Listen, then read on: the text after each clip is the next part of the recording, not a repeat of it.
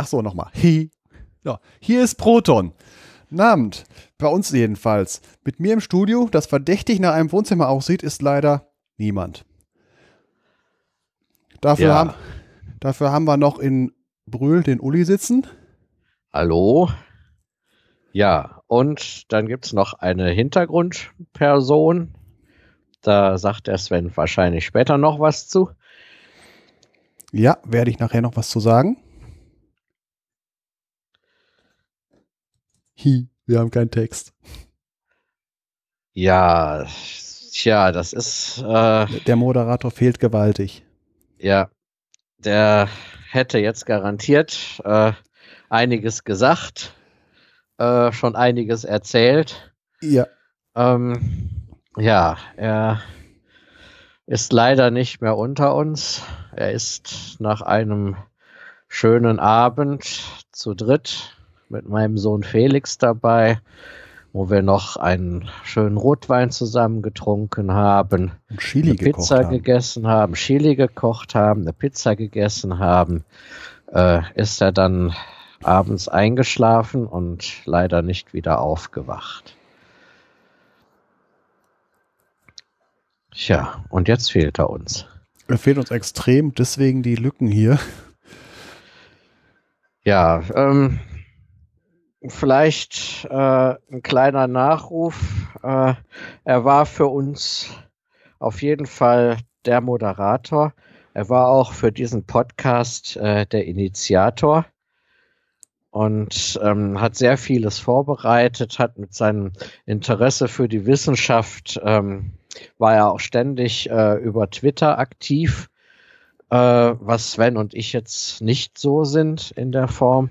Aber da, darüber hat er natürlich auch immer wieder äh, viele Themen, besonders für den Freiraum in unserem Podcast gefunden. Ähm, ja, wir haben beschlossen, trotzdem weiterzumachen. Wir haben äh, uns am Pottwichteln beteiligt äh, und haben auch äh, eine sehr schöne Wichtelfolge bekommen. Da sagt auch der Sven gleich noch was zu. Ähm, ja, und jetzt haben wir beschlossen, auch mit dem Proton weiterzumachen, äh, in etwas abgespeckter Form zunächst. Wir müssen erstmal gucken, wohin sich das entwickelt, wenn wir das zu zweit machen. Äh, ja, wir machen erstmal mit den Elementen weiter. Äh, die Kategorien äh, bleiben erstmal ähnlich, äh, werden aber möglicherweise dann auf andere Weise mit Leben gefüllt. Der Freiraum wird in dieser Folge etwas kürzer, äh, dafür zweigeteilt in Form eines Rätsels, das am Ende des Podcasts natürlich aufgelöst wird. Das heißt, wenn gleich jemand das Rätsel hört und noch äh, mehr Zeit braucht zum Raten, äh, dann sollte er die, an der entsprechenden Kapitelmarke dann den Podcast stoppen, äh, wenn er die Lösung äh, nicht sofort hören will. Das sage ich jetzt schon mal vorweg. Dafür gibt es ja die Kapitelmarken und dann kann man das äh, einfach überspringen. Ich werde das so äh, mit Kapitelmarken machen, dass man im Prinzip die Lösung einzeln überspringen kann und äh, wenn man jetzt irgendwie zum Beispiel unterwegs ist, einen Podcast hört und äh, dann nachher vielleicht auch mal die Tante Google fragen möchte oder irgendwie woanders einen Telefonjoker nehmen will, dann kann man das nachher machen und trotzdem den Podcast weiterhören. Ja, genau. Ähm, ja, Sven, Ja. du wolltest was erzählen. Ja, zum Pottwichteln. Also, wir haben als äh, Podcast bewichtelt den Nachtschatten-Podcast, äh, der als Konzept hat, äh, im, im Prinzip äh, aus dem Internet, gibt, da gibt es eine sogenannte, äh, eine, eine Erzählform, der sogenannten Creepypasta. Das sind, äh, der Name kommt her von äh, Creepy, von, äh, von schaurig, gruselig und Pasta von Copy und Paste. Das sind kleine Gruselgeschichten, so von, ähm, von 10 bis 45 Minuten Dauer, die im Internet, in Internetforen per, halt per Copy and Paste weiterverbreitet werden. Das Problem dabei, da gibt es richtig gute von, die gibt es alle nur in Englisch. Und die Macher vom Nachtschatten-Podcast, die haben äh, sich äh, zur Aufgabe gemacht, die Dinger zu übersetzen und dann vorzulesen. Ja, genau das haben wir dann auch mit einer dieser Geschichten gemacht. Wir haben uns dann auch eine rausgesucht und äh, ich hoffe, wir haben uns als würdig erwiesen. Also nach den Kommentaren, die, äh, die ich dort gehört habe, also von wem was da drin stand, war, klang das nicht unbegeistert. Und ich muss auch sagen, es hat äh, auf unserer Seite auch Spaß gemacht. Das war mal eine andere Sache. Einfach mal von wegen mein Englisch übersetzen, äh, einfach das Ganze in äh, Google Translate reintun. Das war nicht das Ding. Google Translate habe ich höchstens als Thesaurus benutzt auf meiner Seite. Äh, die Auswahl der Geschichte, die war ein äh, ganz komischer Glücksfall. Äh, ich habe ich hab auf der Seite rumgeguckt, wo es sowas gibt. Da gibt es extra äh, Foren für. Und ich bin auf eine meiner Lieblingsseiten gegangen, äh, wo, wo garantiert es auch sowas besprochen wird. Die, die Seite tvtropes.org. Und da gab es tatsächlich eine einzelne Rubrik äh, Creepypasta mit Beispielen unten dran. Und dann habe ich einfach mal unten geguckt, was sie an Beispielen da verlinkt hatten. Habe auf eins davon geklickt äh, mit dem Namen The Devil Game habe mir das durchgelesen und fand es äh, sehr ansprechend und hatte im Prinzip äh, so äh, auf, mit, einfach nur mit äh, Glück äh, eine schöne äh, Geschichte rausgefunden, ohne im Prinzip äh, lange ausruhen zu müssen. Was bei rauskommt, habe ich na, von mir vorher schon angehört, weil ich habe natürlich den Podcast auch einige Folgen vorher, passen sehr schön, wenn man morgens zur Arbeit geht, äh, wieder 10 bis 45 Minuten lang sind die Folgen, Ka passt herrlich für eine Strecke. Ja, wir hatten ein bisschen die Befürchtung, dass äh, in der Folge die jetzt von den Originalmachern, also von den Nachtschattenleuten, äh, noch vor dem Wichteln gemacht wird, ausgerechnet diese Geschichte kommt. Aber da hatten wir dann Glück. Ja, das, gut, dann wäre es halt passiert gewesen. Wie gesagt, das, es ist halt relativ viel alt, wenn man sich normalerweise ans Übersetzen nicht macht. Ansonsten halt, äh, wenn man englische Texte, li Texte liest, einfach nur äh, zusammen äh, guckt, dass man den Sinn verstanden hat und wenn man über eine Vokabel stolpert, drüber geht. Und äh, ich fühlte mich ein wenig an den Englischunterricht erinnert, äh, wo man halt auch noch ein wenig, äh, dass sich das nach der Übersetzung schön anhört. Dass das halt nicht halt wie Google Translate klingt.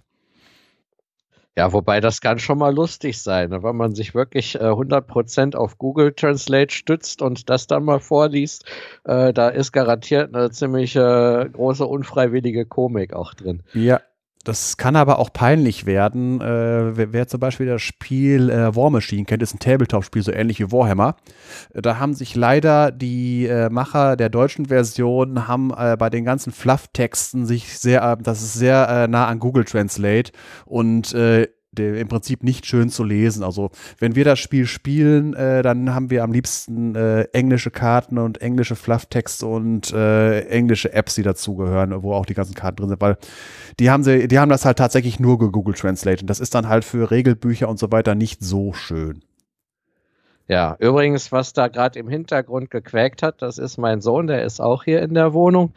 Ähm, das kann sein, dass der manchmal mit auf die Aufnahme kommt. Äh, aber so ist das halt. Ne? Wir sind ja hier kein Studio, wir machen hier einen Podcast. Wir sind ja keine Profis. Ne? Nee, Halbprofis, Halbprofis sind Halb. Halbprofis. Also zwei Jahre lang, ja, eine zwei, sind wir jetzt seit zwei Jahren, fast drei Jahre Proton ja. äh, ist dann doch schon, da hat man schon ein bisschen was äh, zusammenbekommen. Gut. Und wo wir noch bei Portwächel sind, wir haben natürlich auch, auch eine Folge zugespielt bekommen. Die ist gekommen vom Zylonensender auf der Seite Zahlensender. Äh, das ist ein Podcast, der sich mit der, äh, mit der Serie äh, Battlestar Galactica, äh, auf Deutsch Kampfstern Galactica, beschäftigt. Das ist eine Science-Fiction-Serie. Ähm, Im Prinzip ist das ein äh, Spin-off, also nicht ein Spin-off, aber ist das eine, im, in den 70er Jahren, Anfang der 80er entstanden in dem Star Wars-Boom. Ohne im Prinzip das eine ähnliche Sache, eine, eine Space-Opera als Serie, die im Prinzip eine, B-Version von Star Wars ist, aber mit eigener Story und äh, richtig gut und hat halt auch einen großen Fankreis, wie man an diesem Podcast sehen kann. Äh, wir haben zuerst, äh, also ich habe zuerst äh, nicht gewusst, was es ist. Der Uli hat es relativ schnell enttarnt gehabt. Äh, und zwar mit der Tante Google. Wie hast du, äh, erzähl mal, wie du das gemacht hast. War eigentlich ganz einfach. Ähm, ja, das war, Moment mal, worum ging das da jetzt noch? Ich, ich war jetzt gerade abgelenkt, weil der Felix irgendwas wollte und nicht eingesehen hat, dass er still sein muss, wenn wir aufnehmen. ähm, deshalb äh, sag gerade noch mal kurz, worum es ging. Äh, du hast relativ schnell rausgekriegt, äh, wer uns bewichtelt hat, indem du einfach Google gefragt hast, und zwar die richtige so, Frage ja. gestellt hast. Ja, äh, das, das weiß ich gar nicht mehr, wie ich das genau hingekriegt habe.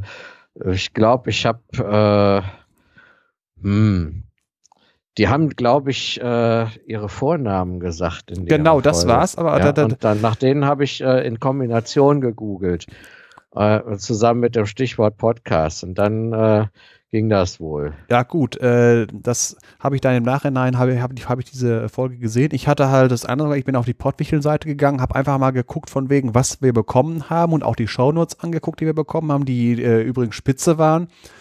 Äh, die konnte man im Prinzip Steuerung C, Steuerung V äh, äh, fallen lassen in äh, unseren äh, Interface für die, ähm, um die Folge zu erstellen.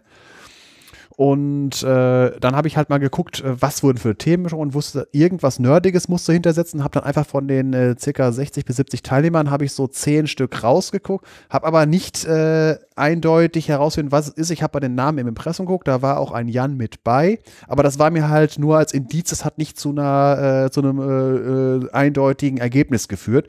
Aber als der Uli dann sagte, das ist, war auf jeden Fall in dem, äh, bei den Verdächtigen mit drin. Und warum wir so begeistert waren, äh, bevor ich reingehört hatte, habe ich allein schon die Show Notes gesehen und hab äh, und auch dann von wegen, äh, wie lang das Ding geworden ist, da hat sich jemand richtig Mühe gemacht. Äh, ja. Es war halt Hauptthema war Star Wars. Daran erkannte man auch, dass halt äh, Science Fiction und so Nerds mit dabei waren.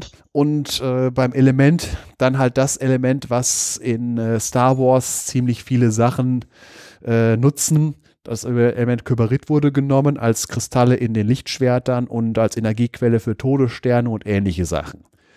Dann ist äh, schön eingegangen worden auf unser letztes, äh, wie funktioniert. Mit, äh, da ist aus den Operationsverstärkern auf einmal ein Argumentationsverstärker geworden. ja, das war gut. Den fand ich schön.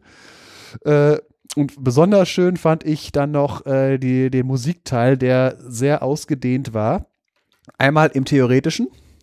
Äh, da wurde als, als Thema Musiktheorie mit praktischen Beispielen, weil Musiker dabei waren, die halt auf der Gitarre einfach mal direkt die Noten gespielt haben. Und das ist natürlich dann, äh, wenn man so einen Artikel über äh, Musiktheorie in der Wikipedia liest und nicht das perfekte Gehör hat und sich vorstellen kann, die Note klingt so, ist das natürlich eine klasse Sache, vor allen Dingen im Audiomedium. Äh, Audiomedium.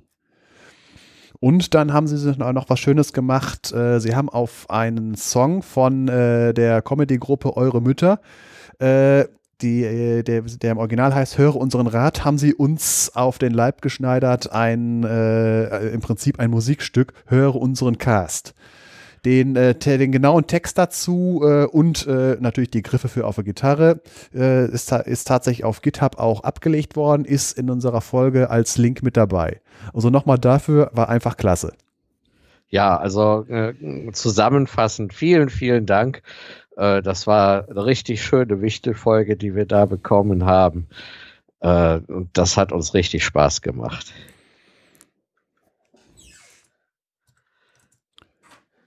Gut, Sie, jetzt geht es nämlich wieder los. Genau diese Lücke hätte nämlich jetzt der Detlef gefüllt, der immer ein hervorragender Moderator war.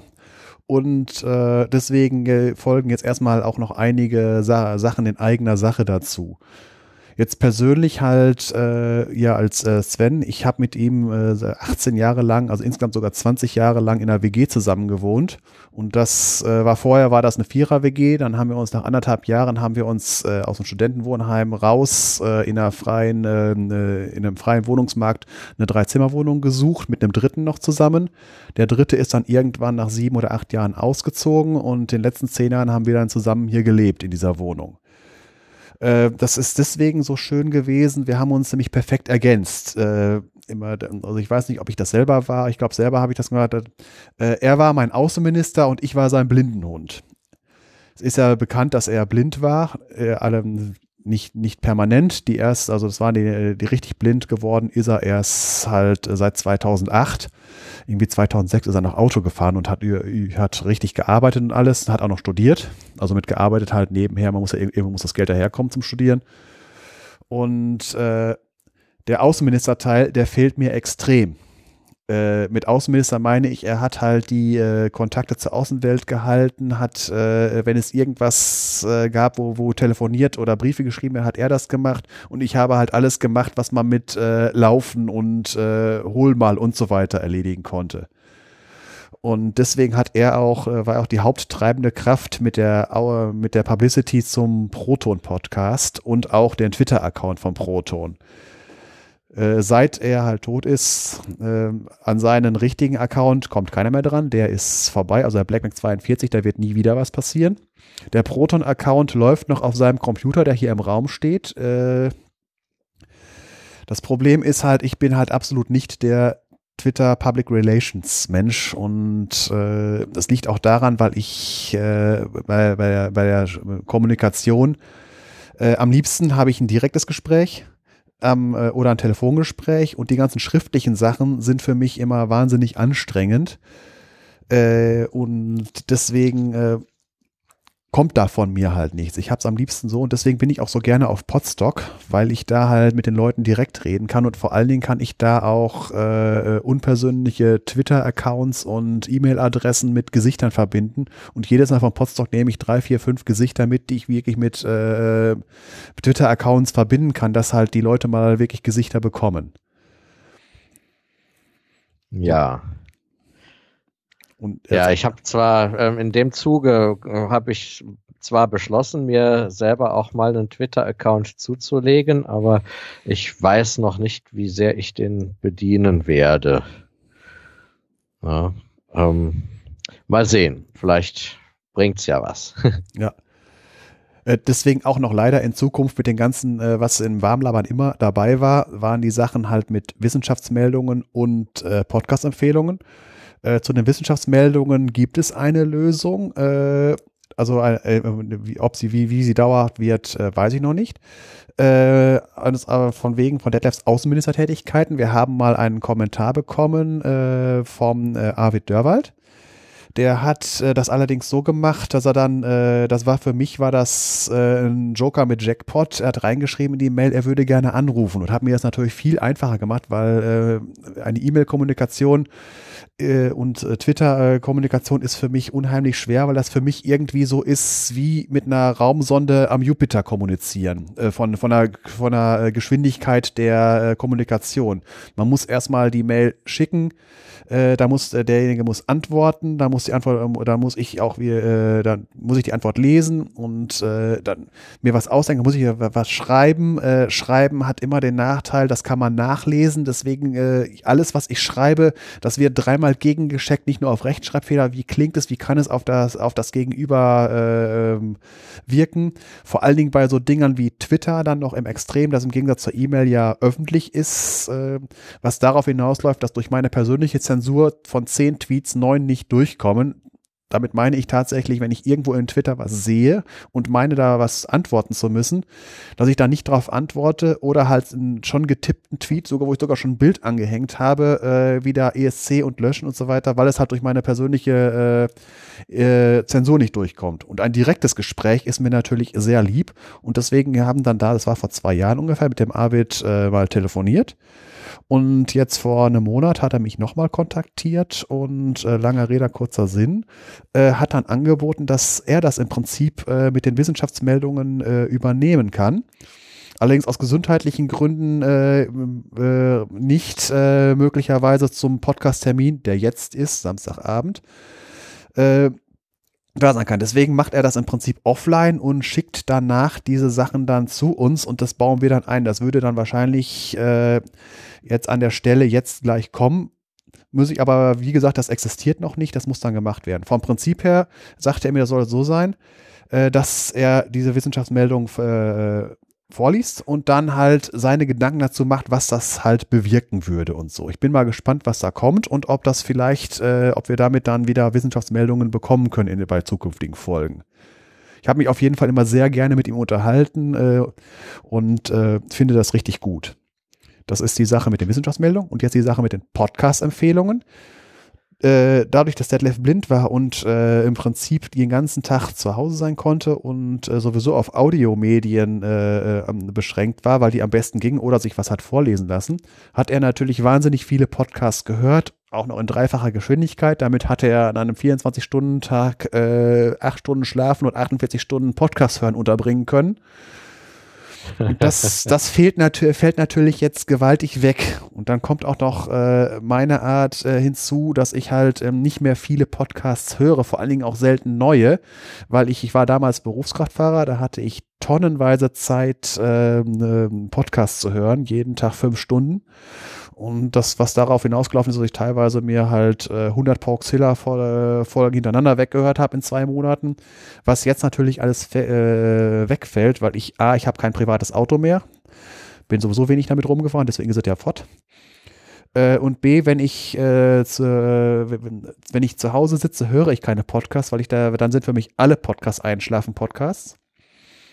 Ich muss, wenn ich Podcasts höre, irgendwie in Bewegung sein. Entweder beim Autofahren, oder beim zu Fuß gehen. Beim Fahrradfahren höre ich keine Podcasts, weil äh, das ist äh, mit Kopfhörern, Fahrradfahren mache ich nicht, ist mir zu gefährlich, Ablenkung. Aber zu Fuß, die Füße finden den Weg. Irgendwo im Wald kann ich höchstens gegen Baum laufen, wenn es zu spannend ist. Äh, aber da gibt es auch noch Konkurrenzbeschäftigung, Hörspiele hören, Hörbücher äh, und so. Und deswegen komme, äh, bin ich eigentlich tatsächlich jemand, der mehr Podcasts produziert als hört. Und deswegen äh, gibt es da relativ wenig von mir. Ich werde gleich noch einen machen, was halt auch äh, eine persönliche äh, Sache ist. Äh, aber deswegen einfach nur, es wird leider deutlich weniger beziehungsweise kaum äh, Podcast-Empfehlungen mehr geben. So.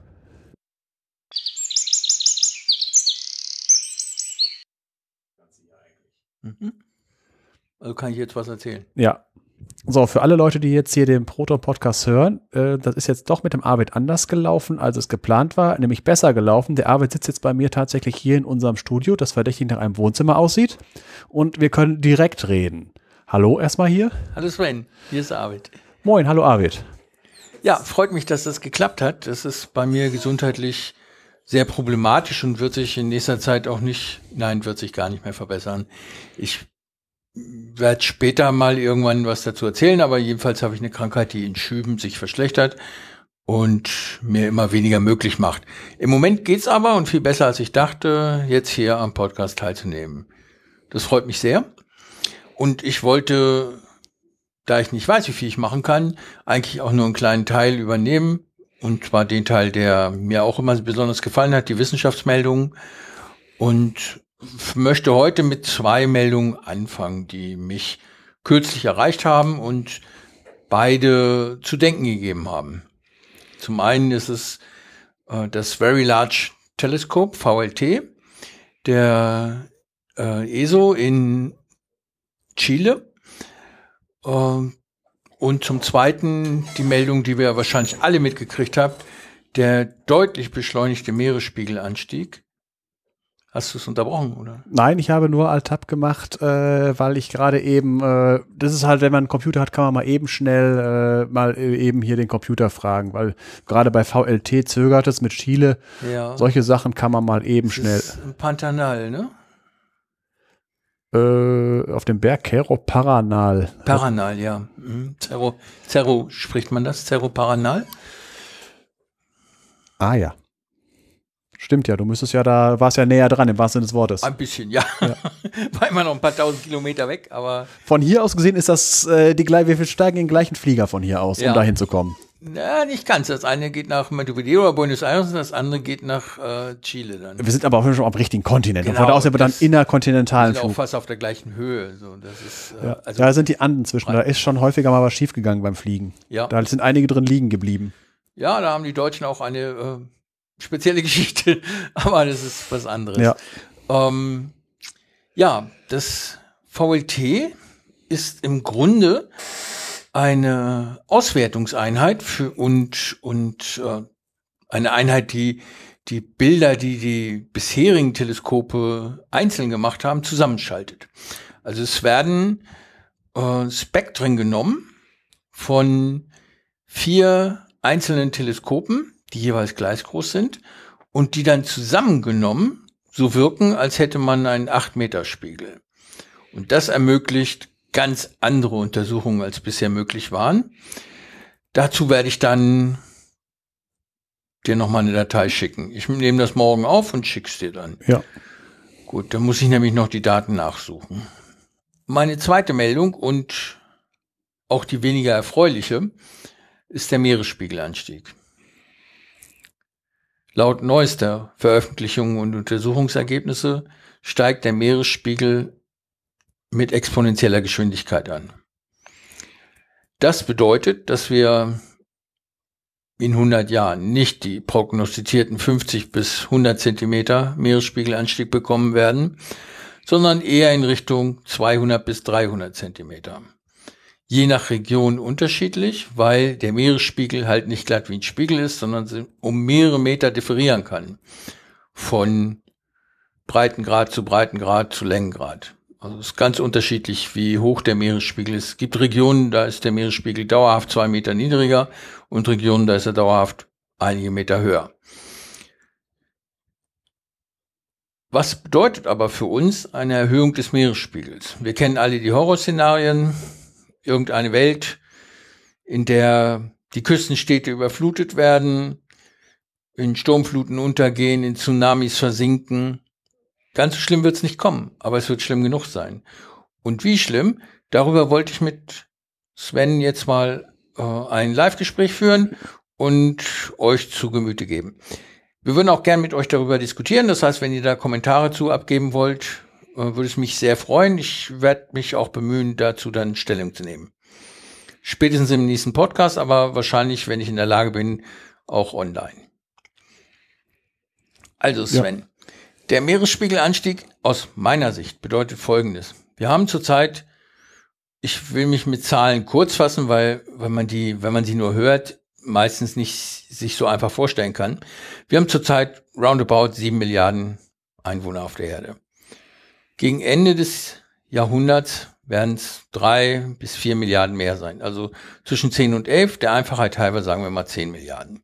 Das heißt, wir müssen für drei Milliarden Menschen Wohnungen bauen, Infrastruktur aufbauen, Arbeitsplätze, Erholungsmöglichkeiten, landwirtschaftliche Flächen bereitstellen, Energieproduktion bereitstellen, alles, was Flächen in Anspruch nimmt, die jetzt schon genutzt werden, die jetzt schon in landwirtschaftlicher Weise genutzt werden für Industriezwecke, für Mobilität oder zum Wohnen oder einfach nur als Naturreservat. Dazu kommt, dass wir in diesem langen Zeitraum, wir sprechen hier von 75 Jahren oder 80 Jahren, ein Großteil der Gebäude neu gebaut werden muss. Und zwar nicht nur, weil sie zerfallen werden, sondern auch, weil sie energetisch optimiert werden müssen. Wir können uns nicht mehr leisten, wie bisher mit der Energie umzugehen. Dazu ernten wir zu wenig solare Energie und wir brauchen zu viele fossile Energie. Für Kühlen, für Heizen, für Mobilität.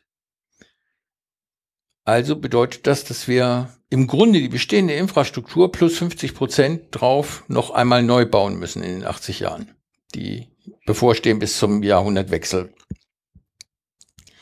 Gleichzeitig fällt das am dichtesten besiedelte Land an den Küsten weg als Ressource. Wir können das nicht mehr vor Tsunamis schützen, wir können das nicht mehr regelmäßig vor Hochwasser schützen. Wenn, dann wird es irre aufwendig. Wir müssten meterhohe Betonmauern haben. Und das Problem fängt mit dem Beton an. Woher den Beton nehmen, wenn wir keinen Sand haben? Für viele dürfte es keine Neuigkeit sein, aber Sand wird knapp, weil man nicht einfach den runden, nicht haftenden Sahara-Sand für Beton hernehmen kann. Nein, die arabischen Staaten importieren schon Sand aus Australien, weil sie mit dem noch Beton machen können. Mit dem eigenen Sand geht es nicht. Also stellt sich die Frage, wie bauen wir unsere Infrastruktur um? Und das ist eine direkte Folge des Meeresspiegelanstieges. Je schneller und je höher er ansteigt, umso mehr und so schneller müssen wir umbauen. Wie machen wir das? Wird das unsere Hauptbeschäftigung die nächsten 80 Jahre werden? Ist eine schwierige Frage, weil äh, Prognosen sind immer schwierig, vor allem wenn sie die Zukunft betreffen. In der Tat. Äh, die, die Sache äh, mit dem Sand, äh, wie, mit der momentanen Betonfertigung, die wir sie haben, äh, ist es tatsächlich so. Ich hoffe mal in der Beziehung darauf, dass noch irgendwie den äh, Ingenieuren und den äh, Chemikern was einfällt, dass man äh, vielleicht auf andere Baustoffe äh, zu, zurückgreifen kann, vielleicht sogar den Sand der Sahara oder so überhaupt nutzen kann. Das äh, sowas oder halt Betonrecycling. Ich weiß jetzt nicht, wie das ist. Ist auch eine schwierige Sache. Aber dass wir wenn dann wird es darauf, hinaus, darauf hinauslaufen, dass wir irgendwie auch versuchen, wenn wir mit dem herkömmlichen Beton weiterbauen wollen, dass es halt nicht der herkömmliche, sondern dass halt irgendwie es gemacht wird, dass man mit dem runderen Sand zurechtkommt. Mhm. Es gibt mehrere Versuche in diese Richtung, äh, den Sahara-Sand betonierbar zu machen, also so, dass er als Zuschlagstoff für Beton tauglich ist. Das alles hat dazu geführt, dass die Mauern, die man da betoniert, eine Festigkeitsklasse oder zwei schlechter sind als der bisherige ja. Beton. Also wir sind da nicht sehr weit gekommen. Und auch die Versuche mit recycelten Kunststoff als Zuschlagstoff zu arbeiten, haben nicht so richtig gefruchtet. Also da sind wir auch noch nicht so weit, dass wir sagen können, mit, zu, äh, mit Kunststoff als Zuschlagstoff im Beton können wir das ersetzen. Noch haben wir keine Lösung dafür und ist es auch keine zeitlich absehbar. Also wir können nicht sagen, in den nächsten 15 oder 15 Jahren werden wir da den Durchbruch erzielen. Das ist völlig ungewiss. Ja, wobei die Sache ist im Gegensatz zu Sachen wie Fusionstechnologie, äh, wenn irgendwer die Lösung findet und äh, man da mal ein paar Langzeitversuche, äh, Langzeit über mehrere Jahre mal hat, äh, dann dürfte das schneller umzusetzen sein, weil es dann in, in Anführungsstrichen ja nur darum geht, neue Betonmischwerke zu oder was anderes da rein zu tun, andere chemische Substanzen dazu zu tun. Genau, es geht nur um die Zuschlagstoff, Sand, ja. den, den, man ersetzen ja. muss. Aber der ist halt knapp geworden. Ja. In manchen Stellen sogar in Deutschland. Also es gibt so Regionen wie Dortmund, habe ich mir neulich angelesen, wo Kies knapp wird. Äh, Sand wird knapp in einigen Regionen am Niederrhein. Also es ist gar nicht mehr so, dass wir da im Port unabhängig sind. Wir müssen wahrscheinlich auch irgendwann Sand aus Australien importieren, damit wir hier weiterbauen können. Ja, die Problematik ist halt, wir haben eigentlich genug Sand, aber da stellt sich die gleiche Problematik wie mit der Braunkohle, weil der Niederrhein, äh, ich komme von der Gegend und äh, ich habe halt gesehen, wie die Baggerlöcher sich immer weiter ausgebreitet haben und man muss ja auch eine gewisse äh, Abstand zu Siedlungen erhalten, weil sonst der Hang zu flach wird in dem Baggerloch und dann irgendwann die äh, Dörfer halt instabil werden. Man kann halt, wenn man nicht äh, für Kies und Sand wirklich Dörfer umsiedeln will, hat man sonst irgendwann am Niederrhein eine Seenlandschaft, wo Dörfer auf, äh, im Prinzip fast schon wirklich auf Inseln, äh, die von kleinen Straßen verbunden sind. Also als Kind, äh, ich, ich, kannte die Veränderung, es hat, es hat sich äh, sehr stark was verändert. Und das Problem ist ja, dass dann äh, diese äh, am Niederrhein, das ist auch fruchtbarer Boden, äh, dass dadurch auch landwirtschaftliche Nutzschwäche verschwindet. Und die Alternative sind Naturschutzgebiete, die auf Sand stehen. Die könnte man natürlich auch platt machen, dann den Sand rausholen, das Ganze renaturieren, was immer mit einer Degradation der Natur einhergeht. Also so eine richtige Lösung ist das auch nicht. Das ist äh, allgemein die ganze Sache Konkurrenz, Naturschutz und äh, Leben und Bergbau, äh, egal was man macht, auch äh, Öl suchen äh, in dem, im Nordpolarmeer und so weiter, ist immer diese Problematik. Deswegen ist es halt, äh, die Betonsache ist halt eine Sache, die wirklich, äh, wo wirklich was Physisches gebraucht wird. Die Energiesache, das könnte man theoretisch äh, mit Erneuerbaren und falls sie mal irgendwann ans Laufen kommt, die Fusion. Mhm. Aber äh, primär würde ich eher auf äh, Solar setzen bei der, bei der Wind bei, bei der Windenergie, da habe ich jetzt auch was gelesen, dass da auch äh, merkwürdige Probleme, wo man gar nicht dran gedacht hat. Nämlich manche, äh, das Repowering von den Anlagen, wenn die jetzt äh, aus der Förderung rausfallen und zurückgebaut werden, bleiben die Fundamente da. Und da geht es halt drum, von wegen, äh, dürfen die Fundamente drin bleiben im Boden oder müssen sie raus? Äh, und dann ist aber die Frage die, äh, unter dem Stichwort äh, Return of Energy Investment, wenn man die Fundamente wieder rausbaggert und den Beton, den man im Boden hat, das kostet ja auch Energie. Hat sich die Anlage insgesamt gelohnt oder hätte man stattdessen äh, auch Kohle verfeuern können? Weil ein Fundament entfernen, da wird eine Menge Diesel für Bagger verbraucht, der Bagger muss hergestellt werden und solche Sachen alles. Ist also, die Rechnung ist teilweise nicht so einfach, äh, wie man denkt, auch mit der Windenergie. Äh, wobei ich auch ein wenig überrascht war von wegen Betriebskosten einer Windanlage, wenn sie außer, ähm, aus der äh, Förderung rausfällt. Weil normalerweise Windenergieanlagen haben ja schon mal den großen Vorteil, dass sie halt keinen Brennstoff benötigen gegenüber anderen Sachen. Alles andere, auch ein normales Kraftwerk braucht äh, Verschleißteile, braucht äh, Schmieröl und sowas alles. Das braucht eine Windkraftanlage auch, aber eine Windkraftanlage hat halt keine, keinen Brennstoff. Deswegen habe ich das doch schon ein wenig verwundert, dass wenn eine äh, 20 Jahre alte Windkraftanlage äh, wenn die halt am Ende ihrer Lebensdauer angekommen ist, wie auch immer das jetzt ist, dass es dann nicht lohnt, äh, die Verschleißteile zu, zu ersetzen und dann einfach weiterlaufen zu lassen. Weil das Fundament, das muss ja nicht nochmal bezahlt werden, der Mast steht ja auch. Das wundert mich jetzt auch. Also ich hätte angedacht, vor 20 Jahren vielleicht eine halb Megawatt Anlage, die da steht, hätte sich energetisch schon längst zehnfach amortisiert und würde den Rückbau auch rechtfertigen. Ja, äh, ich finde das interessant, dass dann von Rückbau, dass man da halt dann keine andere Anlage draufstellen kann. Oder halt, selbst wenn die Dinger größer werden, dass man wenigstens jedes zweite Fundament dann vielleicht vergrößert, dass man halt da nicht nochmal alles neu bauen muss. Weil die heutigen Anlagen, die jetzt gebaut werden in den letzten fünf Jahren, die sind ja so groß, wenn die repowert werden, äh, werden die nicht viel größer. Das sind aber Anlagen, die onshore stehen, ne? ja, Land. die, die hier bei uns im Wald gesetzt werden, sowas. Also das, was hier bei uns steht. Die Offshore-Anlagen ist noch eine ganz andere Sache, mhm. äh, weil die ja teilweise auch auf äh, nicht richtig festen Fundamenten, sondern irgendwann im Prinzip wie eine Ölplattform.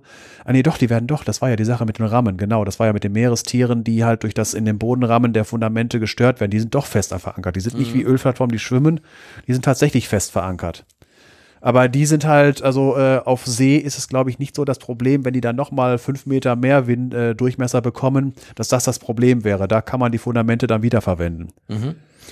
Äh, an Land dürfte das Problem dann die Narbenhöhe sein. Ne? Wenn ja. vorher die Narbenhöhe bei 80 Meter begrenzt war und jetzt im Rahmen des Repowerings auf 120 Meter gegangen werden soll, dann werden die Abstandsregelungen wahrscheinlich nicht mehr. Ja, da, dass halt nur jede zweite genutzt werden und das Fundament ist dann vielleicht auch zu klein, weil ja die, äh, das ist ja äh, ein freistehender Mast, äh, der, die, das ist Statiker kennen das unter sogenannten Eulerfell, das ist der ungünstigste mit einem freistehenden äh, Stab. Mhm. Äh, die brauchen schon ziemlich starke Fundamente. Und wenn man da eine größere Anlage drauf macht, die halt äh, eindeutig darauf ausgerichtet ist, wirklich von der Seite belastet zu werden, der Wind, der, ähm, der, der daran angreift, äh, kann man einen nicht, kann man da keinen höheren Mast hinstellen, weil da die Hebelwirkung zu groß wird. Und dann wird die, die gesamte Anlage umgelegt, wenn man Pech hat. Wächst die Last im Quadrat zur Höhe? Äh, Würde ich sagen, ja. Oder ist das? Nee, auf, auf jeden Fall. Hm.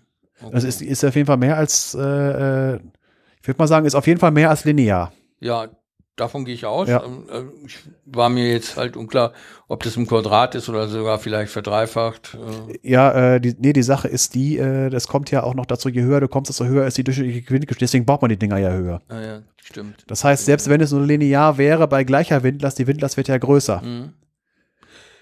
Ja, um auf meine Ausgangsfrage zurückzukommen. Wir haben ansteigenden Meeresspiegel. Die besiedelten Gebiete müssen geräumt werden, zu einem guten Teil, sagen wir mal 20, 30 Prozent, weil wir sie nicht schützen können. Große Flussdeltas zum Beispiel kann man nicht einfach eindämmen äh, oder Sperrwerke bauen. Das, da geben wir einfach zu viel aus und verbrauchen den Sand für den Beton, den wir noch haben, um die Häuser zu bauen und die Infrastruktur. Wir haben eigentlich noch genug Sand, um einmal ausreichend 50 Prozent Bevölkerungszuwachs global gesehen zu versorgen mit dem, was sie brauchen. Aber nicht mehr. Wir haben genau dafür Sand. Wir haben nicht Sand, noch zusätzlich Sperrwerke und äh, Dämme und Eindeichungen und, und sonst was zu bauen. Wir müssen uns entscheiden. Also werden wir langfristig die Menschen umsiedeln müssen. Das heißt, weiter ins Inland rein weiter auf landwirtschaftlich genutzte Flächen, Naturschutzgebiete und ähnliches ansiedeln und in den dann Überflutungsgebieten neue Naturschutzgebiete ausweisen oder neue landwirtschaftliche Nutzfläche. Schwimmende Farmen oder besonders hochgebaute Farmen für Vertical Farming. Irgendwie sowas wird es sein müssen.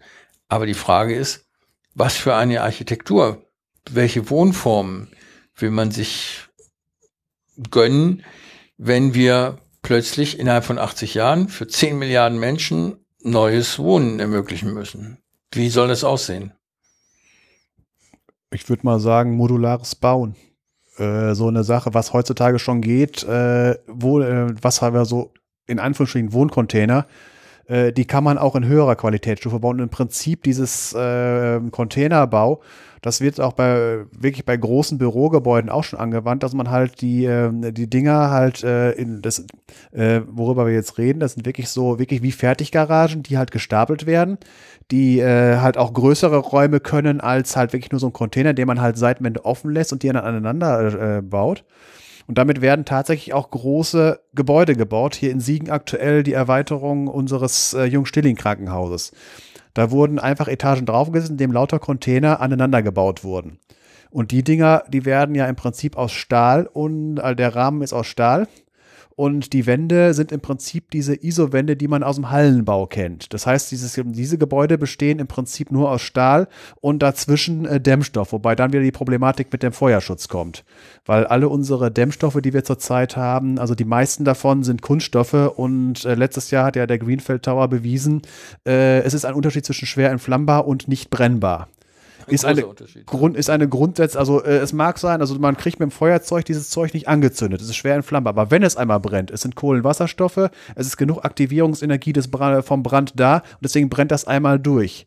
Deswegen wäre es sinnvoll für solche Gebäude halt äh, wirklich nicht brennbare Materialien zu nehmen, wobei wir da wieder die Asbestproblematik hatten. Wir hatten ja solche Sachen, diese ganzen Steinwolle-Sachen, ganz besonders Asbest und sowas, diese mineralischen, die haben äh, gerne den Nachteil, dass sie in irgendeiner Form äh, äh, durch ihre Kleinheit äh, lungenschädigend sind und krebsauslösend sein können und das aber äh, man, äh, man erkauft sich den einen Vorteil durch einen anderen Nachteil. Und da muss es dann irgendwie hingehen, dass wir halt betonfrei bauen.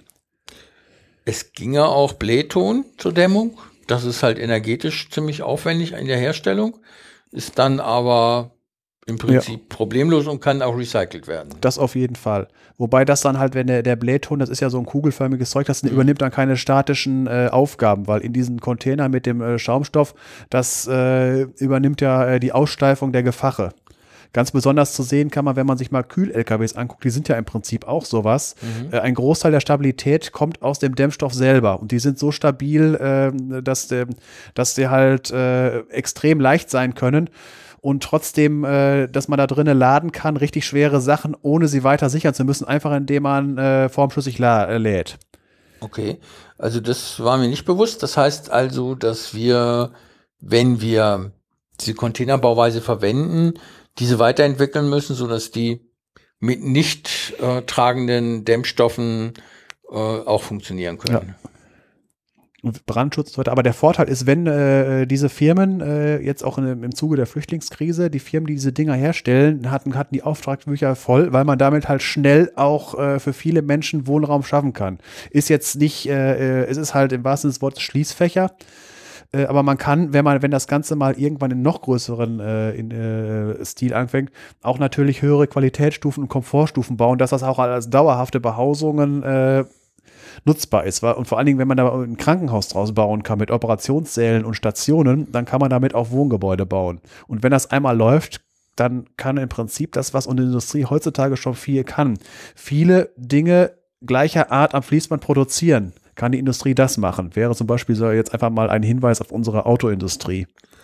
Wäre das denn in unserem Sinne noch Architektur? Wäre das wertvolles Wohnen oder wären das einfach Wohnfabriken, die dann übrig bleiben? Das ist jetzt wieder die Sache äh, von wegen. Also da, da fragt, äh, da fragst du im Prinzip den äh, Verkehrten und doch den Richtigen. Ich habe ja Architektur studiert, aber nicht erfolgreich zu Ende, weil ich bin äh, jemand, der von der Ästhetik her ähm, bin ich eher der Banause, ich bin eher der Wohnfabrik, ich bin da so eher so ein Fan von Le Corbusier, wobei dem seine äh, Sachen von wegen dieses, äh, wenn, wenn ich die, äh, die, die Sache, wie er Paris umbauen wollte, äh, Punkthäuser, irgendwie äh, 60 Stockwerke, kreuzförmig, dazwischen Autobahnen und so weiter.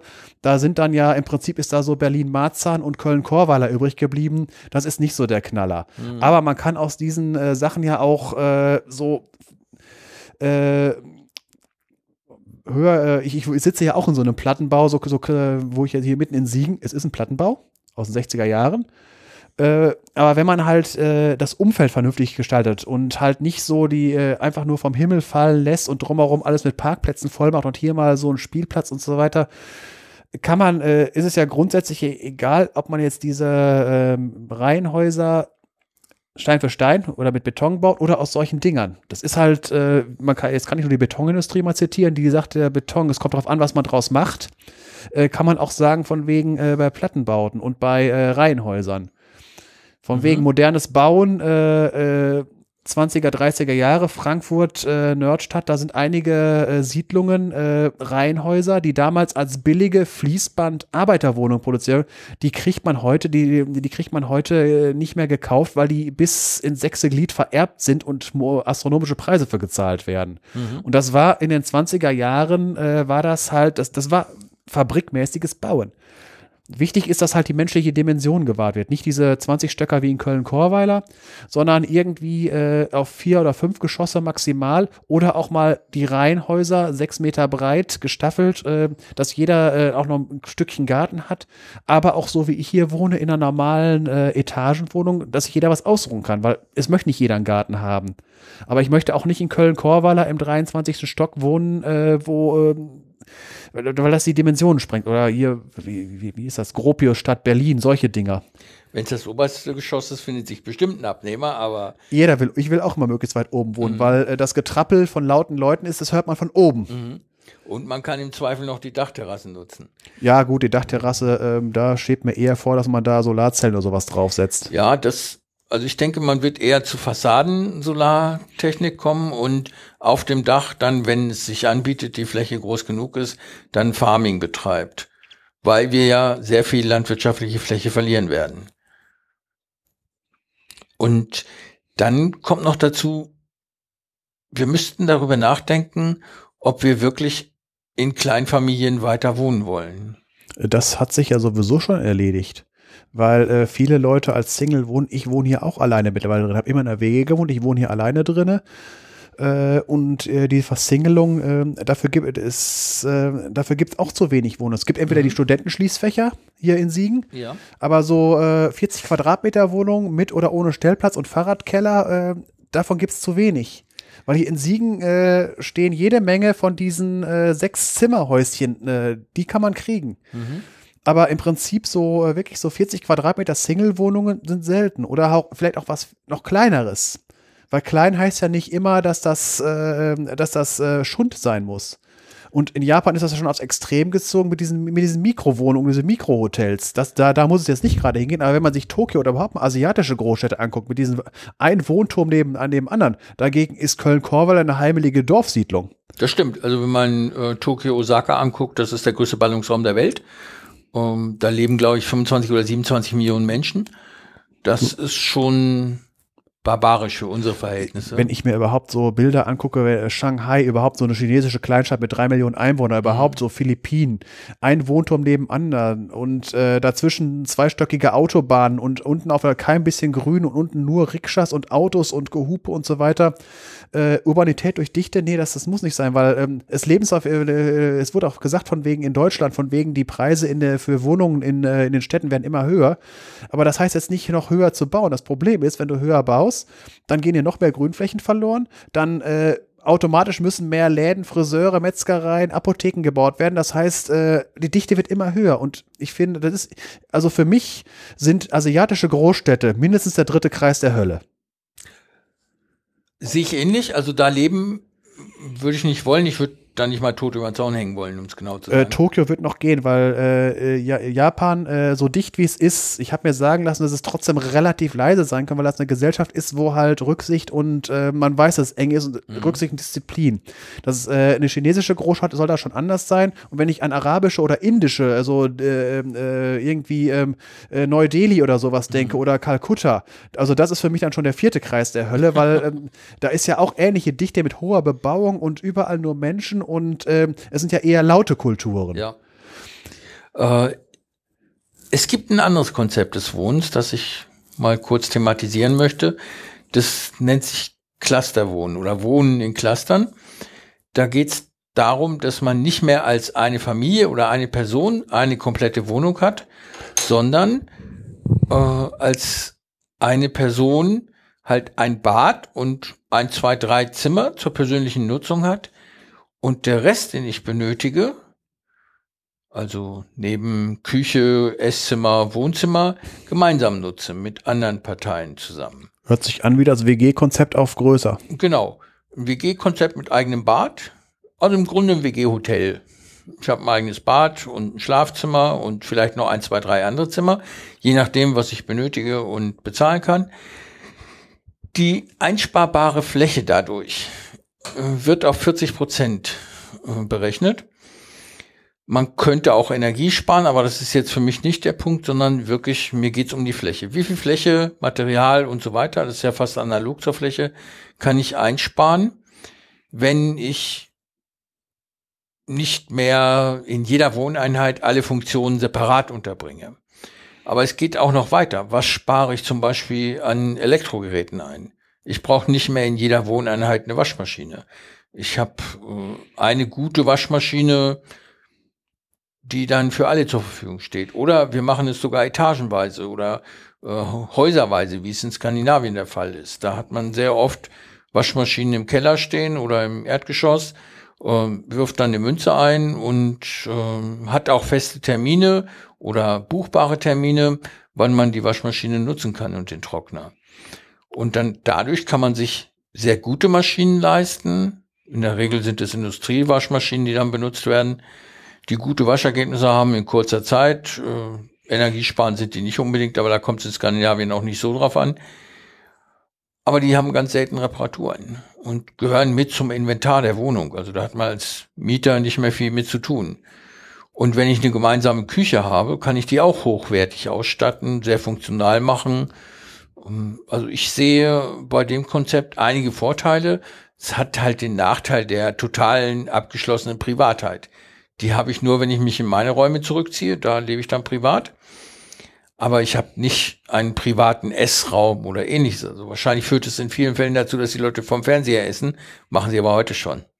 Ja, äh, sagen wir es mal so, das ist ja jetzt nicht so, wir sind ja jetzt nicht hier irgendwo äh, in einem Autoritätenstaat, wo das per Order der Mufti für alle ist, sondern einfach nur als Konzept, äh, da, dass halt man wähle, was es ist. Es gibt dieses Konzept, was du jetzt gerade vorstellst. Wer sein Einfamilienhaus, wo er mit der Schubkarre rumfahren kann, haben will, kann es auch noch haben. Man kann auch eine komplette Wohnung hier wie hier in so einem Plattenbau mit allem drin haben.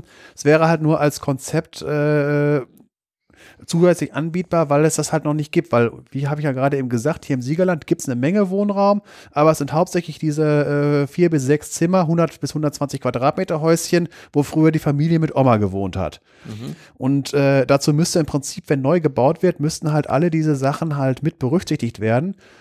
Äh, auch halt so, wie ich gesagt habe, wie kleine Single-Wohnungen. Wobei ich halt sehe jetzt gerade äh, mit dem Gemeinschaftswaschmaschinen und so weiter. Ich habe das hier, wir haben hier im Keller auch eine stehen. Ich kenne das noch aus dem Studentenwohnheim. Und da kommt dann immer das Konzept des, der Tragik der Allmende zustande. Ja. Keiner kümmert sich drum. Deswegen, da muss halt schon ein wahnsinnig robustes Gerät stehen, weil ich sehe, wenn ich jetzt, wir können jetzt gleich in den Keller gehen und gucken, wie die Waschmaschine da unten aussieht. Sie lebt schon seit zehn Jahren, weil es eine Miele ist, äh, aber sie sieht halt aus wie Hur, weil zu viel Waschpulver und so weiter und keiner kümmert sich drum. Also ich, äh, bevor ich meine eigene hatte und da unten noch gewaschen habe, habe ich regelmäßig mal das Waschmittelding genommen und das mal unterm Kran mal sauber gemacht, aber es hat sonst keiner gemacht. Mhm. Also da muss man schon, äh, das ist wieder so eine Sache von wegen, äh, haben wir heute auch schon bei der Pizza drüber geredet, von wegen, warum der Kommunismus nicht funktioniert. Äh, man soll, äh, wichtig ist bei solchen Sachen, äh, die Gemeinschaft äh, muss sich die Leute aussuchen, die reinkommen und die Leute müssen sich die Gemeinschaft aussuchen von, von oben drüber äh, aufoktroyiert, das klappt nicht. Das war der Kommunismus im Großen. Und sie müssen die Art, wie es funktioniert, auch selber bestimmen können. Also man kann nicht sagen, das ist die Art, auf die es gehen muss. Sucht ja. ihr die oder die aus, aber auf jeden Fall sind es die. Nein, die müssen auch selber Einfluss darauf haben, wie das gestaltet wird. Und dann, sie müssen es als was Eigenes annehmen und akzeptieren. Eine andere Art des Wohnens ist ähm, als Architekt auch wenn du es nicht ganz abgeschlossen ja. hast, äh, könntest du es äh, kennen, das sogenannte Rote Wien. Ähm, in den 20er und 30er Jahren, nach dem Ersten Weltkrieg jedenfalls, wurden in Wien sehr viele Wohnungen für Arbeiter neu gebaut, genossenschaftlich. Äh, es waren häufig quadratische oder runde Blöcke, sechsgeschossig hoch, die einen großen Innenhof hatten, in dem auch viel stattfand, vom Wäschetrocknen über Feiern, über äh, bisschen Gartenbau. äh, und nach außen eher so Trutzburg-Charakter hatten. Also wenig Fensterfläche nach außen, äh, weil von innen auch reichlich Licht reinkam und von außen auch wenig Lärm reinkommen sollte. Und äh, diese Wohnungen wurden dann von Genossenschaften gebaut. Äh, häufig waren die Genossenschafter dann auch äh, richtig mit körperlicher Arbeit dabei, äh, die Wohnungen mitzubauen. Und das hat dazu geführt, dass der Wohnraum ja im Rahmen dessen lag, was sich ein Arbeiter, eine Arbeiterfamilie mit einem Einkommen leisten konnte. Und diese Wohnungen sind hoch begehrt. Die Grundschnitte sind äh, sehr familiengerecht und äh, viele Menschen würden sich freuen, solche Wohnungen heute kriegen zu können, auch in der Materialqualität, die damals verbaut wurde. Und auch da sollten wir überlegen, ob in Zukunft nicht genossenschaftliche Wohnkonzepte wieder den Vorzug gegenüber privaten Bauträgern bekommen sollten, auch weil sie das Ganze günstiger machen können das ist sowieso so mein Gedanke halt von wegen äh, jetzt nicht irgendwie von oben, dass halt äh, private Wohnträger verboten werden, sondern halt die Privaten sollen sich auf Gentrifizierung und Luxuswohnungen beschränken. Äh, das können sie, äh, die Nachfrage ist da, aber halt der soziale Wohnungsbau, ähm, egal wie er jetzt genau in der, das ist jetzt auch, ich habe es jetzt gerade eben mal auf, da muss ich mir nachher mal durchlesen, äh, weil ich mag solche Sachen halt von wegen, dass man halt äh, für Leute, die halt sozial schwächer sind, vor allem finanziell schwächer, solche im wahrsten Sinne des Trutzburgen, wo, wo man auch äh, sicher seine, seine Heimat äh, drinne finden kann, mhm. das finde ich sinnvoll. Und äh, deswegen, es war eine große Sünde der äh, Nullerjahre, dass halt viele Städte ihre kommunalen Wohnungen verkauft haben an irgendwelche, äh, wie sie mal gerne Heuschrecken. Äh, wo, wo, was man auch hier in Siegen zum Beispiel merkt, ist, ist, Siegen hat viele kommunale, die, wo es geblieben ist. Aber es gab auch einige Gebäude, die halt äh, an solche Holdings, die irgendwo in irgendwo auf dem Erdball sitzen und wo es dann irgendwo in Düsseldorf einen Briefkasten gibt und wenn dann irgendwie mal was kaputt ist oder sonst irgendwas oder selbst die Stadt, äh, irgendwie haben wir jetzt wieder aktuellen Fall, ein Studentenwohnheim, Brandschutzauflagen und sonst irgendwie sowas, Zwangsräumung sollte Ende des Monats sein. Äh, jetzt haben sie reagiert. Äh, aber das war wieder irgendeine Firma, die in irgendwo in Exotistan sitzt, wo man halt wo nicht dran zu kommen ist. Die halt einfach nur gucken, solange die, Miete reinkommt und nichts investieren. Und da sind dann halt die Kommunalen hier äh, besser, die dann halt, vor allen Dingen, die dann halt äh, sich selbst gehören, dass halt nicht irgendwo ein Shareholder sitzt, der seine Rendite sitzen haben will und die halt, äh, wie es beim sozialen Wohnungsbau üblich ist, eine Maximalrendite haben und das andere soll mal höchstens die, der, der Profit in entweder Modernisierung oder neue Wohnung. Das wäre ganz gut. Und dann halt den äh, Markt für, ich sage jetzt, ich habe das jetzt in Luxuswohnung, also für Leute, die sich äh, was leisten können, die sollen in Gottes Namen ihre großen Projekte bauen und so weiter. Ich bin jetzt keiner, der sagt, jetzt müssen wir alle im Plattenbau wohnen, so wie in der DDR es war, wo auch der Arzt im gleichen Plattenbau gewohnt hat, wie der, äh, der beim VEB äh, Briefmarkendrucken gearbeitet hat. Mhm. Sehe ich auch so. Ähm, viel wichtiger wird es sein, den Menschen mehr als das Gefühl zu geben, irgendwo eingeschlossen zu sein, eine Identifikation zu verschaffen und das Ganze auch noch ökologisch so zu gestalten, dass es dauerhaft verträglich ist. Und das wird eine ziemliche Aufgabe. Also ich sehe für uns als globale Menschheit, äh, sehe ich eine Aufgabe auf uns zukommen, die kaum bewältigbar ist und für die die Politik überhaupt nicht vorbereitet ist, nämlich das Wohnen zum ersten Mal in 25 oder 40.000 Jahren Menschheitsgeschichte komplett anders zu denken. Bislang haben wir alle in kleinen Verbünden gewohnt, von Stammesgesellschaften mal abgesehen. Aber sobald Stadtgesellschaften erreicht wurden oder größere Einheiten, haben wir alle in eigenen Häusern oder Wohnungen gewohnt. Das waren schon Mietskasernen wie im alten Rom. Das waren auch Latifundien mit einem großen Farmgebäude drauf aber häufig waren das Stadthäuser, in denen akzeptable Wohnungen äh, untergebracht waren. Das wird aufhören. Also wir werden aufhören, Privatbesitz an rundum Wohneigentum, um das man die berühmte Schubkarre herumschieben kann, äh, uns leisten zu können, weil die Bebauungsdichte einfach zunehmen muss. Wir werden aufhören, damit äh, alle Funktionalität, die man zum Wohnen benötigt, in jeder Wohnung unterzubringen. Diese Konzepte werden nach und nach weniger werden und wir werden ganz anders bauen müssen. komplett recycelbar, um die Materialien wiederverwenden zu können. Und das alles wird Einfluss auf die Architektur und das soziale Wesen des Wohnens haben und damit Auswirkungen auf die Menschen. Und das ist das erste Mal in der Geschichte der Menschheit, dass wir auf sowas zurückgreifen müssen. Also wenn man von Zelten, die ja im Grunde mobile Wohnungen sind, äh, mal absieht, haben wir noch nie richtig recycelbar gewohnt. Es ist immer Abfall entstanden. Ja, gut, kommt aber, wie gut ist Recycler? Ein Fachwerkhaus ist eigentlich noch mit das am besten Recycler, weil das Holz kann man immer noch als Brennholz benutzen. Oder, äh, und, und das, was dazwischen war, Lehm und Flechtwerk, das äh, war im Prinzip 100% biologisch abbaubar. Das hat man einfach auf einen Haufen gekippt und da war das halt ein Lehmhaufen. Ja, aber das ist aber Downcycling. Du hast schon nicht mehr reinen Lehm, sondern mit ja, das ist Stroh verunreinigt. Ja, aber Lehm haben wir, glaube ich, keinen Mangel. So nee, das zurzeit das, Also vor allen Dingen, wenn man da, wenn man mal äh, wirklich ein Fachwerkhaus, äh, es war halt komplett biologisch abbaubar. Wenn man ein ja. Fachwerkhaus sich selbst überlässt, äh, dann äh, fehlt das irgendwann zusammen. Und wenn ein Archäologe in 10.000 Jahren kommt, äh, findet er halt äh, die vier Pfosten an der Ecke. Mhm. Und äh, ansonsten das Strohdach ist äh, komplett zerfallen. Was, was er noch findet, der Archäologe, die äh, Eisennägel, falls welche vorhanden sind, weil äh, viele Fachwerkhäuser sind auch ohne Eisen gebaut worden, mit äh, Holzdübeln. Und äh, das, also das war wenigstens schon mal voll, äh, voll biologisch abbaubar. Mhm. Und wenn man es mal so sieht, auch recycelbar, weil Bäume wachsen ja wieder nach. Das stimmt. Also wenn ich das Holz hinterher verbrenne, ist es zwar ein Downcycling, aber ich schaffe immerhin CO2 in die Atmosphäre, das wieder anderen Pflanzen als Nahrung dient? Äh, es ist äh, ins, insgesamt ist es im Prinzip, wenn ich einen Baum umhaue und ihn direkt verfeuere, äh, ist das im Prinzip ja auch äh, grüne Energie. Wenn man aber bevor ich ihn umhaue und ein Haus da baue, da 200 Jahre drin wohnt und es dann erst verbrenne, ist kein Baum mehr oder weniger geschlagen worden, aber es ist eine schöne Zwischennutzung gewesen. Genau. Äh, was man häufig noch findet bei alten Bauten sind halt die äh, Fundamente des Schlotes oder den Schlot ja. selber. also so Kaminfundamente ja. oder ähnliches. Aber im Prinzip hast du völlig recht. Also Lehmbauten, Fachwerkbauten äh, sind optimal in der Verwertbarkeit. Allerdings, sie sind auch limitiert, was ihre Größe angeht. Es gibt spezielle, dann allerdings nicht mehr so gut recycelbare äh, Bauten aus moderner Fachwerkkonstruktion, die sechs- und achtgeschossig äh, hoch sein können.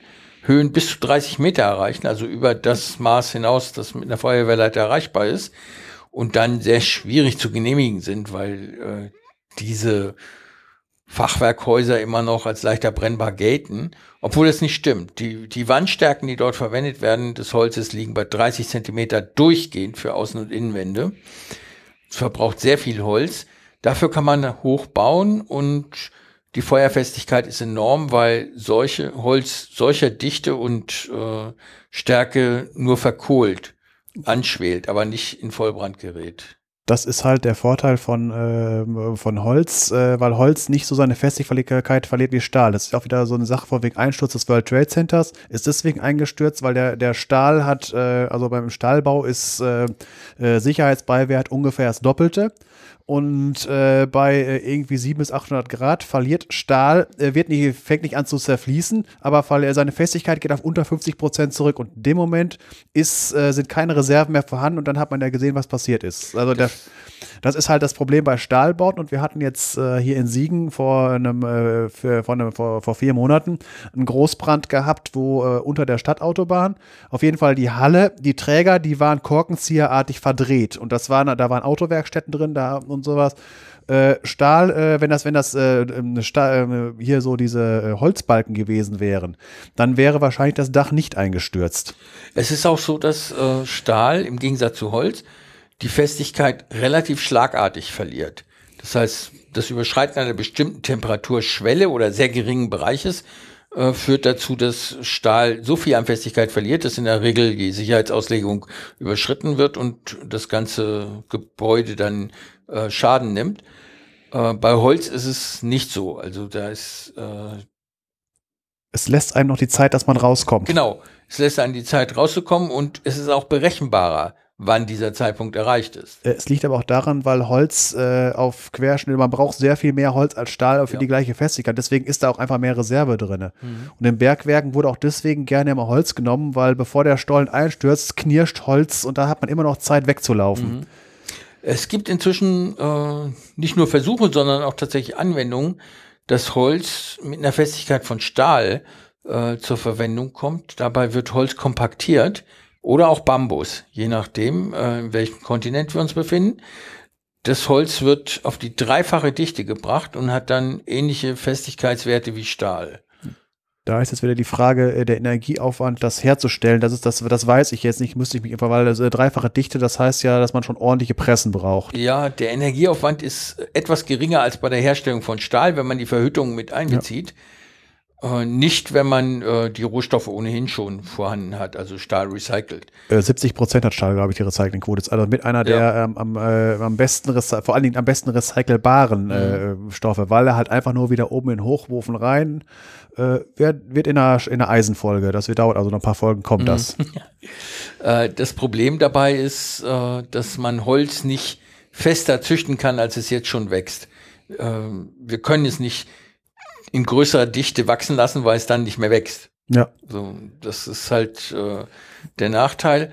Der Vorteil ist, man kann diesen Prozess vielleicht noch optimieren, nochmal 20, 30 Prozent rausholen an, an Energiebedarfsverringerung.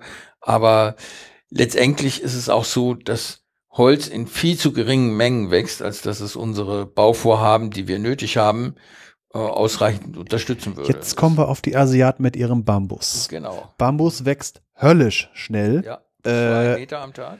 Ja, also wirklich höllisch schnell. Und das Zeug ist höllisch stabil. Deswegen, äh, wir mögen drüber lachen. Aber wenn die Wolkenkratzer bauen und da bis zum 30. Stocken äh, Gerüst aus Bambus drumherum stehen haben, mhm. äh, das mag primitiv aussehen, aber der Mist funktioniert. Und das Zeug ist nachwachsender Rohstoff. Wenn da was von kaputt geht, wird es auf den Kompost geschmissen. Das ist auch wieder so eine Sache. Und das Zeug wächst extrem schnell. Es ist ein Gras, das vergessen mhm. auch. Es ist kein Baum, es ist Gras. Ja. Äh, man braucht zwar eine Kettensäge und keine Sense zum Mähen, aber äh, es ist Gras und es wächst verteufelt schnell, ist ein extrem schnell nachwachsender Rohstoff und extrem stabil für das Gewicht. Und es ist sehr, sehr hart. Wir haben zu Hause in der Küche Arbeitsplatten und Schränke aus Bambus gebaut.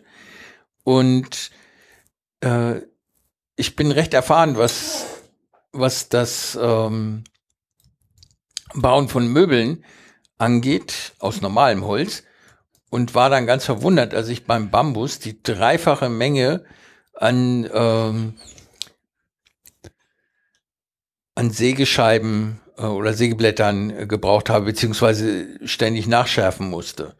Also es war so, wir haben eine Arbeitsplatte oder unsere Arbeitsplatten sind grundsätzlich 40 Millimeter dick und ein Schnitt von äh, sechs Metern einmal um eine Platte rum, äh, also zwölf plus die Tiefe, etwa 13, 14 Meter. Ähm, hat dazu geführt, dass sich das Sägeblatt schon spürbar äh, in, in der Schärfe nachgelassen hat, weil eben dort meiner Meinung nach Silika-Einlagerungen sind, kristallin, und die machen, die tragen erheblich zum Verschleiß des Sägeblattes bei. Ja war hier jetzt gerade hier auf äh, Wikipedia von wegen, was die für äh, irre Konstruktionen da. Hier ist in der Wikipedia ist ein Bild drin, wirklich von einem äh, äh geschätzt 15-stöckigen Hochhaus, was komplett mit äh, Bambus gerüstet ist. Also da würde wahrscheinlich ein, äh, ein deutscher Berufsgenossenschaftler die Hände über den Kopf zusammenschlagen, weil das ist ja, das sind ja keine genormten Teile, das wird ja alles einzeln dann zusammengebaut.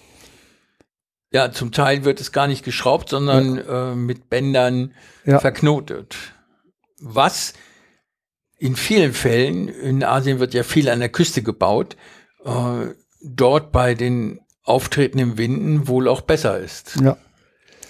Also einen Punkt wollte ich noch ansprechen, bevor wir hier ausufern.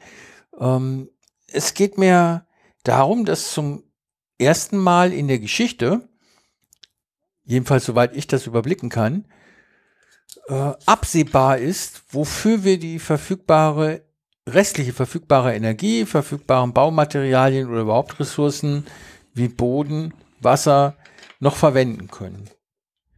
Wir müssen unsere ganze Ingenieurskunst, Logistikkunst, Administrationskunst darauf verwenden, die bestehenden Probleme zu lösen. Wir können nicht einfach hingehen und sagen, wir schieben die beiseite und machen etwas Neues. Das wird nicht funktionieren.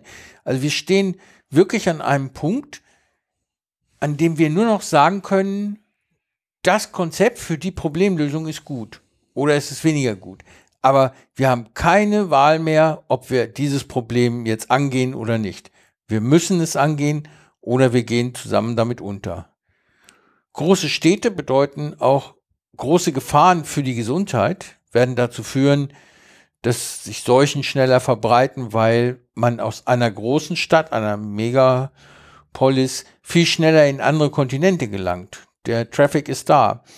Und das wird dazu führen, dass wir Seuchen viel schneller verbreiten als bisher. Aber vor allem bedeutet es produktionstechnische Änderungen. Wir werden Photovoltaik Straßen und Fassaden brauchen. Wir werden gebäudeintegrierte Wasserreinigungssysteme oder Vorreinigungssysteme brauchen. Wir werden Grauwasser und, und Abwasser trennen müssen, um die Wasserbehandlungskosten zu reduzieren und den Energiebedarf. Und wir werden vor allem viel mehr Farmfläche, also Fläche für die, den Anbau landwirtschaftlicher Artikel, ähm, werden wir in die Gebäude integrieren müssen oder oben draufsetzen als Vertical Farming. Anders werden wir nicht mehr hinkommen damit. Und das heißt, wir haben jede Menge einschränkender Bedingungen, auch die Mobilität betreffend. Öffentlicher Verkehr verbraucht nur ein Sechzigstel der Verkehrsfläche bei gleicher Verkehrsleistung gegenüber äh, Kfz. Also da werden wir in diese Richtung gehen müssen. Und so ist das Leben in einer Art und Weise vorgezeichnet, die wir bisher noch nicht hatten. Ja, das hört sich jetzt alles erstmal schön an. Äh, technologisch äh, bin ich da komplett, komplett bei dir. Ich bin auch ein Technikoptimist. Ich sehe nur das Problem, äh, ich bin ein äh, sozialer Pessimist in der Beziehung, weil das hört sich alles an. Wir brauchen eine Weltregierung. Äh, ja gut, äh, da sind wir noch weit von entfernt, weil es gibt zwei Möglichkeiten, zu einer Weltregierung zu kommen. A, der, die Civilization-Variante, erobere die ganze Welt. Haben schon mehrere Leute versucht, sind gescheitert, zum Glück. Äh, die andere Variante, wir schaffen irgendwie eine Weltregierung, äh, das müsste dann aber über irgendwas wie eine UN mit etwas besserer Weltpolizei werden, und zwar einer neutralen Weltpolizei. Das sehe ich, das, äh, was davor äh, sein muss, weil so, wenn das irgendeiner durchzieht, dann äh, haben wir wieder das Problem des freien Marktes oder so. Das gleiche, weil man über bedingungslose Grundeinkommen redet, ohne äh, dass mal, wie, wie schafft man es, das gegen äh, Staaten abzugrenzen, die kein bedingungsloses Grundeinkommen haben? Mhm. Also ich gibt noch einen dritten Weg, eine Weltregierung zu schaffen, in dem jede Regierung auf der Welt ähnlich oder gleich agiert. Wie soll man das schaffen? Die ideologischen Differenzen über Social Scoring. Das ist das, was China gerade unternimmt. Bis 2020, von 2012 an, äh, soll jeder Bürger einem Scoring-System unterworfen werden, bei dem du mit 1000 Punkten startest. Und wenn du absinkst durch dein Verhalten, da komme ich gleich noch zu, oder aufsteigst, kriegst du Bonus- oder Malusleistungen. Bonusleistungen können zum Beispiel darin bestehen, du kriegst schneller einen Kindergartenplatz, deine Kinder kriegen die bessere Schule. Oder du kriegst einen Kredit oder darfst auch nur Fahrkarten kaufen für einen Zug oder einen Flug, einen Flugschein. Das Ganze sind, geht natürlich auch in Malus-Richtung. Äh, wenn du dich nicht so verhältst, wie es sozial erwünscht ist, von der Regierung äh, verkündet, dann werden dir halt Punkte abgezogen und mit zu wenig Punkten kriegst du keinen Kredit, kannst keine Wohnung mieten, kannst die Kinder nicht auf einer guten Schule anmelden, äh, dich auf bestimmte Arbeitsplätze gar nicht erst bewerben, äh, du darfst keine Bahnfahrkarten kaufen oder keine Flugreisen buchen, egal wie viel Geld du hast. Also das ist schon äh, eine Art und Weise, die Bürger zu steuern, die ganz widerwärtig ist, die aber die Einrichtung einer Weltregierung ermöglichen würde. Ja, gut. Also sagen wir es mal so, wenn ich mir das anhöre, dann geht es los. Äh, das hört sich an wie wähle deine Dystopie. Dann ist mir aber äh, die Dystopie, die wir jetzt aktuell fahren, äh, Augen zu und lebe bis zum Untergang und nach mir Sintflut lieber, als das, das hört sich, also das hört sich jetzt gerade schrecklich an. Weil äh, erstmal, was gibt die, äh, dann kommt es immer darauf an, was für eine Regierung äh, gibt das vor. Und dann haben wir immer noch keine Weltregierung, weil äh, bei diesem Scoring-System würden natürlich ganz andere Parameter drin sitzen, ob das jetzt russisch, chinesisch, amerikanisch, europäisch oder sonst was ist. Da würden alles verschiedene Sachen bei rauskommen. Und äh, das wäre in der Beziehung keine Lösung. Und vor allen Dingen, das würde halt eine wirklich Big Brother übermäßige Überwachung, äh, äh, da bin ich absolut gegen. Also dann habe ich lieber die Dystopie äh, fügen wir dem Weinkeller noch ordentlich Schaden zu und dann gehen wir unter. Ich habe auch nicht gesagt, dass es jetzt meine bevorzugte Variante wäre, sondern eine dritte Form der Weltregierung, wenn überall Ja. die gleichen Stimmt, also Scoring-Systeme gelten würden. das, ja, Sie müssen übrigens nicht ganz gleich sein, sie müssen das Verhalten nur in eine Richtung lenken. ja, was ist die Richtung? Das Und ist die Richtung könnte sein, wir müssen jetzt ressourcenschonender vorgehen, wir müssen Bevölkerungsabbau, aktiven Bevölkerungsabbau betreiben, äh, wir müssen dafür sorgen, dass der einzelne Mensch mehr im Dienst der, der Gemeinschaft tätig wird als für sich selber. Ja, gut, das mit dem aktiven Bevölkerungsabbau geht grundsätzlich ganz einfach für ein Sozialversicherungssystem ein. Verlässlich, dass man halt äh, nicht mehr äh, auf Kinder angewiesen sei- ist. Das ist wieder, Genau. die, da- das hat grundsätzlich, wenn äh, nach der, das Konzept des demografischen Übergangs, wenn nach dem äh, Bereitstellen von genug medizinischer Versorgung, dass halt mehr Kinder durchkommen, auch gleichzeitig wirtschaftlicher Aufschwung äh, da einhergegangen ist dann ist automatisch die Geburtenzahl zurückgegangen. Selbst in Staaten, äh, wo eigentlich es erwünscht ist vom Regime, dass äh, möglichst viele Kinder, Kanonenfutter für die Front, das ist so das Stichwort dazu, äh, selbst wo das von der Regierung gefördert wird. Ein Beispiel ist zum Beispiel Iran. Es wird ja immer gesagt, von wegen Muslime und so weiter, viele Kinder und so weiter. Iran, einen muslimischeren Staat gibt es kaum. Äh, die oberen Mullahs hätten gerne Soldaten für die Front gegen die Erzfeinde drumherum äh, also Drei-Kind-Politik und so weiter und gefördert und äh, äh, von der Propaganda den ganzen Tag rauf und runter gebetet und trotzdem ist im Iran die äh, Kinder, äh, die Kinderzahl pro Frau unter die 2,1 gesunken, die für ein Stabilhalten der Bevölkerung äh, äh, notwendig ist. Und selbst im Iran, die, die, das Bevölkerungswachstum im Iran ist nur noch deswegen ein Wachstum, weil halt die Leute noch älter werden. Auf Dauer, ohne Einwanderung, wird die Bevölkerung des Irans zurückgehen, obwohl es ein Land ist, wo die Regierung aktiv sagt, wir möchten gerne Kinder haben. Und das liegt daran, weil wenn ich mir den ganzen Mittleren Osten angucke, ist der Iran eines der wenigen Länder, der eine breit aufgestellte Industrie hat. Äh, weiß man hier bei uns wenig. Die haben eigene Autofabriken und alles sowas. Also Automarken, die man bei uns nicht kennt, aber sie haben eine Indust äh, Industrie abseits von, wir, wir bohren Löcher in den Boden, äh, äh, holen Öl raus und exportieren das und kaufen uns davon alles. Die haben tatsächlich eine eigene Wirtschaft. Zwar nicht so wahnsinnig doll, aber im Vergleich zu dem, was drumherum ist, ist das noch das Land, was da unten am ehesten eine Zukunft hat. Das stimmt und äh, sie haben vor allen Dingen nicht nur die Industrie, sondern Bildung.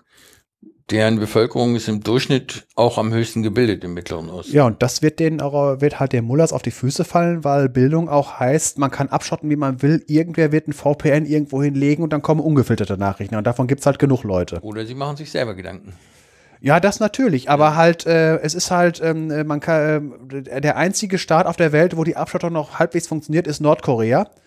Äh, aber man sieht ja, wie es da abgeht. Aber selbst China, äh, äh, man, man, man kriegt Informationen von draußen. Ja, aber in China ist es halt so, dass dort das Social Scoring halt ruckzuck eigentlich in sechs Jahren für 1,3 Milliarden Menschen eingeführt werden soll und jetzt schon etwa 500 Millionen Menschen umfasst.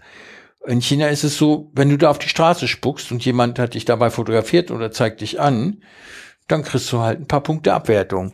Wenn du deine Eltern nicht besuchst. Es gibt in China ein Gesetz, dass Kinder ihre Eltern, wenn sie im Altersheim wohnen, regelmäßig besuchen müssen, auch wenn sie 1000 Kilometer entfernt wohnen. Äh, dann kriegst du Abzüge. Und irgendwann summieren sich die Abzüge so weit, dass du nicht mal mehr eine Bahnfahrkarte bekommst. Ja, finde ich ja, äh, das, da- das finde ich eine absolute Dystopie. das ist ganz schrecklich. Andererseits, äh, ich habe ne, ein Feature darüber gehört, in dem auch mit Chinesen gesprochen wurde. Und speziell die Älteren finden dieses Verhalten der sozialen Disziplinierung der Jüngeren ganz hervorragend. Die Älteren sind noch das kommunistische System zum Teil gewohnt. Die sind selber diszipliniert worden in ihrer Jugend. Die haben keine Bauchschmerzen damit, das mit der Folge oder nächsten, übernächsten Generation auch zu machen. Und so kann ich mir vorstellen, dass das System sich durchsetzen wird, weil es auch Vorteile bietet. Ja, ich, ich sage, es sind äh, äh, wie, also ich empfinde es eher als Dystopie, weil das sorgt dafür, äh, dass äh, es 1,3 Milliarden Blockwarte gibt.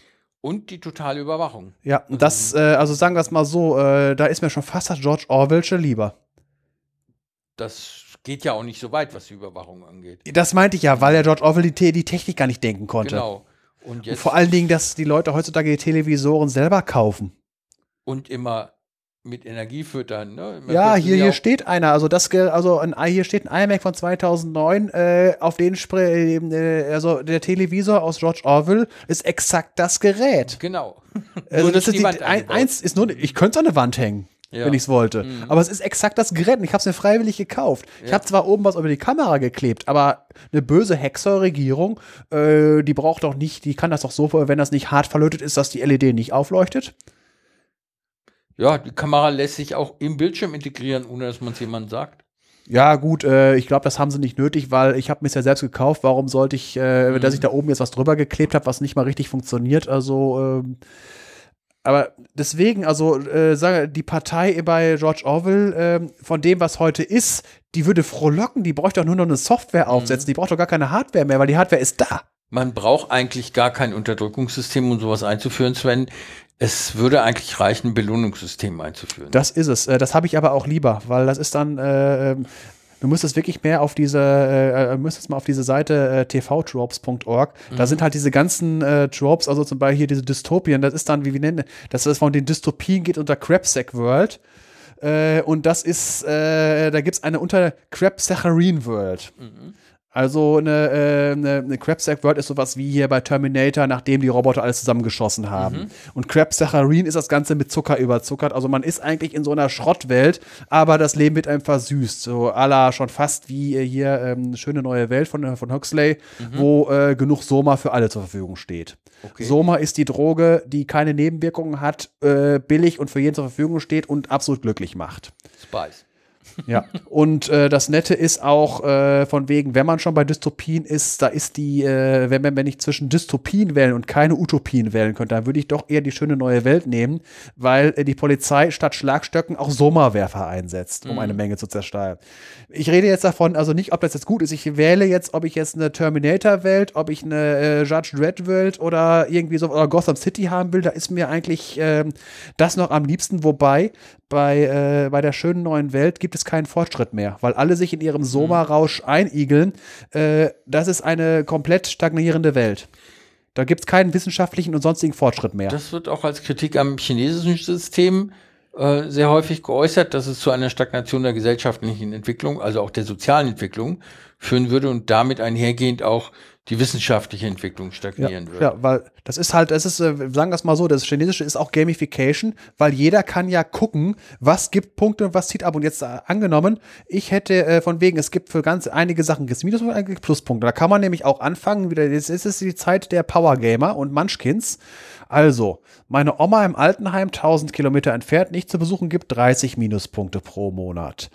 Äh, aber im Urban Gardening äh, Dingens da äh, Projekt teilzunehmen gibt immer 32 Punkte. Also kann ich das schon mal ausgleichen. Und so kann das dann losgehen, dass, die, dass das halt eine Gamification ist, mhm. weil die, die Punktesysteme, die sind ja bekannt.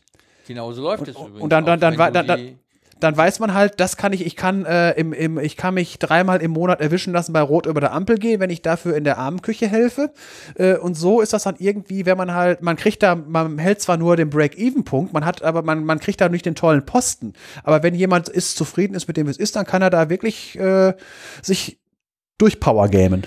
Ja, aber du bist dann damit sehr viel Anteil deines Tages beschäftigt, äh, dein Social Scoring zu optimieren.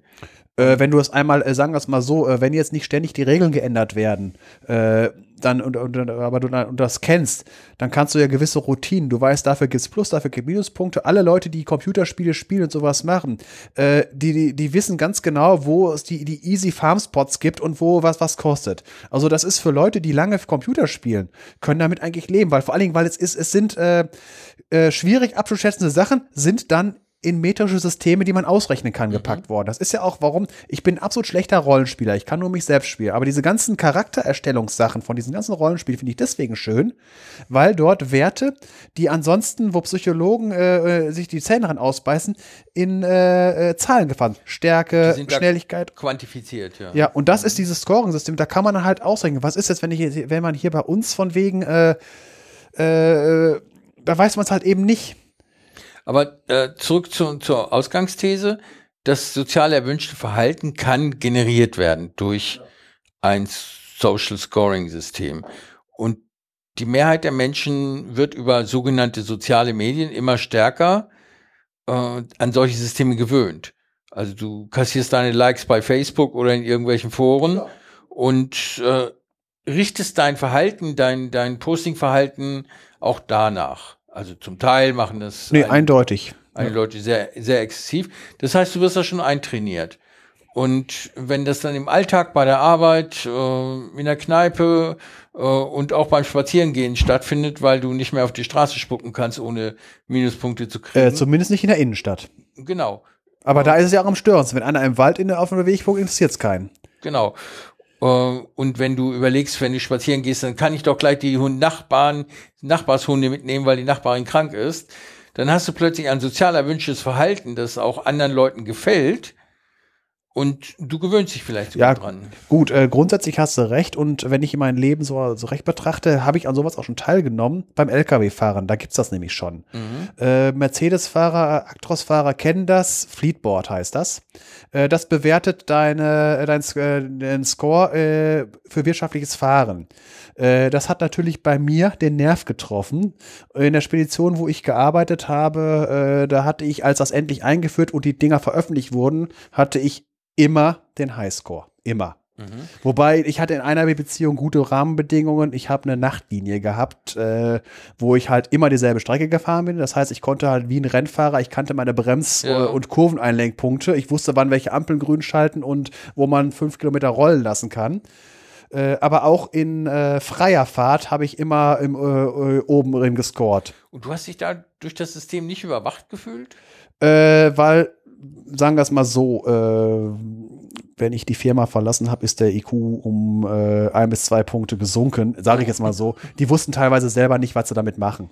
Mhm. Weil effektiv, man hat dafür keinen Euro mehr auf der Lohntüte gehabt und es sind auch nicht Leute irgendwie, äh, haben, haben Sanktionen von der, ähm, äh, von der Führung bekommen, wenn sie schlechte Werte gefahren haben, weil der Spritverbrauch und so weiter im, äh, hat der war scheinbar, also ich habe das Gefühl, dass der Dieselverbrauch in der Spedition doch nicht so eine große Rolle spielt, sondern äh, dass wenn man zwei Stunden länger fährt und eine Tour noch zusätzlich und so weiter und hier mal Lenkzeit überziehen und sonst irgendwie sowas äh, oder hier mal auf Pause drücken, wo man eigentlich arbeiten hätte, dass das so viel mehr bringt, weil, äh, weil das nämlich viele dann auch Leute waren, äh, die haben äh, irgendwelche fürchterliche Werte gefahren, aber die haben die Kohle reingebracht, weil sie halt äh, wie die Berserker gefahren haben. Mhm. Also von, mit Berserker meine ich jetzt von wegen äh, Stunden und sonst irgendwie sowas. Mir ist gerade noch eine Analogie, Analogie gekommen, eingefallen, und zwar waren die mittelalterlichen Städte auch ganz stark überwacht, also die Bürger, die dort gelebt haben. Einmal mussten sie sich ihrem Stand gemäß äh, kleiden und verhalten. Und wenn das nicht passiert ist, dann wurden sie sanktioniert. Andererseits wurden sie innerhalb des Standes und von anderen Ständen äh, auch ganz äh, krass begutachtet, äh, wie sie sich verhalten. Ist das Verhalten erwünscht oder sozial adäquat oder ist es das nicht? Und äh, das funktionierte sehr gut, weil es halt kleine Städte, kleinräumige Städte waren, in die du im Grunde auch eingesperrt warst durch die Stadtmauer. Also dein ganzes Leben hat da drin stattgefunden. Ja, gut. Äh, wobei eingesperrt ist relativ, ja. äh, weil Stadtluft macht frei. Mhm. Da bist du nämlich nicht mehr äh, in den Frohdiensten des Herren. Äh, es ist halt, du konntest, äh, was heißt konntest, äh, es war halt eine Wahl. Ja, es war eine Wahl. Du hast natürlich vorher von der absoluten Abhängigkeit als Leibeigener, der du eventuell warst, hast du ein Jahr frei in der Stadt gelebt und dann, oder in der Stadt gelebt, dann warst du frei. Ja. Aber äh, die Leibeigenschaft ist natürlich viel schlimmer als das, was in der Stadt äh, vorgefallen ist.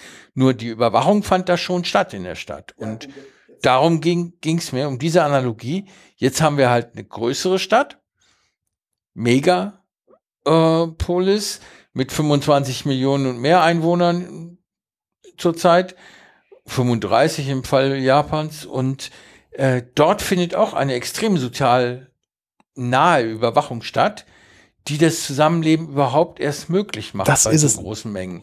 Und das ist eine fatale Zukunft. Je mehr Menschen wir haben, desto weniger Demokratie können wir uns leisten. Das ist ja die Sache von wegen äh, Singapur soll ja, äh, wenn man von wegen extrem, da hast äh, von wegen drakonische Strafen für falsch parken und auf den Boden spucken. Äh, das ist auch so eine Sache, wenn ich jetzt wieder mich persönlich betrachte, warum ich halt große Städte auch als äh, so und so vierter Kreis der Hölle ansehe, wegen dieser Sachen.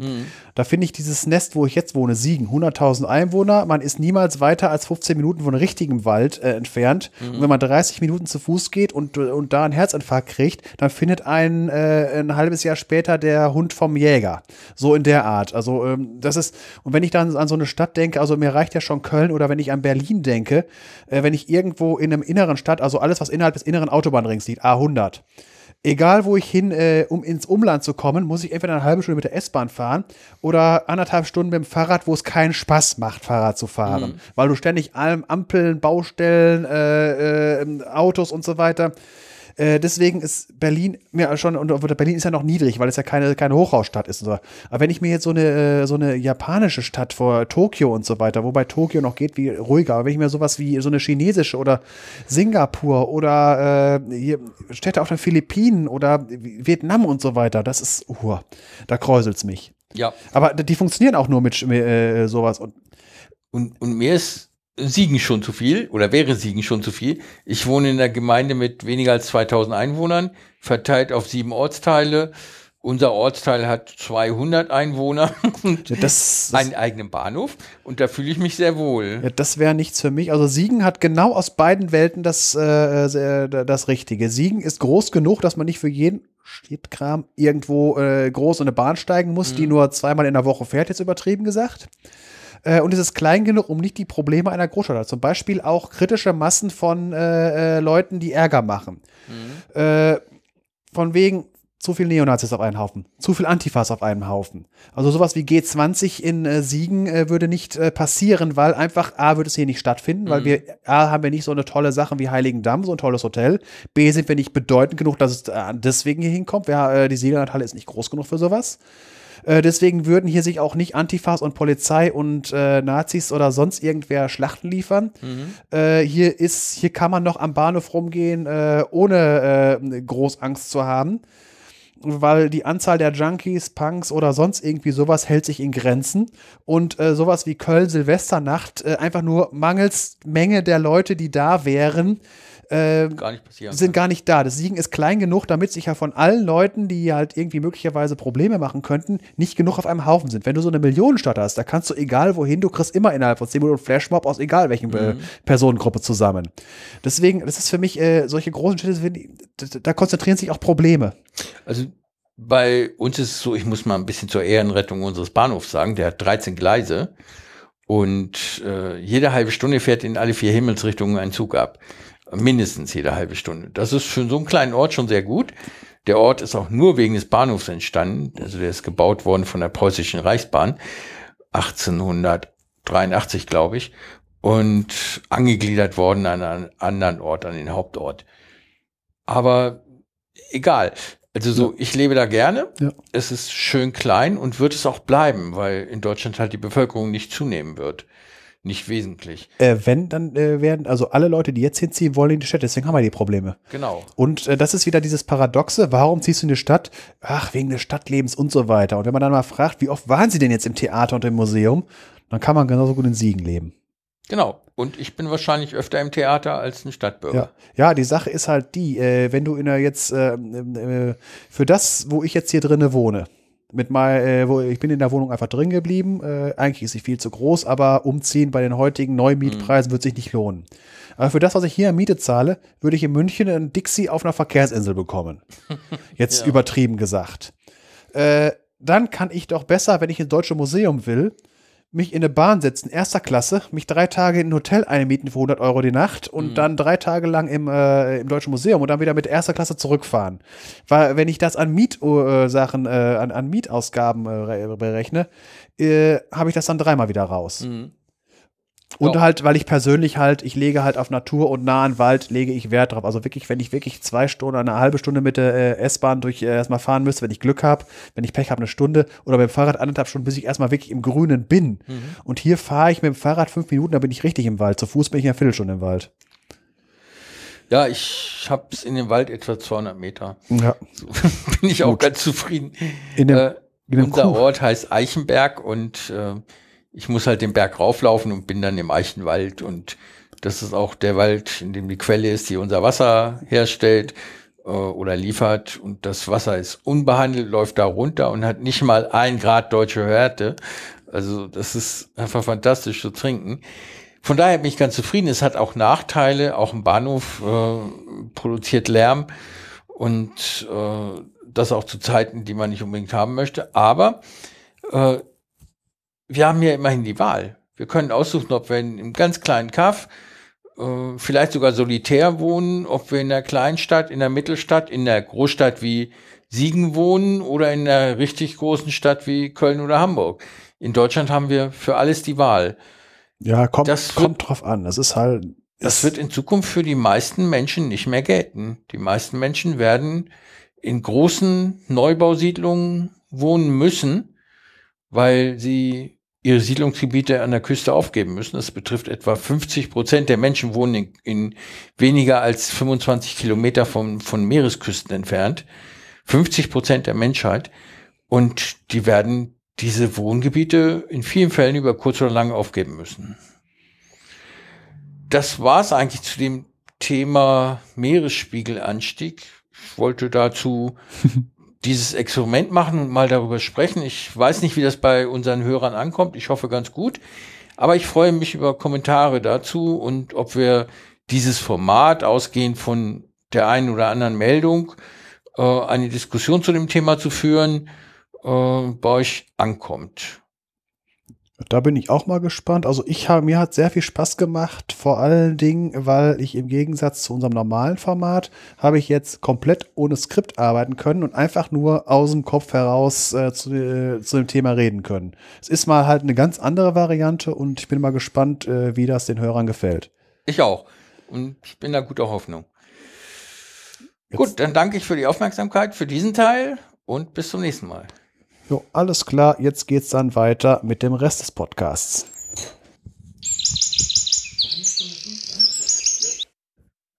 Ja, ähm, wo du jetzt gerade sagst, mit Kopfhörern Fahrradfahren mache ich nicht. Äh, das, äh, das ist äh, gut, dass du da äh, dich selber im Blick hast und äh, auch guckst, äh, dass du äh, dass dieses Gefahrenpotenzial auch abschätzt. Aber ich meine, ich hätte letztens vor zwei Wochen oder so von einer Studie gehört, die in wo sollte es anders sein, den Niederlanden durchgeführt wurde zu genau dem Thema. Und da soll wohl rausgekommen sein, dass das gar nicht so gefährlich ist, wie man immer denkt. So, ja. Ja, da, da kann ich jetzt rein. Äh, jetzt äh, die, Rahmenbedingungen. In den Niederlanden oder am Niederrhein würde ich wahrscheinlich Podcast hören, ganz einfach, weil Fahrradfahren da einfacher ist. Dort gibt, äh, sind die Straßen einfacher, weil es gibt ganz viele asphaltierte Wirtschaftswege, gut ausgebaute Radwege, wo man wenig äh, auf anderen Verkehr achten muss.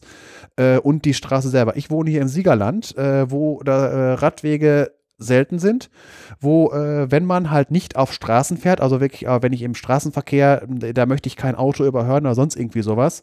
Und wenn man abseits fährt, fährt man auf äh, Waldwegen. Und die sind halt, die erfordern halt eine größere Aufmerksamkeit als einfach nur als ein Kilometer geradeaus asphaltierter Weg, Kreuzung, ein Kilometer asphaltierter äh, Wirtschaftsweg, Kreuzung und so weiter, wo, wo man halt besser abschalten kann. Das ist das gleiche Vergleich. Ich habe meine Podcasts, habe ich auf der Autobahn oder nachts auf der Landstraße gehört, wo wenig Verkehr war. Wenn ich tagsüber im Lieferverkehr äh, mitten durch die Stadt gefahren bin, da konnte ich noch nicht mal die Nachrichten gebrauchen oder sonst irgendwie sowas. Das, das ist halt äh, hier im Siegerland, wo ich halt wirklich durch den Wald äh, mit, äh, mit, mit einem Trekkingrad fahre, wo äh, roter Steig, äh, wo es halt Wurzeltrails gibt oder wo man entweder mit 40 bergab oder mit äh, 5 km/h bergauf über Stock und Stein, da kann ich dem Podcast nicht folgen. Zu Fuß geht das, weil die Füße funktionieren automatisch.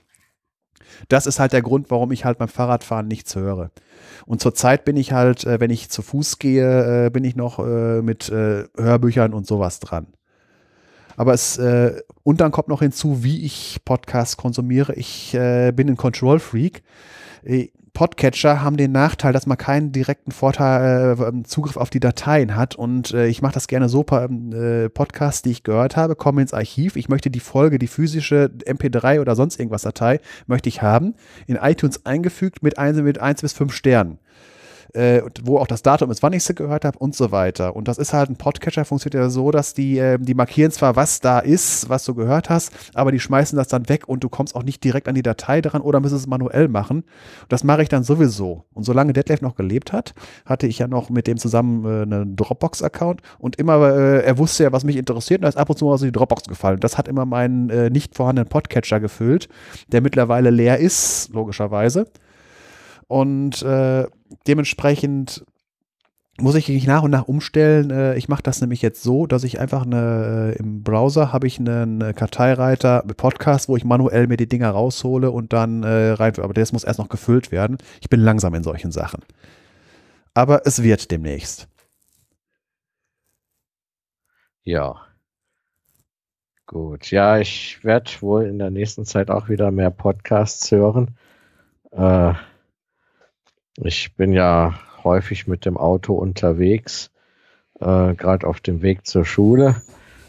Gut, die Fahrradsaison fängt bald wieder an, aber ähm, dadurch, dass ich halt äh, jetzt quasi auch morgens quasi jeden Tag außer Freitag meinen Sohn zur Schule bringen muss, ist halt so die Zeit, äh, äh, die ist da, die ich dafür habe, auch sehr begrenzt, äh, um mit dem Fahrrad zur Schule zu fahren. Und da könnte ich mir auch mal wieder im Auto ein paar Podcasts anhören über den MP3-Player, für den ich ja extra zu dem Zweck auch einen Vorverstärker gebaut habe. Hm. Übrigens mit Operationsverstärkern. Äh, da kommen wir aber in dieser Folge später zu, beziehungsweise ähm, die Schaltung, die ich da benutzt habe, ist in der letzten Nicht-Wichtel-Folge drin. Äh, ja, und eigentlich könnte ich das Ding mal wieder rauskramen und mal wieder anschließen. Ja, und vielleicht kommen dann von mir auch wieder Podcast-Empfehlungen. Ich muss mich da einfach mal durchklicken. Im Moment habe ich noch große Schulden bei Hoxilla und äh, bei ähm, Soziopod. Äh, das sind so meine Lieblingspodcasts. Bei, so äh, bei Soziopod habe ich einige Folgen, die ich schon mehrfach gehört habe, weil die einfach so klasse sind. Ja, also haben wir ja doch schon mal eine Podcast-Empfehlung hier drin, aber ich glaube, den haben wir schon mehrfach erwähnt äh, auch. Die, die hatten wir schon. Hoaxilla äh, ist schon mal gewesen und Soziopod ja. hatten, glaube ich, Detlef und ich auch schon mal erwähnt. Ja, aber da habe ich einiges an Folgen nachzuhören. Es sind ja auch viele. Ich sage, als ich da vor, äh, wann war das, 2012 eingestiegen bin, ich bin eingestiegen bei Hoaxilla bei Folge 107, das war Waldorfschulen. Und dementsprechend gab es schon 106 Folgen vorher äh, wovon man halt äh, maximal äh, zehn weglassen konnte. Äh, das sind dann halt äh, Berichtsfolgen, wenn die auf irgendwelchen äh, Konferenzen waren. Aber von den anderen äh, 90 sind ja, waren ja alles hörenswerte Folgen an sich. Also wenn man jetzt halt wirklich ein bestimmtes Thema hören wollte. Und da hat man schon was zu tun, weil die sind ja auch ungefähr immer so eine halbe bis eine Stunde lang. Ja, das ist schon einiges. Und immer schön recherchiert. Ja, und ich muss auch ehrlich sagen, ich bin jetzt nicht der Typ, der sich so einen Podcast in zwei- bis dreifacher Geschwindigkeit anhören kann. Das geht einfach nicht. nee, das geht auch nicht. Nee, das, das kann ich auch nicht. Äh, wie gesagt, ich konnte es, äh, wenn ich beim Deadlift mitgehört habe, es gab ja anfangs, bevor er den Kopfhörer hatte, äh, hat er das, hat er die Dinger laut gehört und da war er auch noch nur bei 1,5 bis zweifacher Geschwindigkeit. Ja. Und deswegen, und auch mit dem Vorlesen, wenn, wenn er sich hat Sachen vorlesen lassen. Und deswegen war ich auch relativ gut daran, aber da brauchte ich ungestörte Umgebung. Das konnte ich, wenn ich hier gesessen habe zu Hause.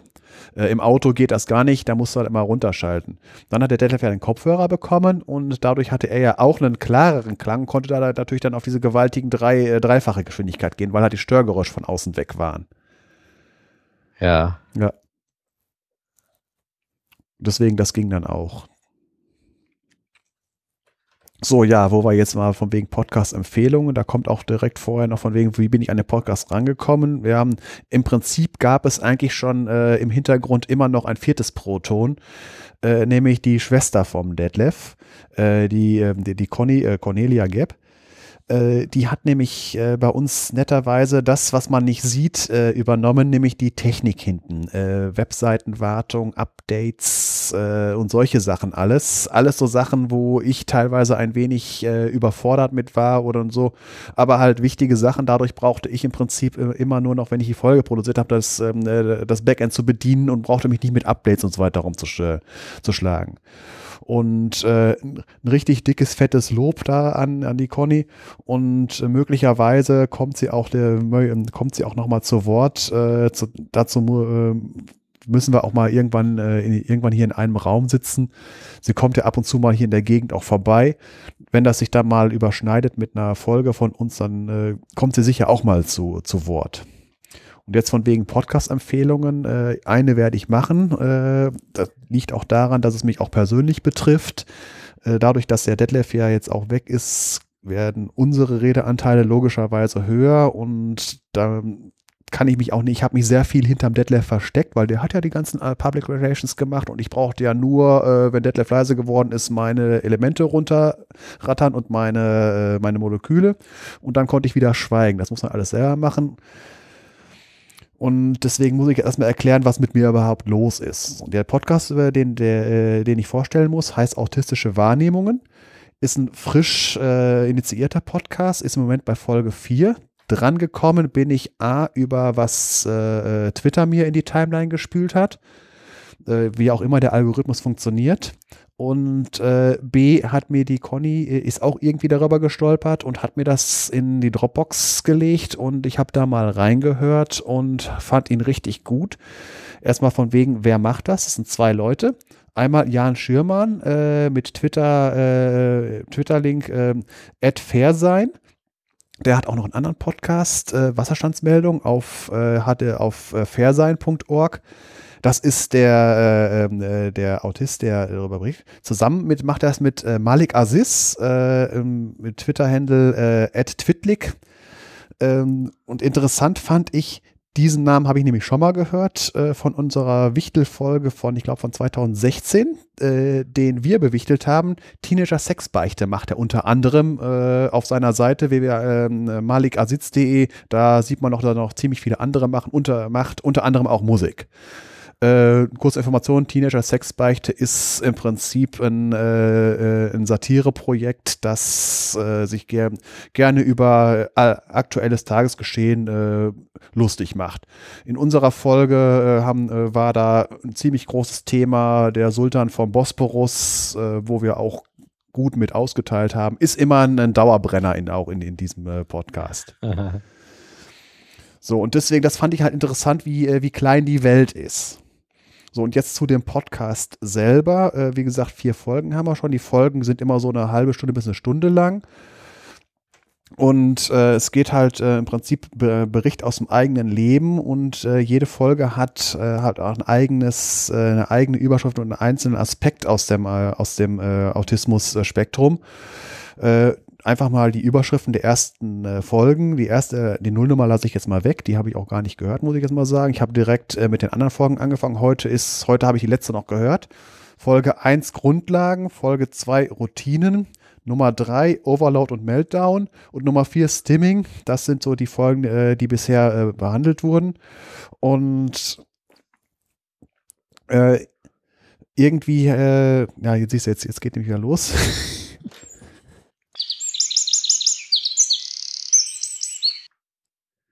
So, ich habe mich wieder mal selbst aus dem Konzept gebracht, weil ich, äh, weil ich halt nicht mehr, äh, im Prinzip hatte ich einen Buffer Underrun im Kopf. Äh, warum jetzt, äh, weil ich sagte ja es persönlich, ich bin ja auch äh, Asperger-Autist, äh, bin auch erst äh, im Erwachsenenalter diagnostiziert worden. Und als ich diesen Podcast gehört habe, habe ich sehr viel von mir selber wiedererkannt und auch ge, äh, gemerkt, dass ich halt, äh, wenn man es jetzt mal, äh, wer den Podcast hört, wird, wird diese ganzen Begriffe dann auch alle kennen äh, dass ich halt, äh, dass ich unter äh, Autisten so relativ äh, mich wiedererkenne und äh, aus autistischer Sicht recht normal bin. Hört sich jetzt komisch an, aber äh, Ich habe auch irgendwie immer äh, extreme Berührungsängste mit Neugrad. Ich bin in keinem Asperger-Forum oder sonst irgendwie angemeldet. Ich lese bei sowas immer nur mit. Bei den ganzen Asperger-Blogs und überhaupt Autismus-Blogs, ich lese auch nur mit und äh, mache, äh, kommentiere niemals, obwohl ich immer was zu sagen hätte, weil ich immer das Gefühl habe, wenn ich kommentieren will, äh, ist das Thema schon durch, Foren und so weiter. Äh, Chats sind ganz schlimm. Ich erinnere mich an meine früheren äh, Spielzeiten, wo ich Diablo, Unreal und sonst irgendwas gespielt habe. Äh, ich war immer äh, äh, drei Zeilen hinterher, wenn die Leute irgendwas gesagt haben. Deswegen habe ich immer wenig gesagt. Äh, ist eher weniger, aber jetzt bei Twitter und bei Blogs und so weiter, da bin ich immer nur passiver Mitleser. Und ich hoffe mal, dass ich dadurch, äh, wenn ich mich an die, äh, diesen Podcast, weil ich habe ihn jetzt auch deswegen ausgewählt, weil er gerade frisch angefangen hat, da habe ich nicht das Problem, dass äh, irgendwie ich mich jetzt, man ist bei Folge 36 und ich kommentiere jetzt hier im Podcast vielleicht was zu Folge 3. Äh, dass dann äh, im Forum würde man dann, wenn es irgendwer, wenn, zum Beispiel das Diablo-Forum, äh, da hätte sie von wegen äh, ein Thread Necromancer-Badge äh, für gekriegt. Von wegen, dass man halt irgendwie einen äh, äh, Thread von auf der sechsten Seite wieder ausgräbt. Da bin ich immer ziemlich vorsichtig bei sowas. Wie gesagt, Selbstzensur bei Twitter und so weiter. Bevor ich irgendwas sage, das ist 27 Mal äh, durch meinen Kopf gegangen, ob ich es jetzt abschicke und deswegen sage ich meistens nichts. Und deswegen äh, werde ich möglicherweise hier in dem Proton-Podcast, wo wir jetzt sind, im Warmlabern, das nutzen, im Prinzip äh, solche Sachen zu kommentieren und dazu was zu sagen. Weil ich mich direkt irgendwie nicht traue. Ja, jetzt hast du ja einiges erzählt. Ne? Ja. Es muss, es muss halt erklärt werden, weil ich halt, äh, weil jetzt sind ja effektiv, eine, äh, hat jeder von uns einen 50-prozentigen Anteil, äh, vorher hatte jeder einen 33-prozentigen und äh, irgendwie, jetzt muss auch mal wissen, wer jetzt der andere ist, der immer die Leute in äh, Elemente und Moleküle totlabert. Weil das kann ich ja. nämlich übrigens auch sehr gut. Wenn ich einmal angefangen habe, dann höre ich erst auf, wenn die Festplatte voll ist oder jemand äh, genervt sagt, jetzt hör auch mal auf. Wie gesagt, man muss mich im richtigen Gespräch bremsen. Ja, ja gut, das äh, sowas dann auf eine Festplatte zu bannen, ist dann schon ein bisschen was anderes, ne? Ja gut, im, im richtigen Gespräch ist halt, wenn jemand mein Steckenpferd-Thema, wo ich schon viele von habe, äh, wenn ich da einmal angefangen habe, bin ich schwer zu bremsen. Hm, lass mich raten, Atombombe.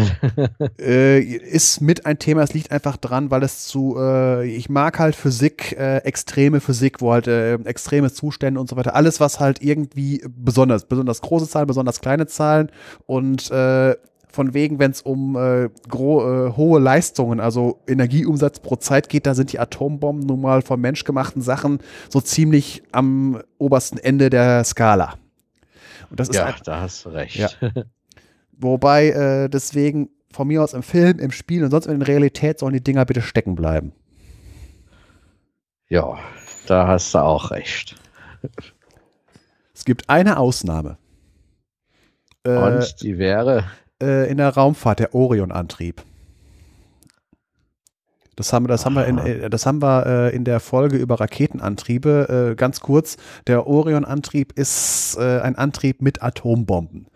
Funktioniert so, du hast ein Raumschiff, wo hier am hinteren dann eine, eine auf dem Englischen heißt das Pusher Plate, also eine große, äh, äh eine, eine, große Platte, die eine äh, Atombomben-Schockwelle äh, aushalten kann und äh, per Stoßdämpfer äh, diese Kraft halbwegs äh, in, äh, gepulst zwar auf das Raumschiff überträgt und äh, das ist einer der leistungsfähigsten realistischen Raumtischantriebe, die äh, grundsätzlich baubar sind. Äh, wahrscheinlich sind wir sogar technisch zurzeit in der Lage, das zu bauen. Äh, es wurde äh, entwickelt in den 50er, 60er Jahren im, im, Atomzeitalter, also da äh, in der Aufbruchszeit, wo halt das Atom alles lösen sollte, wurde aber aufgrund von Umweltschutz und Atomwaffensperrvertrag und solche Sachen, weil das sind ja oberirdische Atomexplosionen, äh, wurde es halt nicht weiter verfolgt und im, im All auch nicht, weil äh, es gibt einen Vertrag, dass halt im All nichts Nukleares gezündet werden darf. Also so im Prinzip atomwaffenfreie Zone ist das Weltall. Und deswegen ist eigentlich wurde das nicht mehr weiterverfolgt. Ja, Orion, wenn du Orion sagst, dann muss ich immer an die Fernsehserie Raumschiff Orion denken. Das, äh, hat damit jetzt so, glaube ich, nichts zu tun. Das ist halt das, äh, der Projektname ja. von dem. Äh, ja, ja, ja, gut. Äh, ja, gut, das, das im Fernsehen wurde ja auch von einem Bügeleisen angetrieben, wenn ich das richtig Das weiß ich habe. nicht. Äh, ich, ich weiß, dass es Raumpatrouille Orion gab äh, und damit äh, erschöpft sich mein Wissen darüber. Ja, ich habe, äh, glaube ich, ein oder zwei Folgen gesehen. Ähm, hat mich jetzt nicht sonderlich vom Hocker gerissen, aber ich fand schon äh, lustig, dass da auf der Konsole irgendwo ein Bügeleisen rumstand. Ja. mhm. Also ich, ich war ja noch nicht fertig. Warum das halt so ein faszinierender Antrieb ist, ist es halt einer der wenigen Antriebe, äh, wo man eine, äh, einen hohen Schub und eine hohe Effizienz gleichzeitig hat. Normalerweise kriegt man nur eins von beiden. Äh, genaueres halt in der Folge über Raketenantriebe. Und wir reden mit Raketenantriebe meine ich halt äh, realistisch, also jetzt nicht äh, was, wo Star Wars Raumschiffe oder sonst was mit angetrieben oder Raumschiff Enterprise mit äh, Warp-Antrieb und sowas. Das zählt alles nicht, äh, sondern halt wirklich welche, die zumindest theoretisch baubar wären, wo im Prinzip der Ball bei den Ingenieuren und den Geldgebern liegt. Ja, und oh gut, und bei den Ethikkommissionen nicht zu vergessen. Ne? Ja, gut, also diese Antriebe äh, sind im Prinzip nur was für, äh, wenn man schon im All ist und am besten die Produktion für die ganzen Sachen auch irgendwo auf dem Asteroiden oder auf dem Mond macht, äh, weil ein Orion-Raumschiff vom, äh, vom Boden aus starten, was durchaus geht, weil das Schubgewichtverhältnis größer als eins ist. Äh, aber bis das Ding erstmal in der Erdumlaufbahn ist, sind so einige Dutzend Atombomben von der Hiroshima-Stärke gezündet worden. Also den Fallout möchte keiner haben, weil die ersten sind ja sogar noch Bodendetonationen. Jo. Sind wir mit dem Warmlabern soweit durch? Äh, ja, wenn du, ich habe jetzt hier noch stehen was von den Chilis. Du hattest, ja, ja. Du, du hattest ja eine Winterblüte, habe ich gehört. Ja, ich hatte eine Winterblüte. Das hatte ich letztes Jahr auch schon. Also aus irgendeinem Grund. Ähm, eigentlich sind Chilis äh, gelten ja als einjährige Pflanzen, aber man kann die überwintern lassen. Normalerweise muss man sie da äh, ein ruhiges Eckchen stellen, darf sie nicht zu viel gießen und muss sie vorher zurückstutzen. Ähm, ich habe jetzt äh, meine Pflanze einfach reingeholt und äh, ja, habe sie auch nicht zurecht gestutzt. Äh, sie war fast vertrocknet äh, und fast erfroren und äh, ja, sie hat dann im Laufe der Zeit wieder Blätter gekriegt. Jetzt steht sie in meiner Küche am Fenster und blüht mitten im Winter. Schön. Äh, ja, ich hoffe, dass sie noch genug Power haben wird, um äh, auch dann zu blühen, wenn die anderen Pflänzchen blühen. Ja, die anderen sind auch jetzt unterwegs schon. Also ich habe äh, vor, letzte Woche habe ich äh, äh, Samen eingepflanzt und die sind tatsächlich auch äh, sind einige schon gekeimt. Ah ja, ja, Es, es geht los, bald kommt der Frühling. Es geht weiter, ja. ja. Gut, aber ich werde wahrscheinlich in Zukunft über die Chilis hier im Podcast nicht so viel zu erzählen haben, aus dem einfachen Grund, äh, weil es äh, recht langweilig sein wird. Ich habe dieses Jahr wieder nur ausschließlich Ecuador Purple Pflanzen äh, eingepflanzt, einfach damit ich äh, auch weiterhin Saatgut habe, ähm, wo ich sicher sein kann, dass Ecuador Purple rauskommt. Weil letztes Jahr hatte ich ja äh, Ecuador Purple, äh, zwei verschiedene Sorten Jalapeno äh, und Habaneros und äh, da ist halt nicht auszuschließen, dass es da auch zu Kreuzungen gekommen ist. Und ja, was dabei dann rauskommt äh, oder rausgekommen ist, das gucke ich äh, mir dann nächstes Jahr halt an. Ja, jetzt, jetzt ist erstmal ein Jahr nur Ecuador Purple. Ja, das, dann kannst du ja so ein bisschen Mendel spielen. Mal gucken, was da dominant und was rezessiv ist von Farben und Schärfe und so. Ja, ich, ich weiß überhaupt nicht, was mich da erwartet. Vielleicht kriege ich auch wieder äh, einfach nur Habaneros, Jalapenos und Ecuador Purple daraus. Das ist, äh, ich, ich werde es mir angucken. Ich will nur halt äh, sicher gehen, zumindest für dieses Jahr, dass ich äh, weiterhin Saatgut habe, das ich verwenden kann für Ecuador Purple, weil das ist halt so meine, meine Lieblingshaus, was weiß ich, Sorte. Äh, die will ich mir auf jeden Fall erhalten. Wenn, ich weiß jetzt nicht, wie das so äh, mit äh, der Genetik ist, äh, ob die Basis ausreicht, um für was weiß ich wie lange Saatgut zu haben. Ähm, ich denke mal, ich werde irgendwann auch mal wieder frische Samen bestellen. Oder halt mal gucken, wenn äh, jetzt nächstes Jahr was dabei ist, was äh, Ecuador Purple sehr ähnlich ist. Vielleicht, äh, äh, vielleicht versuche ich das dann auch mal einzukreuzen. Einfach um eine Spritze frische Gene noch damit reinzubringen. Ja, Werden ja. wir alles sehen. Ich, man weiß ja nicht, äh, von wegen die Originalsorte, die du hast, ob das irgendwie eine, wie stark die gezüchtet ist. Das ist ja zum Beispiel, wenn das irgendwie so eine, äh, bei Getreide und bei Mais ist ja so mit diesen Hybridsorten, dass die, äh, man kann davon wieder Samen machen, aber äh, das, äh, die werden dann halt immer weniger ertragreich. Ja, also ich habe ich hab auf jeden Fall, äh, ich habe ja letztes Jahr die äh, Ecuador Purple, die ich da hatte, das war ja quasi schon die zweite Generation. Und äh, da äh, konnte ich mich über äh, wenig Ertrag eigentlich nicht beklagen. Äh, das war schon sehr, sehr, sehr schön wieder. Ja, ähm, ja, mal gucken, was jetzt dabei rauskommt. Ja, so viel zu den Chilis. Mehr habe ich da eigentlich nicht zu erzählen. Wie gesagt, dieses Jahr wird es eher langweilig. Vielleicht kann ich ja irgendwann mal berichten, was ich mir damit Leckeres gekocht habe. Ja, was, was ist eigentlich aus dem Chili von deinem Geburtstag? Ist das alles aufgegessen? Nee, da ist, sind immer noch äh, vier Beutel von im Gefrierschrank. Ui. Ähm, ja, das Problem ist, äh, ich kann die nur essen, wenn ich alleine bin, weil der Felix, der äh, dem, dem kann man mit was Scharfem nicht kommen. Und ich habe halt so, so alle Töpfe, ich hatte ja vier Töpfe Chili ja. da stehen. Ne? Ja. Äh, äh, einmal mit Fleisch und äh, mild, einmal mit Fleisch und scharf und dann einmal vegetarisch und mild und einmal vegetarisch und scharf. Und äh, ja, ich habe halt dann alles zusammengekippt. Das heißt, das Ergebnis ist so relativ mittelscharf. ja, aber für den Felix ist das halt schon zu viel. Deshalb kann eigentlich nur ich das essen. Deshalb komme ich auch nur auf die Idee, mir davon was aufzutauen, wenn ich äh, alleine bin. Ja. ja. Ja, gut. Ich probiere auch ein Pflanzenexperiment, äh, das ist aber eher unfreiwillig. Äh, ich habe im Keller eine Amaryllis-Zwiebel liegen. Die bin ich da dran gekommen. Ich arbeite bei der Straßenreinigung und irgendwann haben wir mal auf dem Parkplatz gemacht und irgendwer meinte, da eine Amaryllis einfach in die Ecke geschmissen zu haben. Und irgendwie hatte ich Mitleid mit der Pflanze und habe mich mal schlau gemacht, äh, was man macht, ist ja eine dicke Zwiebel.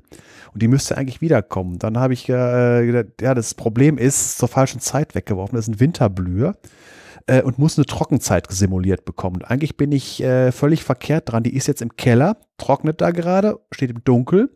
Das soll man so sechs bis acht Wochen machen und dann soll man sie wieder einpflanzen. Aber dann würde, dann wäre die ja im Sommer am Blühen. Eigentlich soll die ja erst im Herbst finden. Ich bin mal gespannt, ob das was wird. Auf jeden Fall äh, ist jetzt erstmal dunkel und trocken im Keller. Äh, Amaryllis sind ja so die Pflanzen, die so einen Meter hoch werden und äh, richtig schön äh, große Blüten haben. Und das ist einfach so, äh, ich mache das halt gerne mal Pflanzen, die irgendwie irgendwer nicht mehr lieb hat, äh, mal gucken, was da draus wird. Habe ich ja auch draußen gemacht, vor der Haustür, äh, so, so im öffentlichen Blumenbeet, da machen der Hausmeister, also die Frau vom Hausmeister und ich machen da so ein bisschen Guerilla-Gardening und da haben auch so ein paar Pflanzen Asyl drinne gefunden. Hatte ich auch mal letztes Jahr, hat irgendwer äh, Zwiebeln weggeworfen, das war aber offiziell, weil äh, unsere Gärtner äh, von der Stadt, die äh, pflanzen ja in Schlossgarten und so weiter, äh, wird ja immer, da wird ja immer rausgerissen und wieder neu gepflanzt.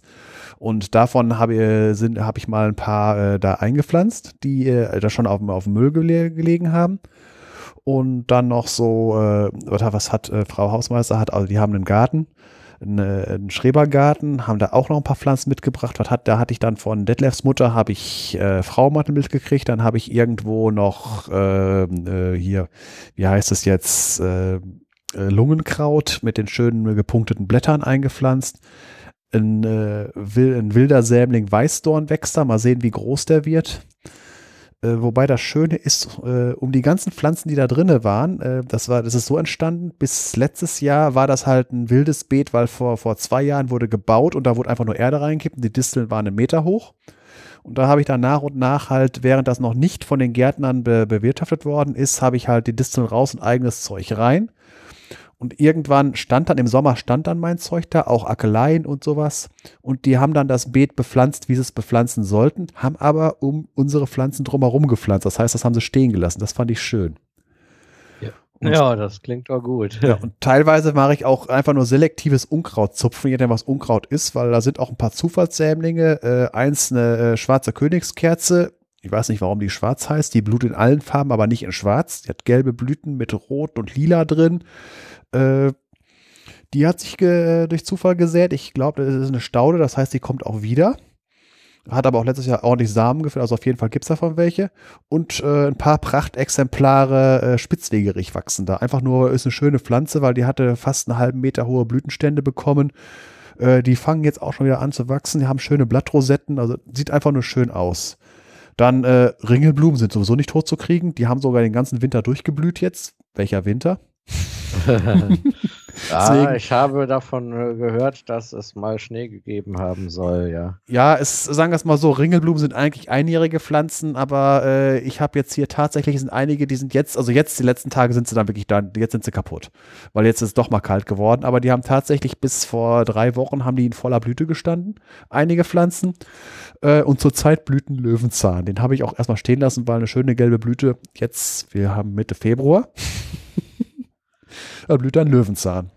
Der hat Anfang, also der Januar war ja richtig warm, also Ende, Ende Januar war die Knospe da und jetzt ist er aufgegangen. Ja, das klingt doch auch gut. Übrigens Spitzwegerich, äh, äh, wenn ich von der Wespe gestochen worden bin, dann zerreibe ich Spitzwegerich-Blätter und äh, presse das auf die Stelle drauf und dann, äh, das scheint zu helfen. Ich weiß jetzt nicht, wie viel davon äh, auf den Placebo-Effekt zurückzuführen ist, aber äh, äh, ich äh, finde es gut. Ich weiß, ich weiß es nicht wie, aber ich glaube, äh, Spitzwegerich gilt auch als Heilpflanze. Ich finde es ja. aber einfach, einfach nur eine schöne Pflanze. Vor allen Dingen äh, da, äh, wo sie bei uns wächst, das sind äh, also wir haben ein richtiges Prachtexemplar. Ja. ja. Äh, macht man da nicht auch irgendwie Tee draus? Äh, kann man auch mit rein tun. Ja, so, so Hustentee, glaube ich. Ist, glaub, kann auch mit da rein, ja. Was ja. Hab, was, was habe ich hier von, äh, von der Rosel Breitenbach? Noch eine, noch eine Tee-Variante Brennnessel, Birkenblätter, Johanniskraut, Ringelblume und Schafgarbe. Aha. Das, äh, da macht ihr auch Tee draus. Aha, Muss man halt. Äh, wogegen soll das helfen? Äh, weiß ich jetzt auch nicht, aber äh, das habe ich jetzt hier noch äh, an, der, an der Pinnwand hängen ist halt was für ein Frühling, wenn die Birkenblätter gerade frisch sind. Ja, Johanniskraut ist ja auch Juni. Ja. Ringelblume gibt es immer, wenn man sie durch den Winter bringt. Ja. Ja, ich bin ja als, äh, äh, als Ekzematiker wird mir ja häufiger empfohlen, Ringelblumensalbe zu nehmen, anstatt des bösen, bösen Cortisons. Ähm, ich kann nur sagen, nee, Ringelblumensalbe vertrage ich überhaupt nicht. Ähm, die, die kommt, da kommt meine Haut nicht mit klar.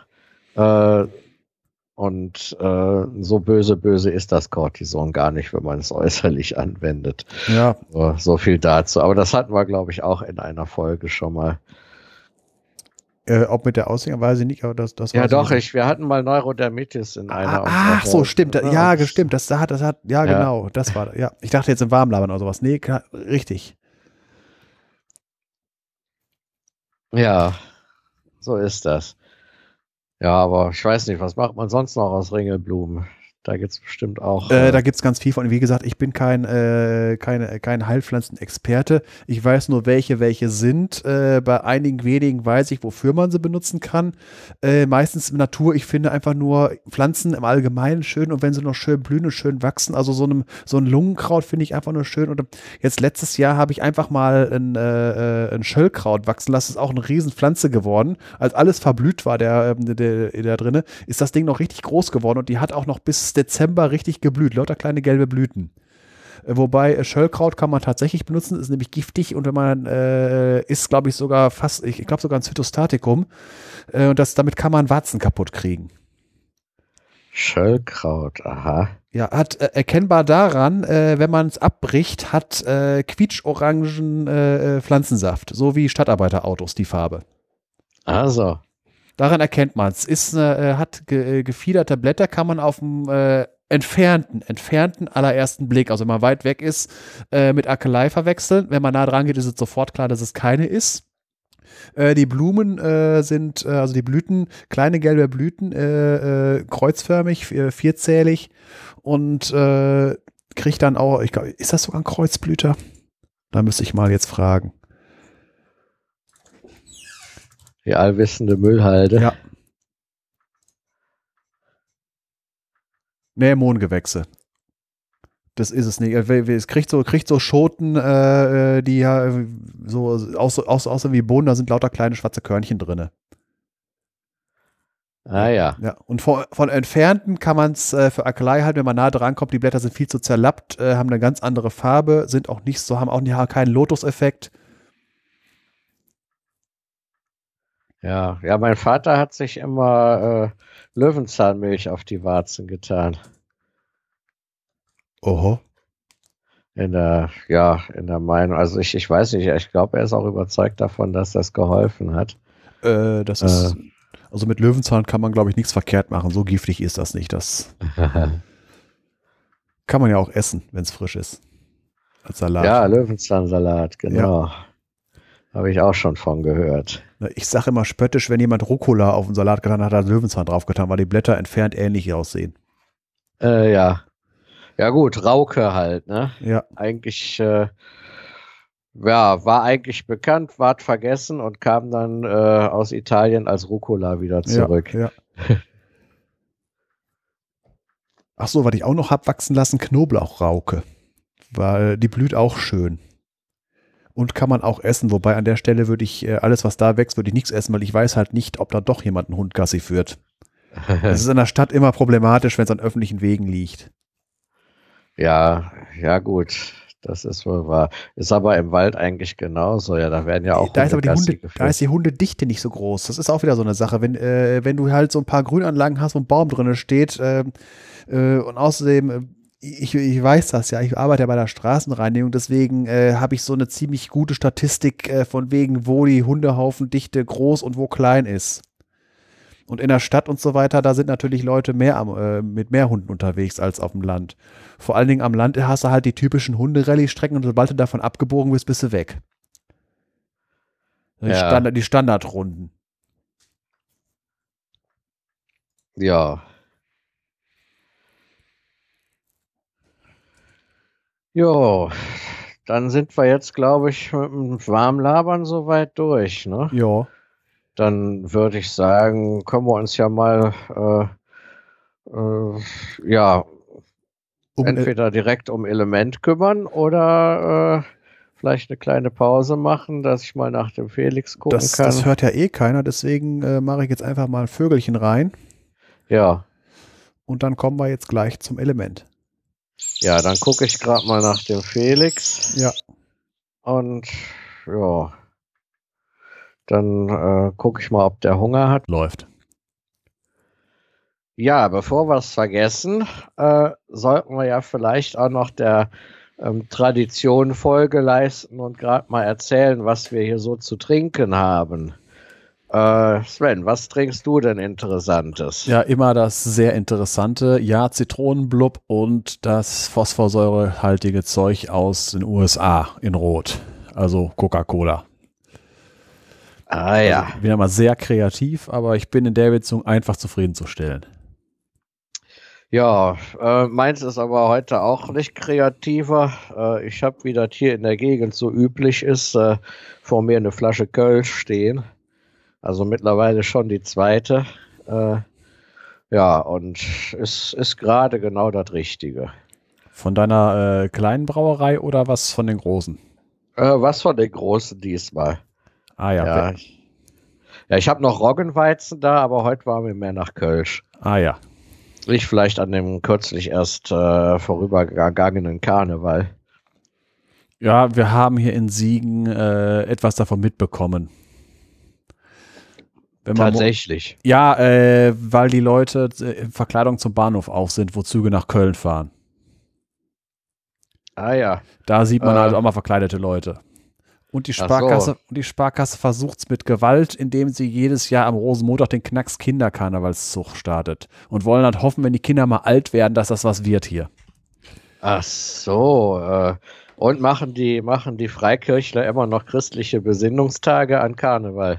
Das weiß ich nicht, weil ich bei den Freikirchlichen, äh, das ist äh, ein Bericht aus einem anderen Universum, da gibt es keine Überschneidungen, da weiß ich nichts von. Ich weiß nicht, ich habe irgendwann mal gehört, dass sie dafür sogar die Siegerlandhalle mal gemietet haben, aber das kann natürlich auch ein Gerücht Das sein. mag sein, also hier in Siegen gibt es viele von diesen Freikirchen und so weiter, aber das Einzige, äh, wo ich einen Kontakt damit habe, ist, wenn ich eins von den Gebäuden finde, mache ich ein Ingress-Portal davon, ansonsten äh, habe ich damit nichts zu tun. Also, ja. Weil Kirchen gehen immer als Portale. Ach so, Kirchen gehen immer. Ja. Schön wäre es, wenn es das Portal zerstört, heißt das nicht, dass die Kirche auch zerstört Nein, nein, nein, das ist ja nur ein virtuelles Spiel. Es ist ja, muss, äh, das Portal muss ja nur irgendeine Entsprechung in der realen Welt haben, aber es wird dann die, das kann, das kann, das kann eine Statue auf dem Marktplatz sein oder sonst irgendwie sowas, aber ein Kirchengebäude geht immer. Also, ja. Deswegen, je, jedes Dorf hat eine Kirche. Und Siegen hat halt ein paar mehr. Siegen hat ein paar mehr. Ja.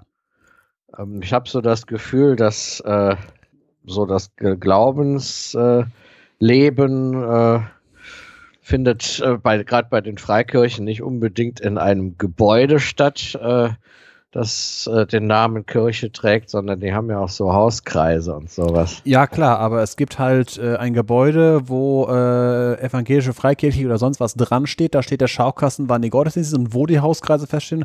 Und dann haben die halt auch einen Versammlungssaal, wo durchaus mal ein Kreuz dran sein kann. Also, Und manche haben da tatsächlich einen Architekten äh, für genommen, der nicht äh, einfach nur eine Industriehalle dahingesetzt hat, obwohl manche das eigentlich gemacht haben. Zum Beispiel hier, was, was hatte ich jetzt, die Adventsgemeinde, die hatte vorher in der Innenstadt eins gehabt. Äh, das hatte, war durchaus von außen als Kirchengebäude erkennbar. Äh, also so mit hohen Fenstern und so, hatten zwar keinen Turm da dran, war auch einfach nur im Prinzip in einer geschlossenen Bebauung ein weiteres Haus, aber man konnte erkennen, dass es halt ein äh, spirituelles Gebäude war mit hohen Fenstern und einem Kreuz äh, als Wandinlay. Das neue Gebäude ist im Industriegebiet und wenn da irgendwie äh, ähm, Autowerkstatt so und so dran gestanden hätte, wer hätte das keinen Unterschied gemacht, außer die Tatsache, dass dann äh, statt den äh, Fenstern, wo in den Gemeinderaum rein, wären dann halt Hallentore gewesen. Aber ansonsten, äh, das ist dann doch ein langweiliges Industriegebäude geworden. ah ja. Das gibt's auch, aber es gibt halt auch äh, interessante Neubauten. Oder halt solche Sachen wie aus den 60er Jahren äh, von der Uni in Siegen gut sichtbare sogenannte Seelenabschussrampe. Vom, Ja, Hader, vom Haderberg Giersberg. aus, ja, ja, die steht auf dem Giersberg oben. genau. Ja, da in der Neben, äh, da in der Gegend, äh, in derselben Straße gibt es eine sehr nette Pension, wo ich äh, des Öfteren mal genächtigt habe. Ah ja. Ja, nennt sich Akuna Matata. Passt irgendwie. Ich meine, das habe ich schon mal irgendwo gelesen. Ich bin da ja schon mal durchgelaufen, aber halt nicht aktiv. Also äh, aus dem Augenwinkel vielleicht. Ja, ist ein Privathaus. Ne? Ja. Die haben halt dann nur im äh, ja, Parterre, Untergeschoss, wie sagt man? Also es ist es auf jeden Fall in einem Abhang und dann Ja. im untersten Teil des Gebäudes Ja. haben die dann halt zwei Zimmer. Also und außen steht ein Schild dran, Zimmer frei oder Zimmer eben nicht frei. So mehr. Ja, so, so ähnlich, ja. Also, jo, dann würde ich sagen, kommen wir jetzt nach langer Rede und langem Warmlabern mit hoffentlich genug Info, wie es jetzt weitergeht, äh, zu, den, zu dem heutigen Element. Also, dann Mats ab. Ja, dann will ich mal loslegen und äh, wir sind heute beim Calcium angekommen. Das ist ein Element der vierten Periode mit der Ordnungszahl 20, äh, das zur Gruppe der Erdalkalimetalle gehört. Das sind äh, die halt die Metalle der zweiten Gruppe. Äh, wir hatten schon Beryllium und Magnesium gehabt, jetzt ist Calcium dran und es kommen irgendwann noch Strontium, Barium und Radium. Einfach nur zu den technischen Daten. Hat die Dichte 1,55, geht also in Wasser unter. Äh, Schmelzpunkt 842 Grad, Siedepunkt äh, 1487 Grad Celsius und ist äh, ein sehr reaktives Element. Das äh, läuft an der Luft direkt an, reagiert mit Wasser zu Calciumhydroxid und äh, Wasserstoff und das ist auch eine äh, sehr äh, lebhafte Reaktion. Das ist halt äh, im, im, Gegensatz zu den äh, äh, Alkalimetallen, die noch reaktiver sind, gibt es bei den Erdalkalimetallen einige, die halt, also die, die oberhalb vom Calcium stehen, die äh, stabil sind in Wasser und an der Luft. Das hatten wir ja beim Magnesium und beim Beryllium gehabt. Äh, nach unten hin äh, im Periodensystem nimmt die Reaktivität wieder zu. Strontium und Barium sind schon noch viel stärker reaktiv mit Wasser vor allen Dingen. Das äh, Calcium ist das 13. häufigste Element im, im Sonnensystem und auf der Erde ist es sogar das sechshäufigste und in der Erdhülle, also Erdkruste mit Atmosphäre zusammen, also hauptsächlich Erdkruste, ist sogar das fünfhäufigste und das äh, zweite, äh, zweite äh, na, äh, das dritthäufigste Metall. Nur Eisen und, äh, Eisen und äh, Nickel sind noch häufiger, wobei das Nickel alles im Erdkern drin ist. das findet man nicht so viel bei uns. Deswegen ist es in der, in der Erdkruste sogar nur das, sogar das fünfthäufigste. Interessant ist Calcium vor allen Dingen auch von der Kernphysik her, nicht nur chemisch, weil es äh, ein äh, Element ist, was sechs stabile Isotope hat. Wobei stabil äh, muss man noch relativ sehen. Stabil ist ein Element dann, also ein Isotop von einem Element dann, wenn man äh, keine äh, spontanen Zerfälle beobachten kann. Wobei das äh, relativ in der Beziehung ist, bis 2007 oder so ist man davon ausgegangen, dass das Element, was nach dem Blei kommt, das Wismut oder Bismut, äh, dass das ein stabiles Element, also keiner, also mindestens ein nicht radioaktives Isotop hat. Hat sich dann aber herausgestellt, dass dem nicht so ist, aber es sehr, sehr langsam zerfällt. Das gleiche gibt es auch beim Calcium. Calcium hat also sechs stabile Isotope und noch einen ganzen Haufen ähm, äh, eindeutig radioaktive.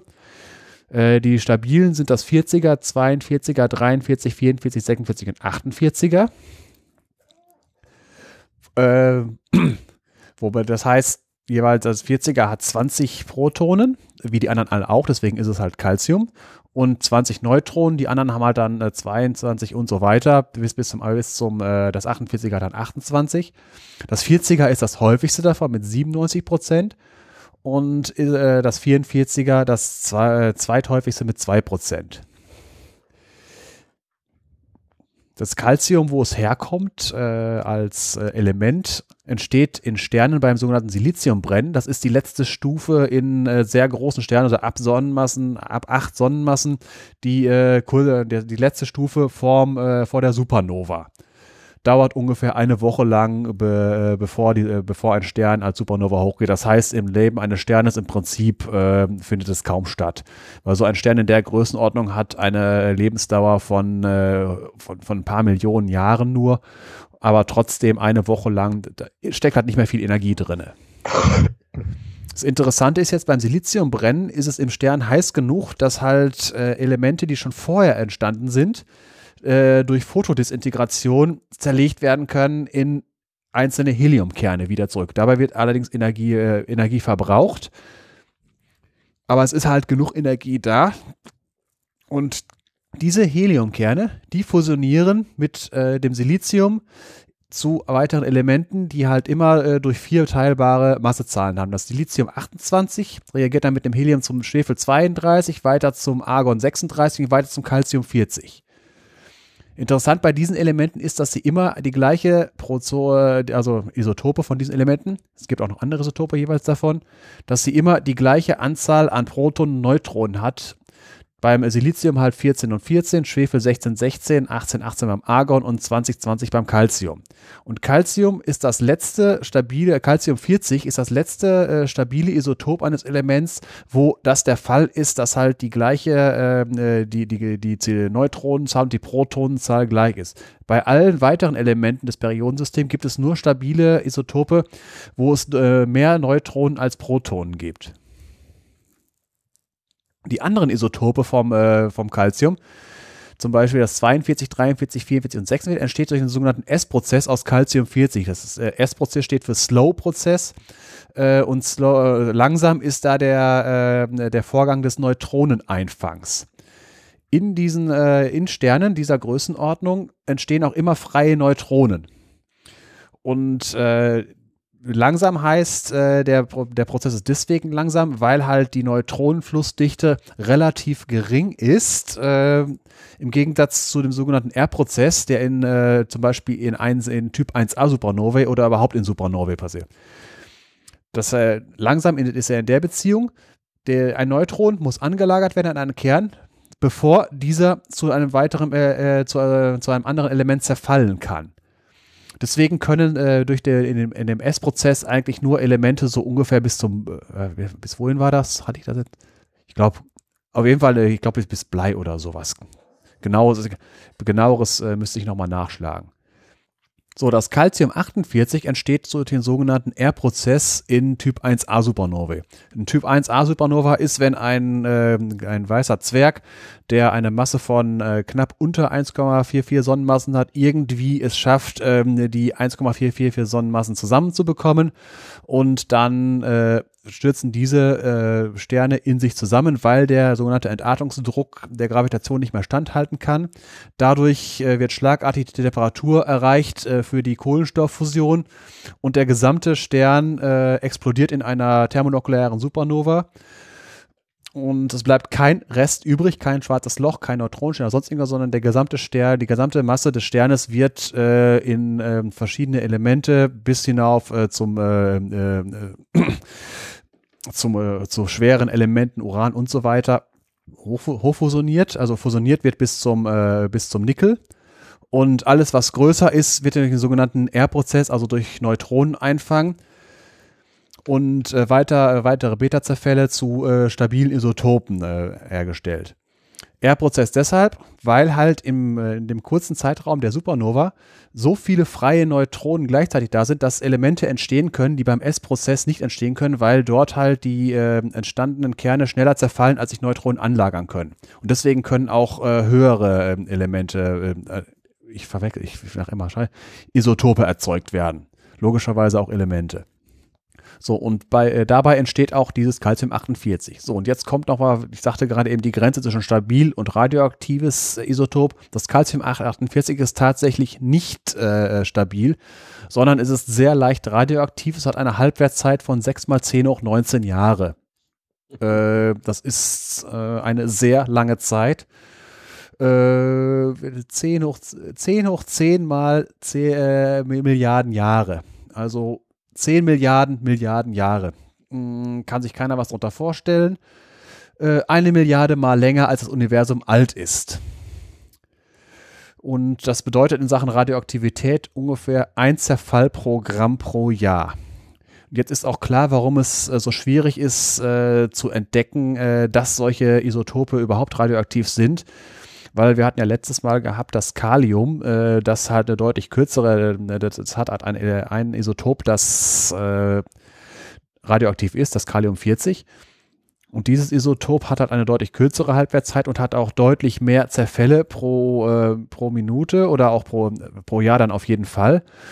Und äh, dieses, dieser eine Zerfall pro Jahr im Calcium 48 geht leicht in irgendwelchen anderen Radioaktivitäten unter, weil es braucht ja nur ein ganz kleines bisschen Kalium zum Beispiel äh, oder halt ähm, andere Elemente, die halt radioaktive Isotope oder so, so radioaktiven Uran oder sonst was dabei sein, dass man das gar nicht erst, äh, dass man gar nicht erst merkt, dass dieser Zerfall von diesem ähm, Calciumatom kommt. Und es muss ja nicht nur in der Probe sein, sondern einfach nur in der, in der Umgebung. Und jetzt kommt noch die Frage, warum hat Calcium überhaupt so viele stabile Isotope? Dazu muss man sagen, es gibt ähnlich wie in der Chemie äh, magisch, sogenannte magische Zahlen. Die magischen Zahlen der Chemie sind dann, äh, wenn eine Elektronenhülle voll ist. Das ist die Sache mit der Oktettregel, warum die Edelgase so stabil sind. Ist bei den Elementen äh, halt bei 2, 8, 18 und was war das nächste, glaube ich, 36 äh, das sind halt die, Or die Ordnungszahlen von den äh, äh, Edelgasen, die deswegen so stabil sind chemisch, weil sie eine abgeschlossene Schale haben. Und das gleiche gibt es auch für in, der, in, der, äh, in den Atomkernen, wo ja Protonen und Neutronen sind. Dadurch, dass es halt im Gegensatz zu den Elektronenhüllen, wo nur Elektronen drin sind, zwei verschiedene Teilchensorten gibt, Protonen und Neutronen, gibt es zwei verschiedene Sorten von magischen Zahlen. Äh, und die kommen dadurch zustande, dass es ähnlich wie den Elektronen gibt es auch bei den äh, Atomkernen, bei den äh, Kernbestandteilen so ein, so ein Schalenmodell mit abgeschlossenen Schalen. Die Zahlen sind bei, für die äh, Protonen und Neutronen 2, 8, 20, 28, 50, 82 und 126. Und deswegen, da jetzt sag mal, die interessant sind jetzt die Zahlen 20 und 28, weil das Calcium 40 hat 20 Neutronen, 20 Protonen. Und da 20 eine äh, magische Zahl ist, ist das sogar ein doppelt magischer Kern und deswegen ist er besonders stabil. Und das gleiche gilt für das Calcium 48 mit 20 Protonen und 28 Neutronen. Normalerweise wäre ein Element mit einem so hohen Neutronenüberschuss äh, radioaktiv und würde äh, zerfallen aber dadurch, dass es ein doppelt magischer Kern ist, ist er fast stabil.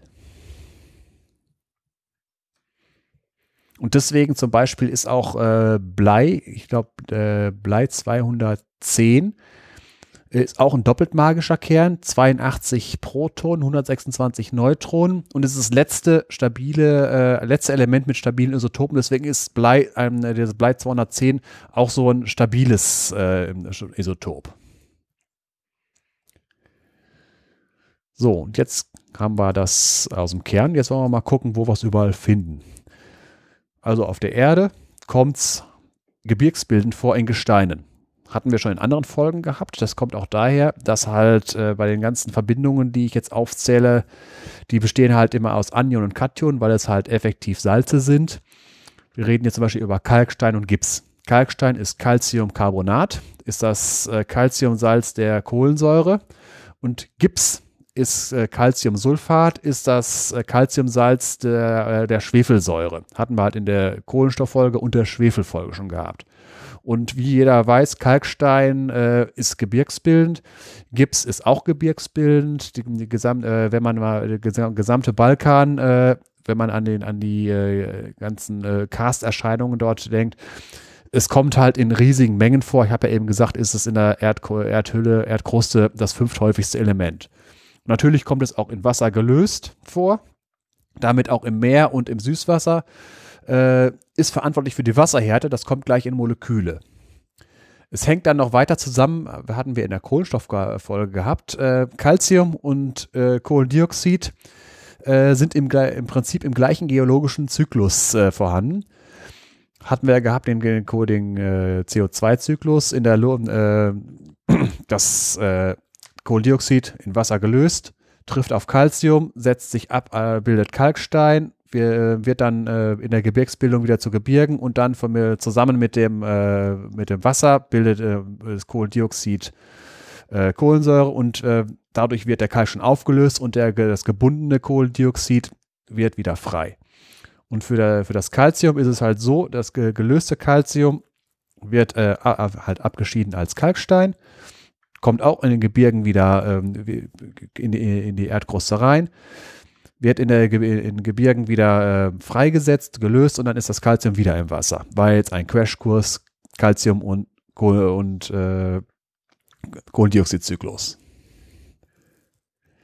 Des Weiteren ist es ein wichtiges Element im Leben, in der Natur. Es ist ein sogenanntes Mengenelement im Gegensatz zum Spurenelement. Spurenelemente, hat man sicher schon mal gehört, sind äh, Sachen, die halt äh, in, nur in Spuren in Lebewesen vorkommen. Mengenelemente sind halt Elemente, die in wirklich deutlich wichtigen Mengen in Lebewesen vorkommen. In einem Menschen zum Beispiel äh, von 70 Kilo ist circa ein Kilogramm äh, Calcium vorhanden. Liegt dort vor, hauptsächlich als das Mineral Calciumhydroxylapatit. Ist eine Verbindung, fünf Calciumionen, drei Phosphationen und eine OH und ein OH-Ion geschrieben Calcium 5 äh, in Klammern PO4 in Klammer, äh, Klammer zu 3 und 1 OH. PO4 ist Phosphat, ist halt äh, das Anion der, äh, drei, äh, der äh, Phosphorsäure. Hatten wir auch in der Phosphorfolge schon gehabt. Deswegen tritt es halt äh, Calcium im Menschen hauptsächlich in Verbindung mit Phosphor auf, ähm, als äh, in den Knochen und Zähnen, vor allen Dingen im Zahnschmelz. Äh, das ist das härteste Mineral, das äh, in, äh, im Menschen vorhanden ist, Mooshärte 5. Und in Knochen zusammen äh, sind das 99 Prozent der Eingabe zusammen mit Phosphor, insgesamt 0,7 Kilogramm Phosphor sind in den Menschen vorhanden. Der Die Menge an Kalzium, die man im Körper hat, erreicht mit ca. 30 Jahren das Maximum und dann nimmt die äh, sogenannte Knochendichte wieder ab. Inter interessant ist das deswegen, äh, weil man, man, hört ja immer von wegen älterer Leute, dass die an Osteoporose erkranken. Das ist halt äh, der, Ab der Abbau von Knochensubstanz und da das halt weniger Hydroxylapatit oder also effektiv Calcium in Knochen abgeleitet und da die Knochen dadurch weniger belastbar werden. Kann man gegen angehen mit Training und Bewegung, äh, weil Knochen haben die interessante Eigenschaft, dass sie halt äh, auf Belastung direkt reagieren und äh, der, äh, der Knochen sich äh, den Belastungen anpasst, denen er ausgesetzt wird. Deswegen, dass äh, in, innerhalb von sieben Jahren wird im Prinzip jeder Knochen, den man hat, hat äh, besteht aus komplett anderer Materie. Also die, die, die, die einmal komplett abgebaut und wieder aufgebaut, Stück für Stück. Und das äh, sorgt dafür, äh, wenn man sich mal so einen Knochen äh, anguckt, durchgeschnitten von wegen mit der Anpassen an der Belastung, dass das aussieht, als hätte ein Architekt mit einem äh, Finite-Elemente-Programm äh, dort gerechnet, wie man am effektivsten mit, der, mit, mit, dem Material haushaltet. Das sieht teilweise aus ähm, wie äh, zwar wie ein Schwamm, aber man sieht eindeutig, wie die, wie die Kräfte laufen in, in den Knochen.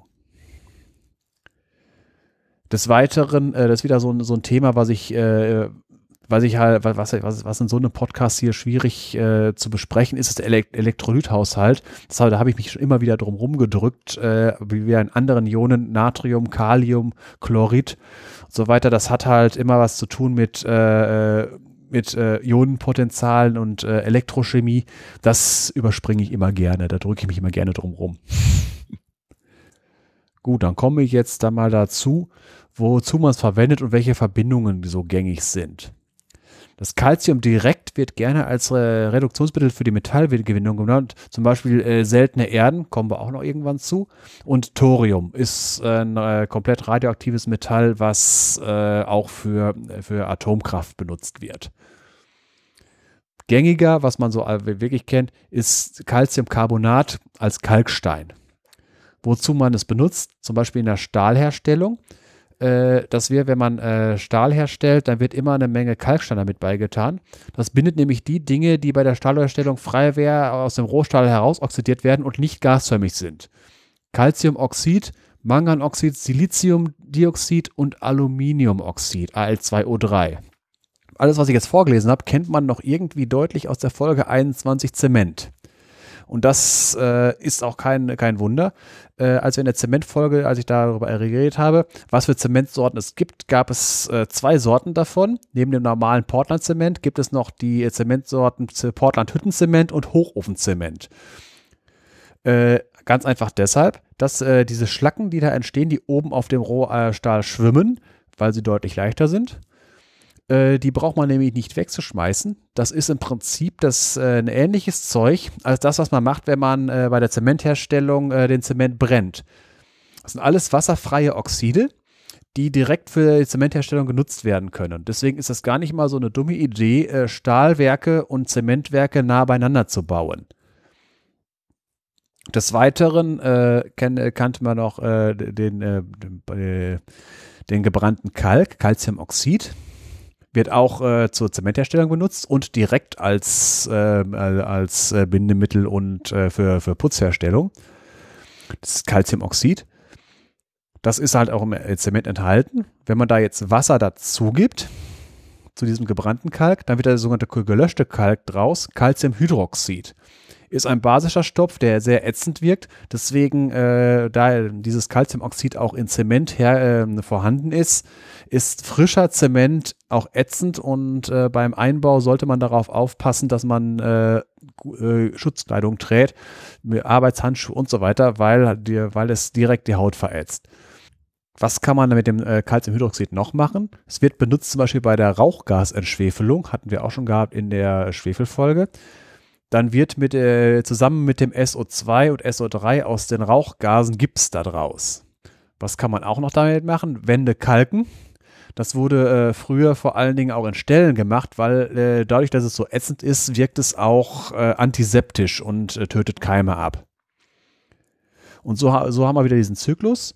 Calciumoxid zusammen mit Wasser, Calciumhydroxid. Und wenn da, äh, wenn das Ganze dann äh, noch mit äh, Kohlendioxid äh, reagiert, dann wird daraus wieder Kalkstein. Das ist die Sache, wenn aus dem, wenn der Beton nachkarbonatisiert, hatten wir in der, in der Betonfolge ja auch gehabt, dass nach und nach der äh, basische Beton durch äh, die Reaktion mit dem, äh, mit dem Kohlendioxid der Luft weniger basisch wird, dadurch äh, der pH-Wert im Beton so weit sinkt, dass wenn man daraus Stahlbeton gemacht hat, wie er hat, der Stahl nicht mehr vor Korrosion geschützt wird. Und das habe ich gerade eben erwähnt, zum Beispiel bei der Rauchgasausstellung, dass mit äh, Schwefeldioxid Gips daraus wird. Gips ist Calciumsulfat. Gips natürlich, Gips, Gips, Gips, ja. Gibt es auch als natürliches Gestein und auch natürlich noch als Baustoff wird er verwendet. Eine weitere Substanz, die man kennen sollte, Calciumcarbid, äh, ist eine Substanz aus Calcium und äh, Kohlenstoff Wobei das nicht als Salz vorliegt, so wie man sich das vorstellt, äh, oder halt als Verbindung direkt, sondern das, äh, das Carbid äh, ist ein sogenanntes Acetylit, abgeleitet von Acetylen. Acetylen ist dieses Gas mit der Dreifachbindung zwischen zwei Kohlenstoffatomen und die jeweils vierte Bindung ist mit einem äh, Wasserstoff verbunden. Und wenn man äh, die äh, Wasserstoffe entfernt, dass es effektiv wie eine Säure wirkt, wie eine, ist im Prinzip eine Säurereaktion weil äh, hatten wir in der Säurefolge gehabt. Äh, eine Säure ist eine Substanz, die Wasserstoff abspalten kann. Wenn dieses, kann, äh, dieses äh, Acetylen seine äh, Wasserstoffe äh, abspaltet, hat man ein Ion, das zweifach, zweifach negativ geladen ist und aus zwei Kohlenstoffatomen besteht, die dreifach gebunden sind. Calcium ist zweifach positiv geladen als Ion und damit hat man dann eine Substanz Cal Calcium CaC. Was macht man damit? Also erstmal, wie stellt man es her? Indem man Calciumoxid mit äh, Koks reagiert im, im Lichtbogen, was äh, sehr energieaufwendig ist und deshalb wird das gerne dort gemacht, wo Energie billig zur Verfügung steht. Also äh, da, wo man Wasserkraft hat zum Beispiel. Daraus wird dann dieses Calciumcarbid und Calciumoxid. Was macht man damit? Wenn man äh, dieses Calciumcarbid, das reagiert spontan mit Wasser, weil diese ganzen Acetylide sind nicht äh, löslich, sondern reagieren immer sofort äh, zu irgendetwas anderem. Und das wäre hier äh, bei der, äh, bei, wenn man Carbid mit, mit Wasser in Verbindung kommt, äh, wird Calcium, wird Calciumhydroxid draus und Wasserstoff. Dieser Wasserstoff, der freigesetzt wird, wird, wird zum Beispiel benutzt früher äh, bei äh, Fahrzeugbeleuchtung. Als es noch keine äh, vernünftigen Dynamos und Lichtmaschinen gab, hatten die Fahrzeuge Kabitlampen und wurden auch gerne und werden heutzutage noch gerne benutzt in der Höhlenforschung. Und früher wurden sie noch im Bergbau verwendet, weil sie halt äh, brauchen keine großen, schweren Akkus, sind sehr zuverlässig und äh, deswegen auch sehr, auf, äh, sehr äh, ausfallsicher. Früher wurde es auch gerne noch benutzt zum Schweißen, um Acetylen herzustellen. Heutzutage äh, gibt es Acetylen ja direkt in Stahlflaschen, da braucht man kein Carbid mehr dafür. Des Weiteren kann man dieses Calciumcarbid äh, für die Herstellung von Calcium, äh, äh von Kalkstickstoff äh, benutzen. Calcium CN2, also CaCN2.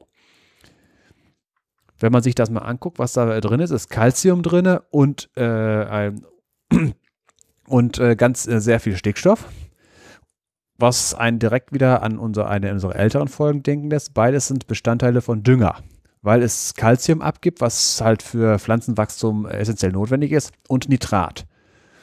Des Weiteren hat es noch den Vorteil, dass es äh, verschiedene äh, tötende Wirkungen auf Unkraut und äh, Ungeziefer hat. Nicht so wie äh, spezielle Herbizide und Fungizide und sowas, aber doch schon dafür äh, sorgt, dass äh, manche Sachen in Zaum gehalten werden. Eine weitere interessante Substanz ist Calciumchlorid ist eine äh, Substanz, wenn sie rein vorliegt, CaCl2, wenn sie rein vorliegt, ist sie stark hygroskopisch, das heißt, zieht Wasser aus der Luft an sich und wird deswegen äh, sehr, sehr gerne als Trocknungsmittel genutzt. Früher wurde es auch noch gerne benutzt, hatten wir in der Betonfolge gehabt, als Abbindebeschleuniger im Beton. Aber da Chloridionen äh, der natürliche Feind von Stahl sind, ist, sind äh, ist das heutzutage nicht mehr zulässig, äh, einfach nur, weil Stahl, das sieht man ja auch, weil die Problematik mit den ganzen äh, Verkehrswegen, mit den Autobahnbrücken, die heutzutage äh, wegen Korrosion und äh, zu dünner Überdeckung bei der Bewährung ersetzt werden müssen. Eine weitere Substanz ist Calciumnitrat. Calcium, N, äh, also Ca und dann Klammer auf, NO3, das ist das Nitration, Klammer zu und davon zwei Stück. Das wird auch wieder als Dünger benutzt und äh, jetzt nicht natürlich, aber wo man es auch sehen kann, wenn man in, äh, in äh, Stellen, wo halt äh, Ammoniak in der Luft ist, von den Ausscheidungen von den Tieren, und das dann mit dem Calcium der gekalkten Wände oder überhaupt, äh, wenn, äh, wenn, wenn, der, wenn das gemauert ist, ein gemauerter Stall ist, wo natürlich auch Calcium im Zement drin ist, bildet sich so mit der Mauersalpeter. Das ist ein, äh, das erkennt man daran, dass im Prinzip an den Wänden so ein wattiges Zeug ist. Wenn man meint, es hätte irgendein Schimmelpilz gewachsen. Das ist da wirklich wie Watte. Und das ist ein, äh, äh weil wenn, äh, äh, weil das ein relativ leicht lösliches Salz ist, wenn das, äh, wenn die gesättigtes Wasser mit Calciumnitrat äh, an die Oberfläche kommt, das Wasser verdunstet und das ähm, Nitrat äh, da bleibt, dann wachsen da diese Wattebäusche. Jetzt kommt noch was Schönes Warmes für die Hosentasche. Calciumacetat ist das Calciumsalz der Essigsäure. Äh, das wird zum Beispiel benutzt für die Wärmekissen in der Hosentasche. Gibt es auch mit Natriumacetat. Ist ein sogenannter Latentwärmespeicher. Funktioniert so, dass halt äh, wenn man das, äh, wenn die in eine, wenn man das Ding noch nicht aktiviert hat, ist das im Prinzip eine unterkühlte äh, Schmelze. Sobald man einen Kristallisationskeim äh, auf diese Schmelze loslässt, wird gemacht, indem man da ein kleines Metallblättchen, äh, was so im Prinzip wie ein Knackfrosch funktioniert, einmal äh, knacken lässt. Dann fängt das an auszukristallisieren und die Wärme wird frei. Hat den Vorteil, das hat einen Schmelzpunkt von 58 Grad, das wird nicht zu warm in der Tasche und es bleibt über einen längeren Zeitpunkt äh, immer nur in, in, diesem Temperaturbereich, was halt dafür sorgt, dass man mal eine Stunde lang äh, schöne warme Hände in der Tasche hat. Und das Ding ist re äh, regenerierbar, indem man es einfach wieder, wenn es dann äh, fest ist, wieder äh, in, in, einem Wasserbad einfach äh, kann man es wieder flüssig machen und dann wieder nochmal nutzen. Noch eine Substanz, wir hatten ja mal äh, gehabt, als wir über Fluor geredet haben und Fluorwasserstoff. Da gibt es, das ist eine sehr üble, giftige Substanz wenn man sich damit vergiftet hat, äh, hat man meistens das Pech, dass man äh, relativ schnell dran stirbt. Wenn man äh, noch eine Behandlung dagegen äh, durchführen will, macht man das mit Calciumgluconat. Äh, ist ein, das Calcium, ist ein Calciumsalz einer Substanz, die ähnlich aussieht wie Glucose, nur dass hier am Ende äh, nicht äh, eine, äh, an einem, einem End-C nicht eine doppelt gebundene Sauerstoff und ein Wasserstoff hat, sondern ein doppelt gebundenes Sauerstoff und ein, äh, eine OH-Gruppe. Damit ist es dann effektiv eine, eine Säure. Äh, das H wird abgespalten und dann damit kann, äh, kann es dann mit dem Calcium äh, ein Salz bilden. Das wird als Antidot bei Fluorwasserstoffvergiftung genommen, weil Calciumfluorid, was sich dann daraus bildet, unlöslich im Wasser ist und damit das Fluorid-Ion nicht mehr im Körper Unheil stiften kann. Und damit würde ich jetzt erstmal sagen, dass ich durch bin. Ja, das war interessant, was das Calcium alles so gern, ne? Also ich als Laie schlacker da immer mit den Ohren, wenn ich so Sachen höre, kann leider selber nicht so viel dazu beitragen. Noch nicht mal intelligente Fragen. Ich hatte zwar Chemie mal als Fach an der Uni im Vorstudium, aber äh, ja, da habe ich drei Kreuze gemacht, als ich die Multiple-Choice-Klausur dann mit Würfel und so bestanden habe. Ah ja. Nee, gut, ich finde es immer grundsätzlich interessant. Das Problem ist, ist halt die Auswahl, was bringe ich rein, was kann ich gut erklären, was kann ich weniger gut erklären und so. Und äh, das ist halt, ich wähle halt das aus, was ich halt interessant finde. Und äh, ich, ich könnte so viel, äh, vollständig ist es nie. Und wenn mir irgendwelche exotischen Sachen äh, kommen, dann äh, nehme ich die rein. Diesmal, was heißt exotisch? Diesmal fand ich halt interessant die Sache mit dem mit den äh, verschiedenen äh, mit den verschiedenen Isotopen, die es davon gibt, weil es halt auch so viele sind. Ja, gerade diese äh, doch sehr äh, vergleichsweise ewig lange Halbwertszeit hat mir doch sehr imponiert. Ja, da, äh, äh, es gibt Theorien, dass es äh, eigentlich überhaupt keine stabilen Elemente gibt. Das geht, äh, geht einher auch mit der Frage, ob das Proton überhaupt stabil ist. Aber wir reden da über Halbwertszeiten, wo halt dann untere Grenzen von 10 hoch 30 Jahren angegeben und obere Grenzen von 10 hoch, äh, schreibt eine große Zahl hin. Und 10 hoch 19 heißt ja schon, äh, dass halt nur ein Zerfallprogramm pro Jahr, mh, hm, gut. Für alle technischen Belange ist das stabil. Nicht umsonst, ja. also von wegen mit stabil. Äh, Munition aus abgereichertem Uran. Eindeutig ein radioaktives Element, aber für die Belange äh, als Munition äh, ist, ist es stabil genug. Und abgereichert, ja. abgereichertes Uran mit Uran 238 ist jetzt auch äh, nicht zu vernachlässigen, wenn man davon ein Stück geschluckt hat, aber so ansonsten äh, nicht sofort tödlich, was man so mit radioaktiven Substanzen, wenn man jetzt äh, einer, da kriegt man keine direkte Strahlenkrankheit von. Man sollte sich allerdings kein Amulett aus äh, Uran um den Hals hängen. Äh, nein. das tue ich ganz gewiss nicht.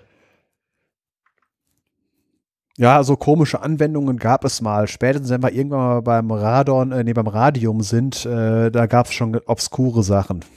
Ah, ich musste an eine Star Trek-Folge denken. Ähm, wo Data äh, irgendwie offenbar äh, seines Gedächtnisses beraubt. Entschuldigung, ich muss niesen. Ja, doch nicht. Also seines Gedächtnisses beraubt äh, und mit einem Koffer mit radioaktivem Material äh, auf einem Planeten strandet. Ähm, ja, und die dortigen Bewohner finden halt sowohl den Koffer äh, als auch irgendwann Data bringen beide aber nicht in Verbindung, finden nur in diesem Koffer halt ein herrlich einfach zu bearbeitendes Material, äh, machen da Schmuck für die gesamte Gemeinde draus und äh, dadurch werden die natürlich alle strahlenkrank. Äh, ja, und dann kommt so das übliche, die Gesellschaft da ist halt ein bisschen mittelalterlich noch angehaucht. Äh, irgendwann ist halt Data der Brunnenvergifter. Ja, klar. Ja, aber das, äh, ich gehe davon aus, dass die, ich habe die Folge nicht gesehen, aber das geht, das ist ja, geht alles in den Bereich von wegen, wie markiert man Endlager von äh, radioaktiven Substanzen und sowas, alles, äh, damit nicht irgendwann jemand, der unsere Sprache nicht versteht, genau sowas macht. Oder es ist ja auch so, irgendwo in Südamerika ist mal so ein Unfall passiert, da stand halt ein Krankenhaus leer, da war aber noch eine Bestrahlungsanlage äh, drinne und irgendwelche Schrottdiebe sind da rein, haben das mitgenommen, haben dann den Behälter mit dem Radionuklid aufgemacht, ich weiß nicht, Kobalt oder sonst irgendwie sowas und das leuchtete schön im Dunkeln. Oh, interessant. Ja, und mit nach Hause genommen und rumgezeigt und das gab ein paar Dutzend Tote. Ja. So, äh, einfach nur, weil halt, wenn die Leute einfach nicht wissen, was es ist und äh, leuchtet im Dunkeln. Also unser eins, wenn jemand irgendeine Substanz findet, die im Dunkeln leuchtet und äh, weiß, dass es nicht fluoreszieren ist, dann macht er erstmal, ähm, dann tut er das erstmal ganz weit weg und alarmiert die Feuerwehr so in der Art. Aber solche Leute, die wissen, ja. wenn man es nicht weiß, und das ist halt die Sache jetzt, wenn in 20.000 Jahren, wir haben uns hochgenugt und äh, in 20.000 Jahren stürzt einer da drauf und äh, wenn da äh, kann halt nicht lesen, bitte nicht öffnen. Ja. Das ist das Problem. Ja. Und das, das ist dann wirklich Fluch des Fahrers Os, wenn er so ein Endlager aufmacht. Ja. Ja, das ist das Problem.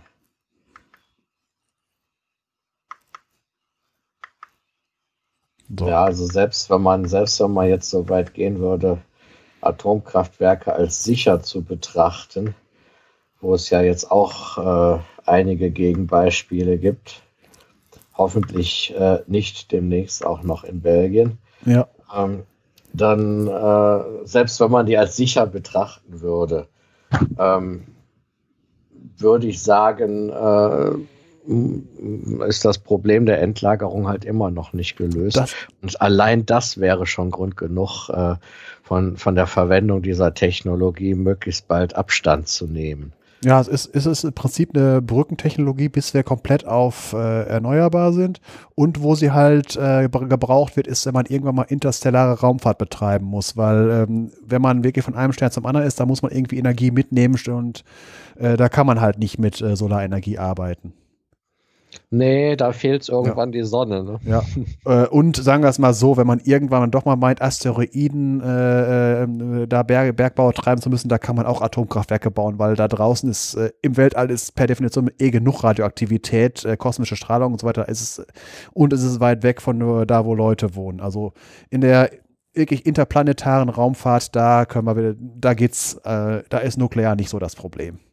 Aber hier auf der Erde, das Problem ist halt, wenn was passiert, ist es zu schlimm.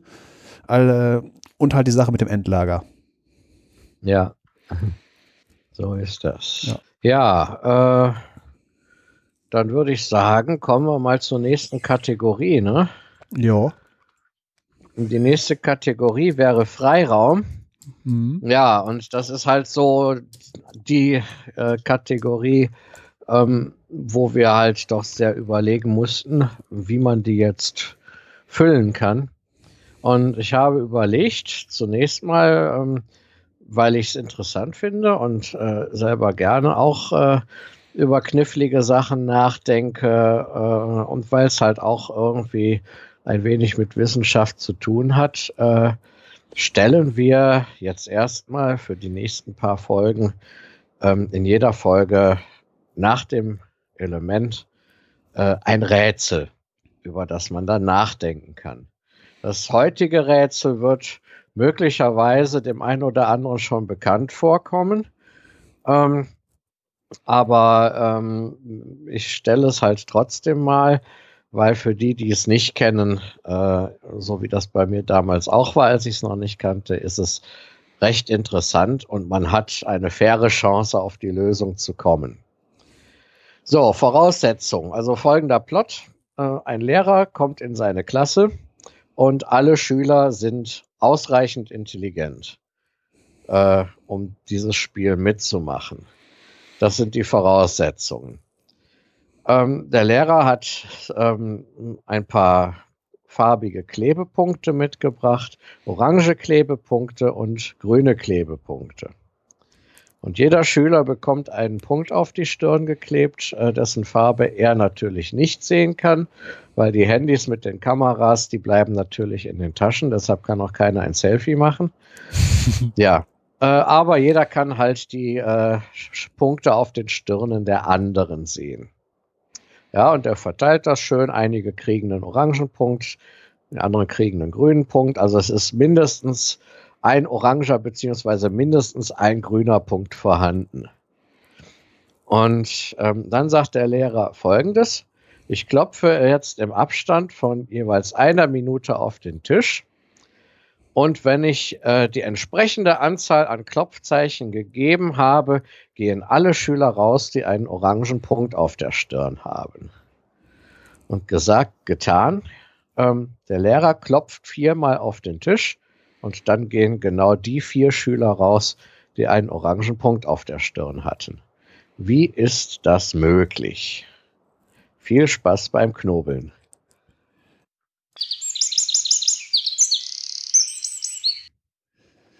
So, ja, jetzt wo alle das Rätsel gehört haben, geht's äh, zum nächsten Punkt, nämlich zu den Molekülen und hier kommt jetzt Wasser als Trinkwasser. Wasser ist ja eigentlich ein riesiges Thema, da kann man eine ganze Podcast-Serie von machen. Äh, deswegen äh, habe ich mal gedacht, äh, fangen wir mal äh, an, das Wasserthema in einzelne Teile zu spalten. Äh, damit meine ich jetzt nicht Wasserstoff und Sauerstoff, sondern jetzt hier Wasser in Form von Wasser zum Trinken als Trinkwasser. Dazu jetzt erstmal überhaupt Begriffe, worüber redet man?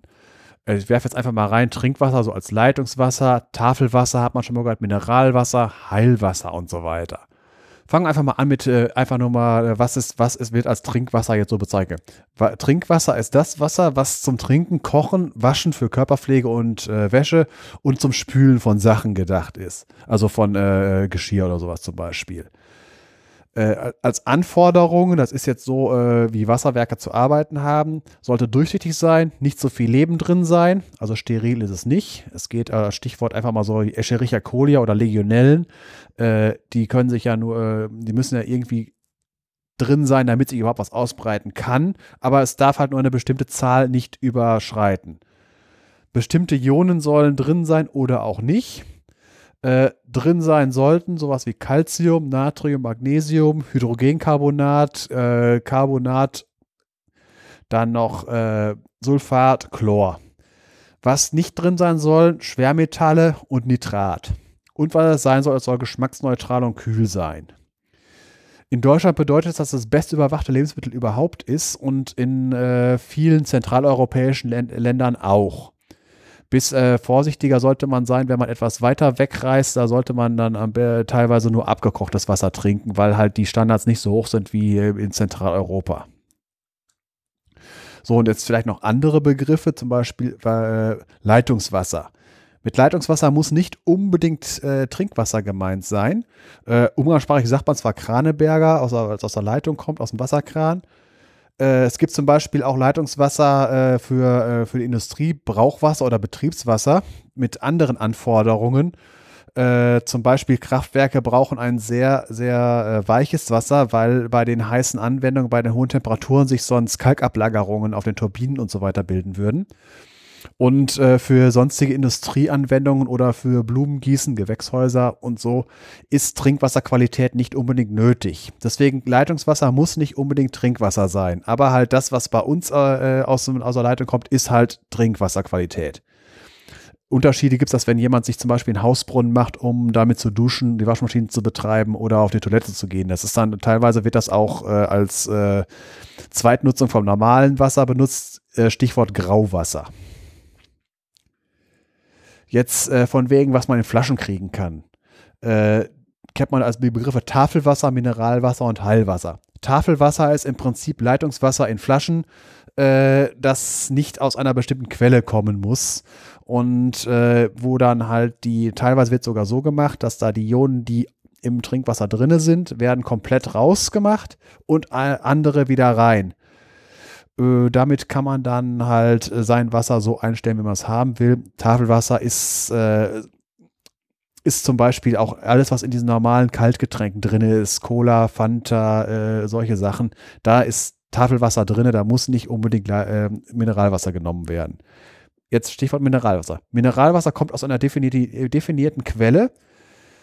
Und das äh, Interessante ist jetzt, äh, wenn man es konsumiert, kann es schlechter von der Qualität her sein, also die Anforderungen von wegen äh, äh, Lebensmittelüberwachung, als das Wasser am Hahn sein, einfach nur deswegen. Die äh, eigentlich ist, sind die Anforderungen an Mineralwasser höher, aber das gilt an der Quelle, wo es abgefüllt wird. Aber bis dahin ist es dann ja schon in der Flasche, auf dem LKW, im Handel und dann kommt es erst ins Glas. Das Leitungswasser, das wird gemessen am Wasserhahn oder mindestens an der Wasseruhr. Das heißt, äh, die müssen schon im Prinzip besseres Wasser einspeisen. Das Leitungsnetz muss in einem äh, vernünftigen Zustand sein, damit man halt am Wasserhahn die, äh, die guten Werte bekommt. Und dann gibt es noch als weitere Steigerung das Heilwasser. Das ist, hat eine, im Prinzip eine Arzneimittelzulassung. Und äh, erkennbar ist es halt auch, äh, auch daran, äh, dass es halt aus Quellen kommt, die äh, in, in, einem Ort, der mit Bad anfängt. Bad hast du nicht gesehen. Zum Beispiel. Aachen. Ja, ja, genau. Bad Aachen. Äh, eigentlich heißt das, heißt der Ort tatsächlich Bad Aachen, aber die lassen das weg, damit sie mit den zwei A's immer schön am Anfang der, äh, der, der Städteliste stehen. Ist tatsächlich so. Äh, es heißt ja. eigentlich Bad Aachen und es äh, ist auch gerechtfertigt, weil es hat, äh, glaube ich, innerhalb Deutschlands äh, die Quellen mit der größten Schüttung, also wo kommt das meiste Wasser pro Zeiteinheit raus äh, ist eine äh, Flur, Flur, und äh, Flur und schwefelreiches äh, Wasser. Sehr ja. warm. Es gibt, es gibt zwei Quellgebiete. Einmal mitten in der Stadt, also wirklich im Zentrum, 50 Grad, und etwas südöstlich davon, Burtscheid, äh, aber auch immer noch in der Stadt, äh, wo es bis zu 75 Grad heiß wird. Bis ja, zwei, das, ja. Das kenne ich alles. Also ich bin ja da groß geworden. Ich habe erst in Burtscheid gewohnt. Da gab es diese sehr heiße Quelle. Ähm, da habe ich des Öfteren dran getrunken und dann gibt es halt den Elisenbrunnen in der Innenstadt. Ja. Ähm, das Wasser ist nicht ganz so heiß, aber dafür schwefeliger. Ja, das ist äh, die in der Innenstadt, die stinken auch mehr, Schwefelwasserstoff. Und die ja. äh, in Burtscheid, die äh, stinken nicht so sehr, sind aber wärmer. Und äh, bis 2009 wurde es sogar noch in Flaschen abgefüllt und verkauft. Aber dann hat die äh, Firma, die das äh, abgefüllt hat, hat dann aufgehört, weil es sich nicht mehr gelohnt hat ist nicht pleite gegangen, aber haben äh, zugemacht, bevor sie pleite gehen. Sind auch nicht mehr alle Brunnen in Betrieb, aber es gibt halt, äh, ich glaube, in der Innenstadt fünf oder sechs und in Burtscheid auch so sie, äh, acht oder zehn, die halt genutzt werden. Teilweise für Thermen, äh, teilweise auch als Heilwasser. Manche sind auch öffentlich zugänglich, wo man halt wirklich dann mit dem Fläschchen hingehen kann und direkt was trinken kann. Wobei übertreiben ja. sollte man es auch nicht. Wie gesagt, nee, aber als, als Kind habe ich das häufig getrunken, ja. wenn ich Durst hatte und nichts mit hatte und auch kein Geld mit hatte. Ja. Dann wo, ging ich halt an den Elisenbrunnen und habe meinen Durst dargestellt. Ja, äh, wenn es halt frei zu haben ist und äh, ist ja schön. Und wo kommt das her? Das äh, Wasser, das äh, steht in Verbindung, das ist im Prinzip ein artesische Brunnen, das heißt, die kommen, äh, die, die, die blubbern von alleine äh, liegt daran, weil oben drüber liegt eine wasserundurchlässige Schicht, unten drunter auch, aber da, wo das Wasser herkommt, äh, die wasserführende Schicht, die liegt höher als Aachen und äh, liegt, äh, wenn ich das jetzt richtig in Erinnerung habe, Hohes Fenn und der Aachener Wald, Hürtgenwald, die Gegend, also alles, was so Richtung Belgien und Süden, Richtung Eifel und äh, so geht. Und da ist auch das Einzugsgebiet, wo das Wasser gebildet wird, wo das wurde, äh, und dann bis nach äh, Aachen hineingeht. Und von wegen, wo kommt die Wärme her? Äh, die Gegend um Aachen und nördlich darum und die Kölner Bucht ist äh, geologisch, tektonisch gar nicht mal so inaktiv. War nicht so gerade, dass Vulkane ausbrechen, äh, aber nicht umsonst, wer, wer, erinnert sich noch an das Roermond-Erdbeben in den 90er Jahren? Das ist das einzige Erdbeben, was ich mitbekommen habe. Ich war so circa 70 Kilometer entfernt und bei uns, äh, das war in Camp Lindfort. Äh, ich bin wach geworden davon, hab's für Bergsenkungen gehalten. Camp Lindfort ist eine der äh, Orte gewesen, wo halt unten drunter auch zu dem Zeitpunkt noch Bergbau war. Und am nächsten Tag äh, wurde gesagt, dass ein Roermond ein ziemlich heftiges Erdbeben für unsere Verhältnisse war, wo sogar äh, es richtig Schäden gegeben hat. Und dementsprechend äh, südlich, äh, das hängt damit aber nicht zusammen, also das, äh, die, die Eifel ist auch ein äh, Südeifel, äh, ein aktives Vulkangebiet. Aktiv heißt jetzt nicht, dass da ständig Vulkane ausbrechen, aber vor 11.000 Jahren ist da der letzte große Ausbruch gewesen, Maria Lach. Äh, hatte ich, glaube ich, auch in der Folge schon mal erwähnt. Das war ähm, vergleichbar mit der größten Ordnung Krakatau. Und äh, wie gesagt, äh, irgendwie das, das Wasser auf 70 Grad, also unter, ganz weit unterirdisch sogar geht es auf 130 Grad erhitzt, weil es halt in äh, sehr tiefe Schichten kommt und die Gegend relativ warm ist dort unterirdisch. Das halt zum Thema Heilwasser. Ja, jetzt sind wir vom Kalzium wieder weggekommen, ne? Nee, das Kalzium, äh, wir sind jetzt beim Trinkwasser und da ist ja zufällig Kalzium mit drin. Ah ja. Ja. So, jetzt ja. erstmal Gewinnung. Äh, erstmal hauptsächlich in Deutschland gibt es halt äh, vier verschiedene Methoden. Grundwasser, also entweder aus Brunnen oder als Quellwasser oder als Talsperren oder als Uferfiltrat oder direkt aus Gewässern, Seen, äh, womöglich ganz tief oder aus Flüssen. Wobei letzteres, wenn es aus Flüssen ist, die schlechteste Wahl ist, weil man da relativ viel Aufwand für die Aufbereitung treiben muss. Deswegen wird gerne Uferfiltrat genommen. Das ist halt, wenn man die Brunnen neben dem Fluss macht, hat man sicher schon mal gesehen, wenn man so an einem, am Rhein oder am, äh, in, in einer Ruhr oder überhaupt an einem großen Fluss, dann in der Flussaue sieht man dann so komische, äh, ganz kleine Hügel. Obendrauf ist äh, ein zylinderförmiger farbige äh, Gegenstand, so circa äh, drei, äh, zwei, drei, vier Meter Durchmesser. Obendrauf sieht, sieht aus wie so ein äh, großer Kanaldeckel, wo man rein kann und da ist meistens äh, noch irgendein Rohr, was oben rausgeht, wo so ein Hütchen drauf ist. Das sind die Wasserentnahmestellen vom Wasserwerk. Und Uferfiltrat halt, das Wasser aus dem Fluss direkt äh, muss, um zu dem Brunnen zu kommen, erst noch durch, den, durch das Kiesbett und wird da schon mal von den gröbsten Verunreinigungen und Schwebstoffen gefiltert, dass man halt für die Wasseraufwartung nicht mehr so viel Aufwand hat. Bei Seen, äh, wenn die tiefer als 40 Meter sind, je tiefer, äh, desto sauberer und klarer ist das Wasser, weil es weniger äh, in Bewegung ist und auch äh, nicht so viel äh, organische Substanzen äh, direkt da aktiv sind. Das ist ein, ein, auch eine bessere Variante. Dann halt die äh, Sache mit dem äh, mit, mit aus die extra dafür angelegt wurden, ist im Prinzip effektiv auch ein See aber halt künstlich angesehen wird auch äh, gerne halt gemacht, äh, die, äh, der Entnahmeturm ist immer in der Nähe der Staumauer an der tiefsten Stelle. Und das beste Wasser ist im Prinzip Grundwasser und äh, Quellwasser. Eine Quelle entsteht halt da, wo eine grundwasserführende Schicht irgendwie mit der äh, Oberfläche in Kontakt kommt und dort das Wasser austreten kann. Interessant da von wegen, was ist Grundwasser überhaupt? Grundwasser ist das Wasser, was in unterirdischen Hohlräumen zusammenhängt ist und nur durch die Schwerkraft und äh, äh die Reibung äh, mit, äh, mit dem äh, umgebenden äh, Gestein und so sich bewegt. Es liegt immer auf einer wasserundurchlässigen Schicht, sonst wird es ja weiter nach unten sinken. Und der Boden ist gesättigt. Das heißt, es, es ist, ist keine Luft vorhanden, außer halt gelöst, also keine Gase.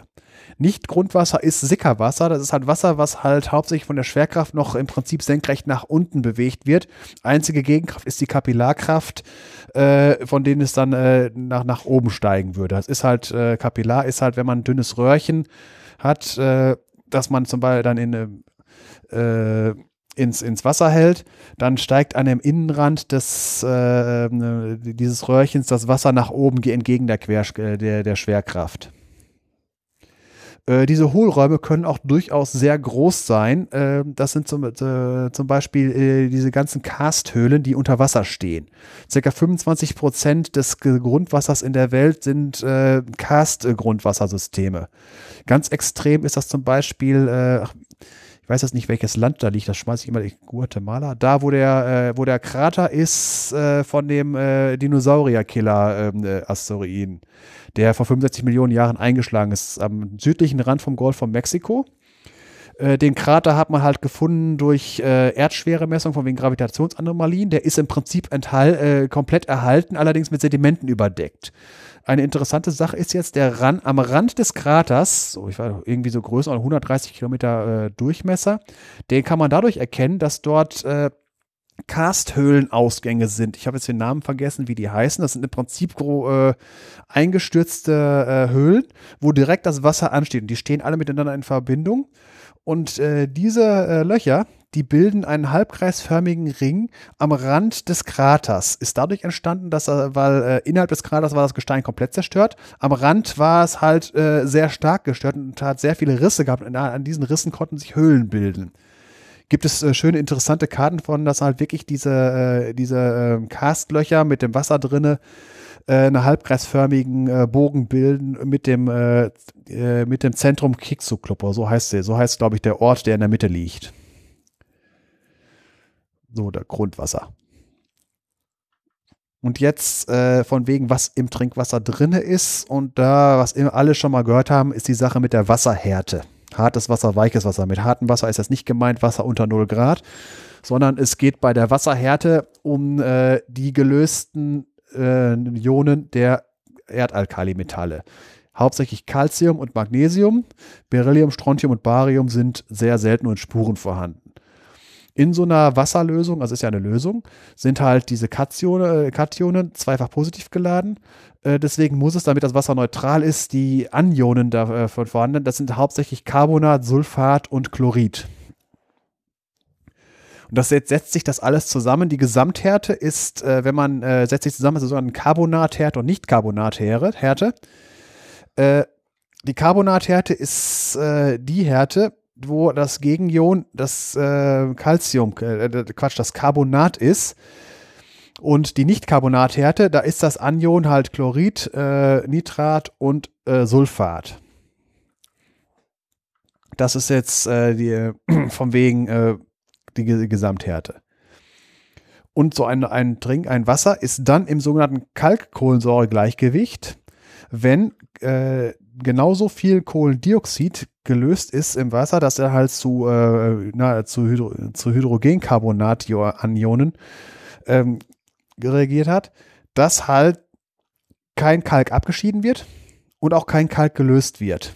Das ist deswegen wichtig von wegen Löslichkeit von reinem Calciumcarbonat, also CaCO3, 14 Milligramm pro Liter mit äh, Hydrogencarbonat, also Natrium, äh, Quatsch, Calciumhydrogencarbonat, da können schon 1,6 Gramm pro Liter, äh, also äh, statt 14 Milligramm pro Liter 1600 Milligramm pro Liter.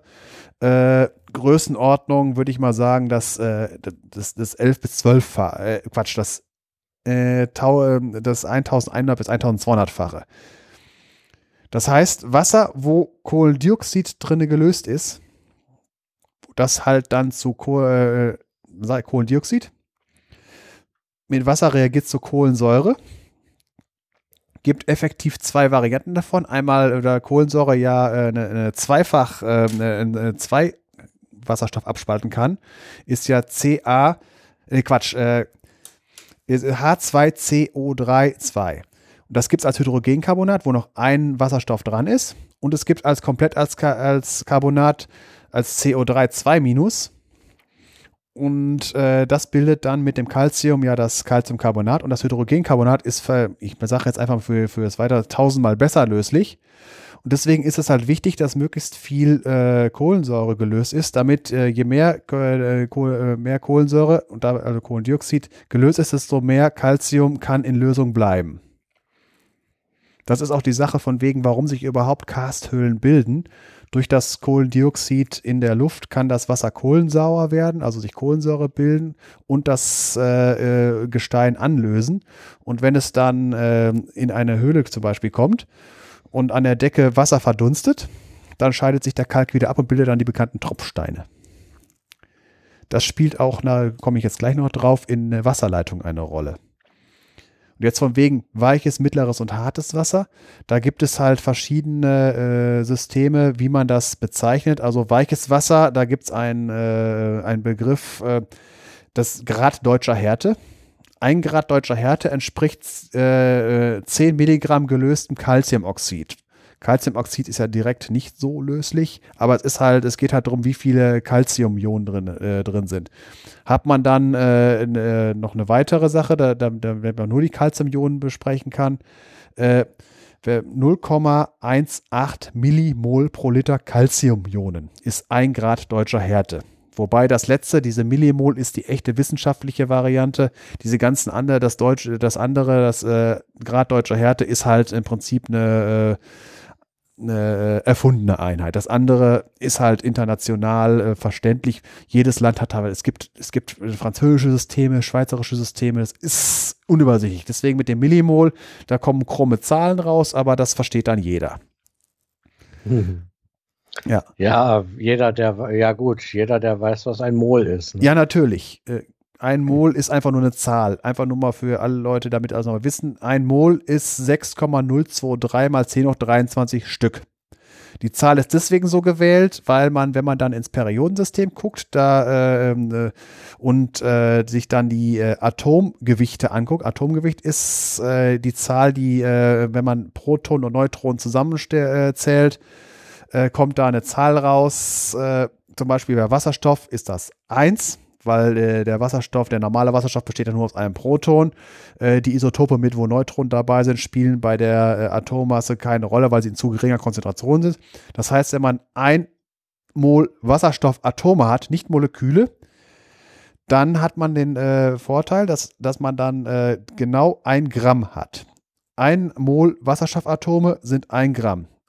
Da Wasserstoff allerdings immer als H2, als Wasserstoffmoleküle äh, vorkommt, hat ein Mol Wasserstoff, da es immer als H2 vorkommt, 2 Gramm, 2 mal 1. Kohlenstoff hat die Atommasse 12 im Durchschnitt.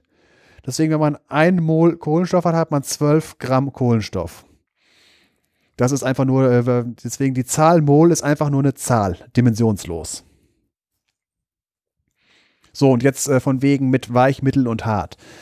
Äh, Weiches Wasser ist äh, definiert, in, bei der, ich gehe jetzt trotzdem mal auf die deutsche Härte ein, äh, ist bis 7,3 Grad deutsche Härte, ist weiches Wasser, mittleres bis 14 und alles darüber ist äh, hartes Wasser. Früher gab es auch noch sehr hartes Wasser, aber das ist ja im Zuge von der Europä äh, von wegen äh, europäischen Normen und so weiter ist das äh, abgeschafft worden.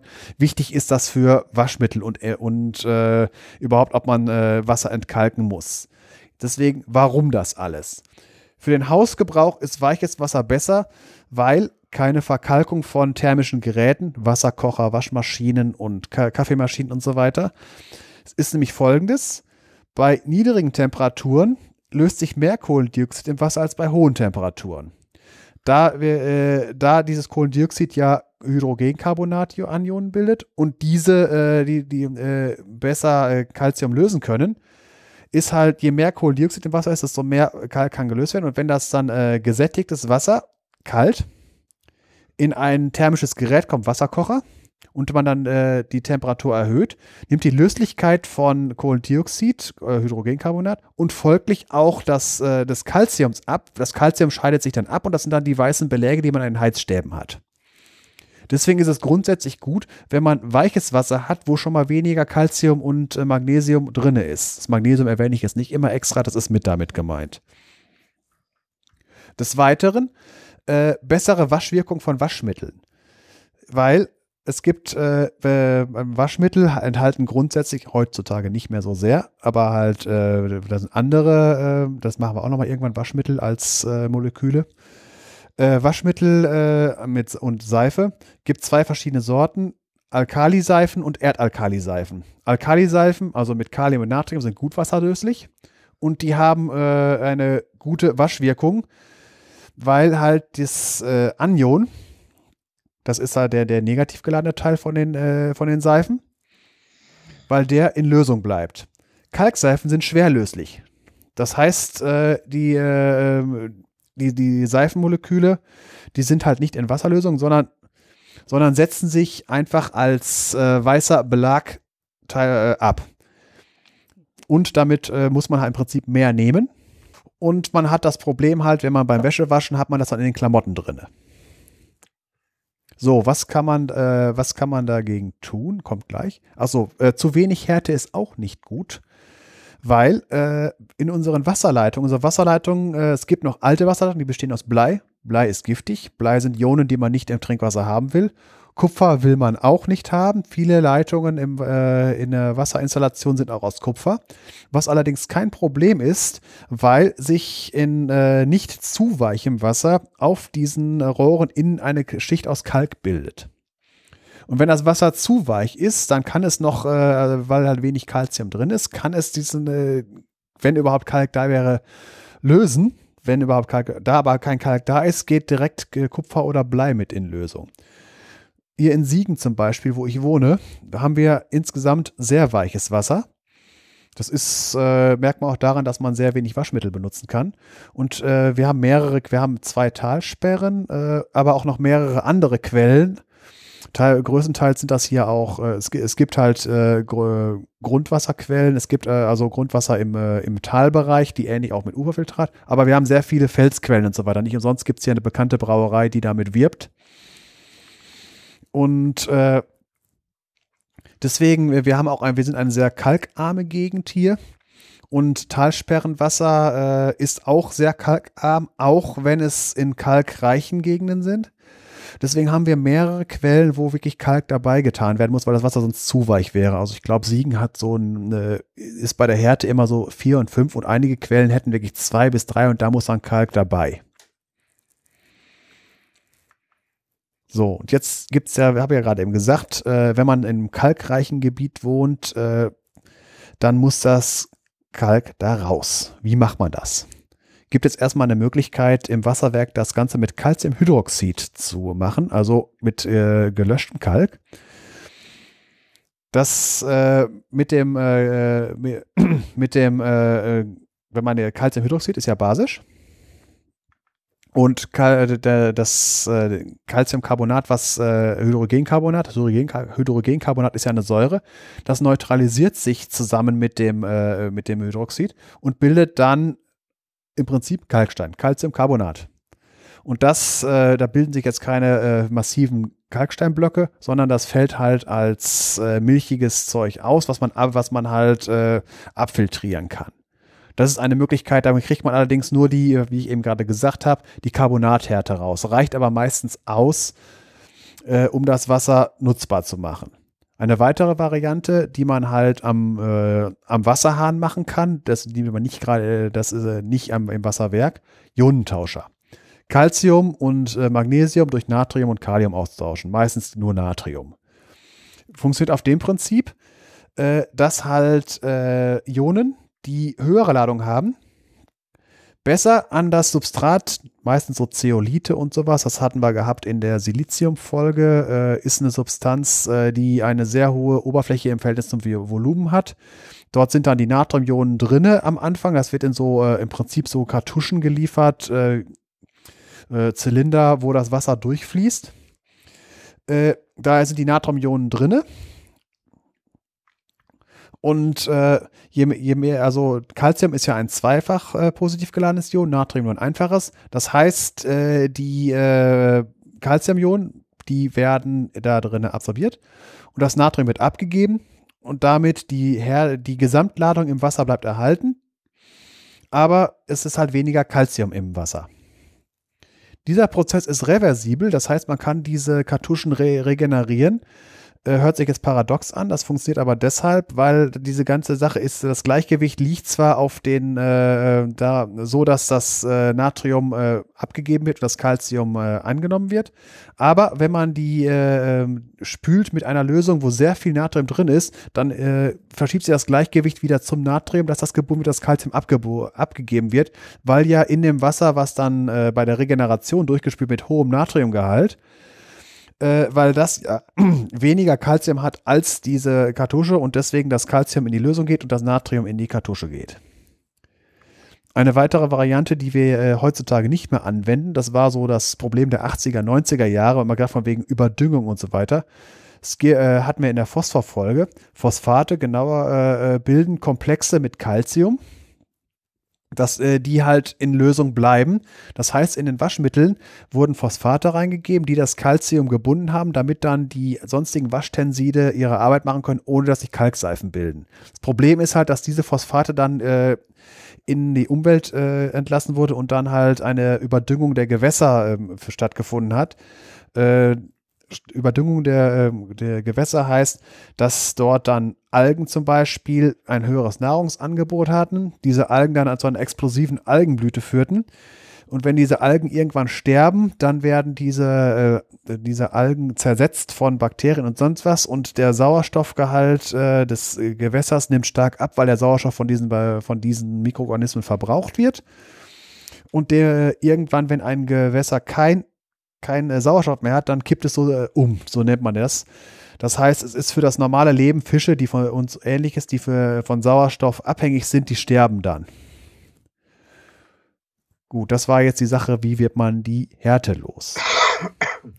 Ist noch Sonstiges? Äh, wenn man mal gedacht, äh, beim, äh, was an Ionen drin ist, die man nicht haben möchte, ist zum Beispiel Mangan. Äh, woran erkennt man, dass man viel Mangan im Wasser hat? Äh, da Waschbecken, Toiletten und Badewannen ja und Duschtassen sind ja meistens weiß und äh, da, wo ein Wasserhahn hintropft und dann Wasser auch verdunstet, da bilden sich gerne braune Ablagerungen. Das sind, äh, äh das sind Mangansalze, ich glaube Braunstein ist das. Deswegen heißt das auch so. Äh, das äh, äh ist äh, die Sache, warum halt äh, solche Sachen sich braun färben.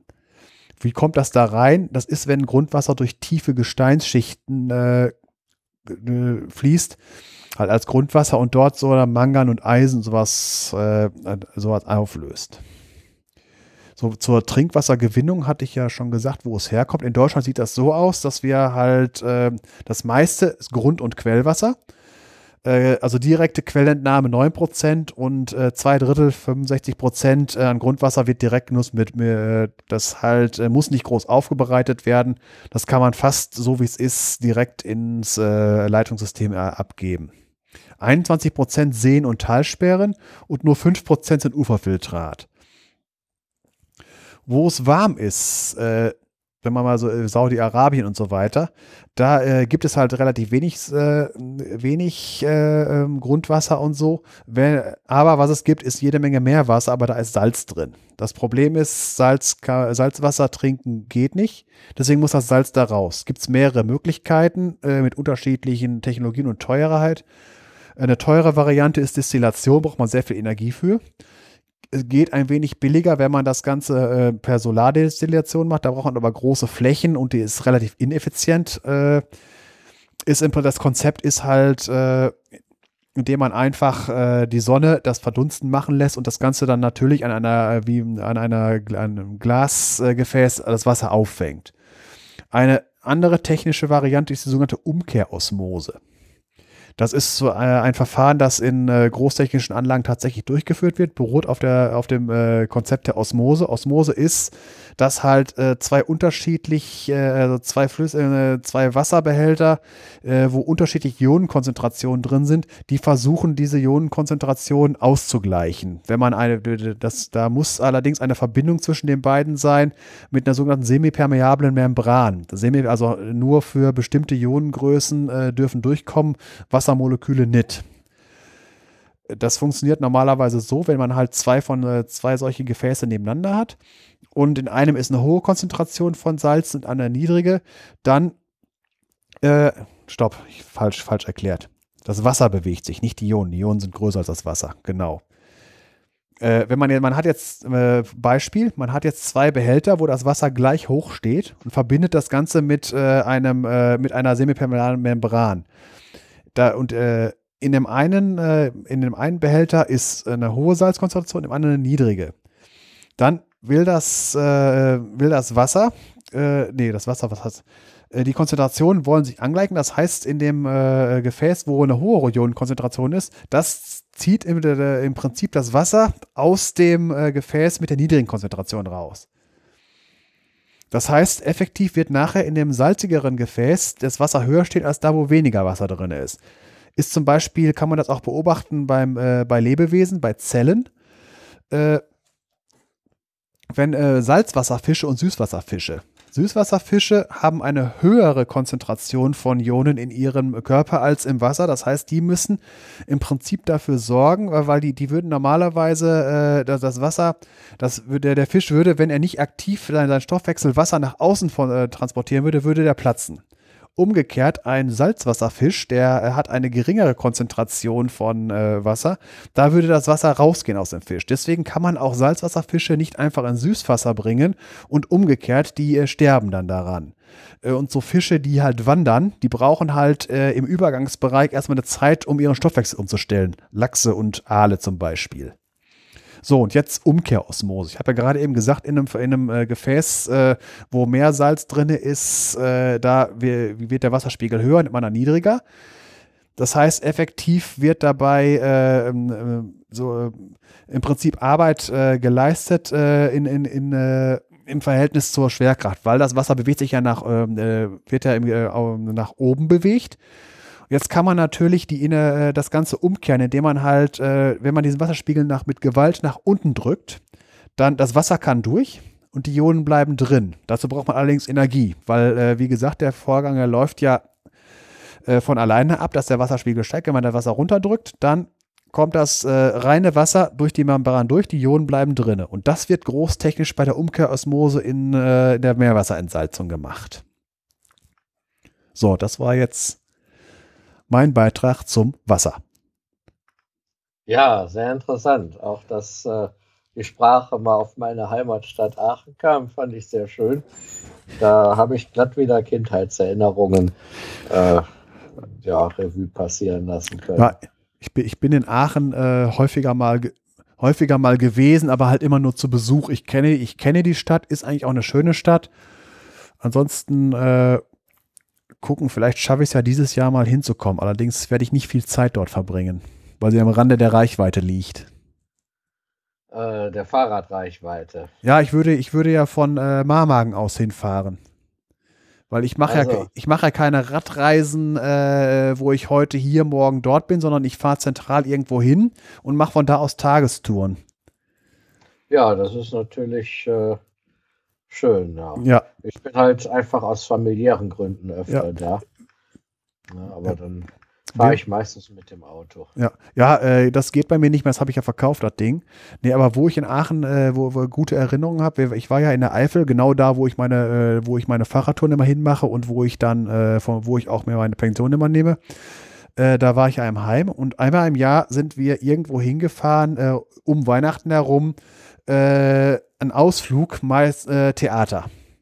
Und da ja, sind wir dann immer gerne ins äh, äh, Kinderaufführung ins Theater in Aachen gefahren. Ja, das, das, ist dieses große griechisch anmutende Teil. Ja, genau. Das steht frei im Prinzip. Da geht er äh, an, an dem, am inneren Ring und äh, da geht halt eine Straße drumherum, äh, jeweils als Einbahnstraße. Und das ist, weil es so schön frei steht, steht so markant. Und das innen drinne ist es äh, halt auch so, ähm, so so, nicht modern, sondern so auf alt gemacht, aber schön. Was haben wir geguckt? Der Zauberer von Oz haben wir da geguckt. Da kann ich mich noch dran ja. erinnern, ja. Und das da, ja. das, deswegen waren wir, war ich häufiger mal in Aachen. Und ansonsten dienstlich da ähm, äh, in dem, äh, im, da äh, hinten im, äh, im Klinikum, da haben wir halt äh, hingeliefert äh, von der Spedition her Dialysemedikamente mit dem LKW. Also ja, dieses äh, Teil, wo sie irgendwie die, die Außenverkleidung vergessen haben. Ja, was aussieht wie eine chemische Fabrik und nicht wie ein Krankenhaus. Ja, also mein Vater hat irgendwann mal äh, so in der Bauphase noch, wir haben ja da in der Nähe, wir haben meine Eltern ja ein Haus, äh, hat er mal die Vermutung geäußert, dass durch diese Rohre äh, einfach die Leichen in die Pathologie geschossen werden. Per. Genau so haben wir es auch. Als Kind mal gesagt, das ist, das, ist, das ist die Rohrpost für die Patienten. ja, gut, aber äh, sagen wir es mal so: äh, Es darf ab und zu mal markante Architektur gebaut werden. Ja, das auf jeden Fall. Nicht umsonst, jeder kennt es auch. Ja, das ist tatsächlich so, das kennt jeder. Ja, ja, ich bin da auch schon behandelt worden. Nee, ich habe es bisher nur halt äh, von außen und halt bei der Warenannahme gesehen. Ja, ja, ähm, Bekannte von mir äh, haben da äh, Ende der 80er, äh, Anfang der 90er ja, Moment. Ja, könnte, nee, müsste Ende der 80er gewesen sein. Äh, mal so, so, so hobbymäßig einen Science-Fiction-Film drin gedreht. Das war, das da, mich da gerade an. Das, das dürfte gehen. Also äh, vom anderen Stern, so sieht's aus. Ja. Ja, das ist, das ist halt ein Hobbyregisseur. Äh, den den habe ich äh, leider aus den Augen verloren mittlerweile. Ähm, namens Jürgen Kölner so viel ich mich erinnere. Und der hat halt da auch mit einigen seiner Kumpel und seiner Freunde äh, halt diesen Film gedreht. Und das war nicht schlecht. Also ja. es hat, hat Spaß gemacht. Ja gut, das war ja damals auch noch anspruchsvoller als heute. Von der, von der Technik her alleine schon. Ja, ja, ja. Da, damals gab es noch Super 8. Ja, da, mit, vor allen Dingen noch chemischer Film. Heutzutage, äh, was heutzutage ein dämliches Handy schon kann, und vor allen Dingen, wo du halt nur Speicherkarten reinschiebst und äh, nicht den Ärger mit Filmen entwickeln und teuer und so. Wenn es nichts geworden ist, löschen neu. Ja. Ja, ich weiß gar nicht, ob er das auf Super 8 oder damals auch schon auf VHS oder einem ähnlichen System gemacht äh, hat. Das wäre sinnvoll, weil da hat man wenigstens die Sache mit äh, das Filmmaterial nicht versaut, sondern halt, man nimmt halt wieder neu drauf auf. Ja. Oder halt alleine die Videobearbeitung, die es heute gibt. Ja, klar, es gibt ja mittlerweile sogar äh, halbwegs brauchbare Freeware-Programme, mit denen man da was machen kann. Ne? Ja.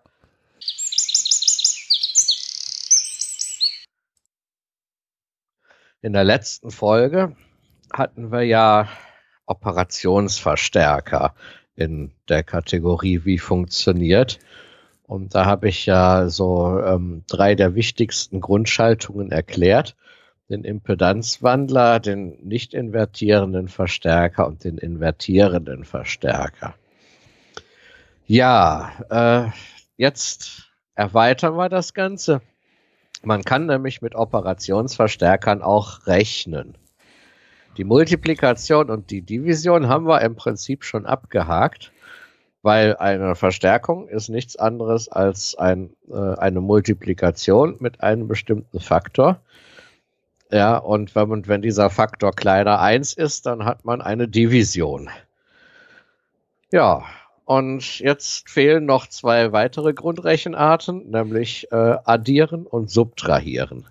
Und damit tasten wir uns so langsam ran äh, an ähm, konkrete Anwendungen, die man mit Operationsverstärkern äh, aufbauen kann. Äh, dazu aber später mehr. Äh, höchstwahrscheinlich erst in der nächsten Folge, es sei denn, ich verplapper mich heute. Äh, eine ähm, Sache noch, dass äh, die Multiplikation und Division ist dann aber eine analoge Rechnung. Es ist eine analoge Rechnung. Ja. Und die Addition und die Subtraktion, die ich jetzt beschreiben werde, das sind auch analoge Rechnungen. Ach so, das ist also nicht das, was man in, der, in kleinen Digitalrechnern findet. Das ist also die Nein, Vorgängerversion. Operations, also das darf man jetzt nicht äh, in einen Topf schmeißen. Operationsverstärker sind keine digitalen Bauteile. Das sind analoge Bauteile. Ja, äh, die, die digitalen Bauteile, ah, da gibt's ein weites Feld. Da mache ich gerade, ähm, bastel ich damit ein bisschen rum äh, mit der Transistor-Transistor-Logik, die einzelnen Gatter, die Flipflops, was weiß ich. Da kann ich bestimmt auch noch was zu erzählen, aber ähm, da müssen wir, glaube ich, noch ein paar Folgen machen. Äh, fangen wir doch einfach mal mit dem Addierer an. Äh, wer sich erinnert, äh, nochmal in Kürze zusammengefasst, ein Operationsverstärker äh, ist ein Bauteil, äh, das äh, theoretisch einen unendlich hohen Verstärkungsfaktor hat. Ja, das heißt, es hat zwei Eingänge, einen invertierenden, einen nicht invertierenden und eine Spannung, die zwischen diesen beiden Eingängen abfällt, wird mit dem Faktor unendlich verstärkt, theoretisch. Praktisch ist bei der Versorgungsspannung des Operationsverstärkers spätestens Schluss. Ähm, ja, und es fließt äh, kein Strom hinein. Äh, deshalb äh, zumindest im Idealfall. Äh, deshalb hat er auch einen unendlich hohen Eingangswiderstand. Äh, jetzt können wir uns so einen invertierenden Verstärker schnappen, ja, wo die Eingangsspannung äh, über einen Widerstand am invertierenden Eingang äh, liegt und äh, vom Ausgang her auch ein, über einen Widerstand auf den invertierenden Eingang gegengekoppelt wird äh, und äh, der nicht invertierende Eingang liegt auf Masse. Ja, das heißt, es wird so lange verstärkt, bis quasi äh, die Eingangsspannung über den Eingangswiderstand und die Ausgangsspannung über den Gegenkopplungswiderstand sich auch ähm, an der Stelle am invertierenden Eingang zu äh, Null addieren. Ja. Äh, wenn beide Widerstände gleich sind, dann hat man einen Verstärkungsfaktor minus eins. Äh, ja. Und äh, das wird auch im Folgenden so bleiben. Wenn man, ein, wenn man alle Widerstände gleich macht, dann kann man auch einen Addierer bauen, indem man einfach äh, an den invertierenden Eingang weitere Spannungen anlegt über äh, zusätzliche Widerstände. Ja, man muss sich das so vorstellen, wenn man zum Beispiel zwei Spannungen addieren kann, dann liegen, äh, liegen beide Spannungen jeweils über einen eigenen Widerstand am invertierenden Eingang und äh, es wird auch mit dem gleichen Widerstand gegengekoppelt. Ja, und dann addieren sich diese beiden Spannungen am Ausgang äh, quasi äh, äh, gewichtet durch die Widerstände, die man verwendet hat. Das heißt, wenn man die Widerstände alle gleich groß macht, dann hat man Ausgangsspannung wirklich erste Eingangsspannung plus zweite Eingangsspannung. Mit dem Schönheitsfehler allerdings, dass die Ausgangsspannung invertiert ist. Das heißt, wenn man positive Eingangsspannungen anlegt, hat man quasi die Summe am Ausgang dann negativ. Dem kann man natürlich entgegentreten, indem man dahinter noch einen weiteren Operationsverstärker schaltet, also einen invertierenden Verstärker mit dem Faktor minus eins. Und dann hat man das Ganze auch wieder positiv. Ja, die, äh, die Mathematik dahinter herzuleiten, ähm, sprengt jetzt die Grenzen dessen, was man in einem Audiopodcast zeigen kann. Äh, ich empfehle allerdings, äh, sich das Schaltbild dazu mal anzugucken. Das findet man zum Beispiel im entsprechenden Wikipedia-Artikel. Ja, da heißt das invertierender Addierer Schrägstrich Summierverstärker. Ähm, das heißt, man hat durchaus die Möglichkeit, die äh, Eingangsspannungen auch unterschiedlich zu gewichten. Äh, da kann man nach Belieben mit rumspielen, sage ich mal. Aber meistens braucht man wirklich äh, die Summe der beiden Eingangsspannungen dann am Ausgang. Das ist eine dieser Grundschaltungen. Dann gibt es noch eine weitere interessante Grundschaltung. Das ist der Differenzverstärker oder Subtrahierverstärker. Da macht man Folgendes. Man verschaltet äh, einen Eingang äh, als invertiert, zu, wie einen invertierenden Verstärker, halt über Eingangswiderstand und äh, rückgekoppelten Widerstand vom Ausgang. Man verschaltet den zweiten Eingang dann äh, über einen Spannungsteiler, ähm, wo quasi zwischen den beiden Widerständen des Spannungsteilers äh, der nicht invertierende Eingang abgeschlossen wird, äh, angeschlossen wird. Ja, so hat man äh, im Prinzip eine Kombination aus invertierendem Verstärker und nicht invertierendem Verstärker. Ja, das heißt, eine Spannung wird quasi, wenn man auch wieder alle Widerstände gleich groß macht, geht negativ in die ganze Sache ein und die andere Spannung positiv. Ja, und schon hat man die beiden Spannungen voneinander abgezogen. Ja, das ist, äh, sind so die beiden Grundrechenarten, die noch gefehlt haben. Und äh, da gibt es so vor allem für den Differenzverstärker wichtige Anwendungen auch. Äh, zum Beispiel in der Regelungstechnik. Jetzt habe ich es doch verraten. Hi. Weil die Regelungstechnik lebt davon, dass man einen Sollwert vorgibt ja, und äh, durch den Vergleich mit dem Ist-Wert, der natürlich gemessen werden soll, äh, gemessen werden muss, äh, dem Regler dann vorgibt, äh, ob und wie viel er nachzuregeln hat. Ja, und wenn man äh, zwei Größen miteinander vergleicht, ist das mathematisch immer entweder ein Verhältnis oder eine Differenz. In dem Fall ist es eine Differenz. Das heißt, man hat den vorgegebenen Sollwert und zieht davon den gemessenen tatsächlichen Wert ab. Und diese Differenz gibt man weiter an den Regler und sagt, hier, mach was. Ja, und wenn man das Ganze analog aufbaut, dann hat man für diese Regeldifferenz, um diese Regeldifferenz äh, zu gewinnen, hat man, kann man einen Differenzverstärker nehmen, mit einem Operationsverstärker aufgebaut. Das ist eine denkbar einfache Schaltung. Ja, ein Operationsverstärker, vier Widerstände und schon hat man seine Regeldifferenz. Ja, jetzt ist aber auch schon Schluss mit der Regelungstechnik, äh, zumindest für heute, weil äh, was danach kommt, äh, regelungstechnisch, das äh, möchte ich heute noch nicht erklären.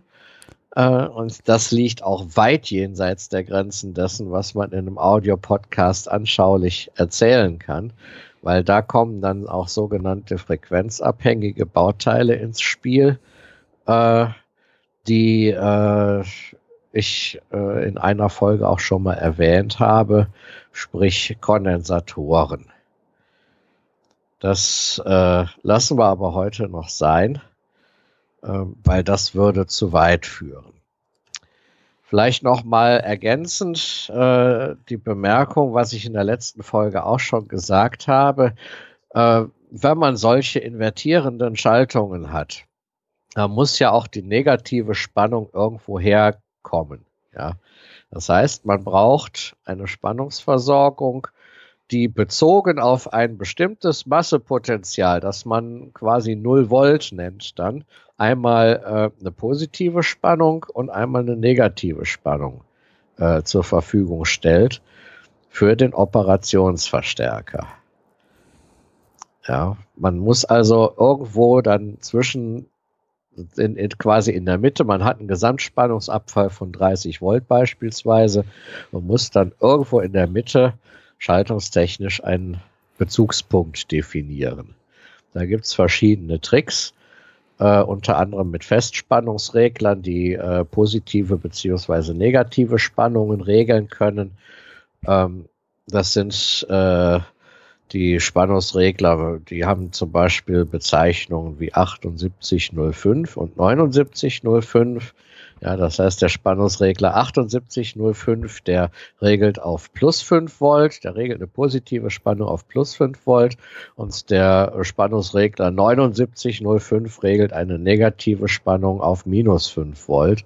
Und das gibt's halt für alle möglichen Spannungswerte, äh, so dass man sich dann da das Richtige raussuchen kann und damit seinen Operationsverstärker auch äh, mit Spannung versorgen kann. Ja. Weil wenn er keine, zum Beispiel keine negative Spannungsversorgung hat, dann kann er auch nicht eine positive Eingangsspannung äh, am Ausgang dann zu einer negativen Spannung invertieren. Ja, äh, so viel dazu.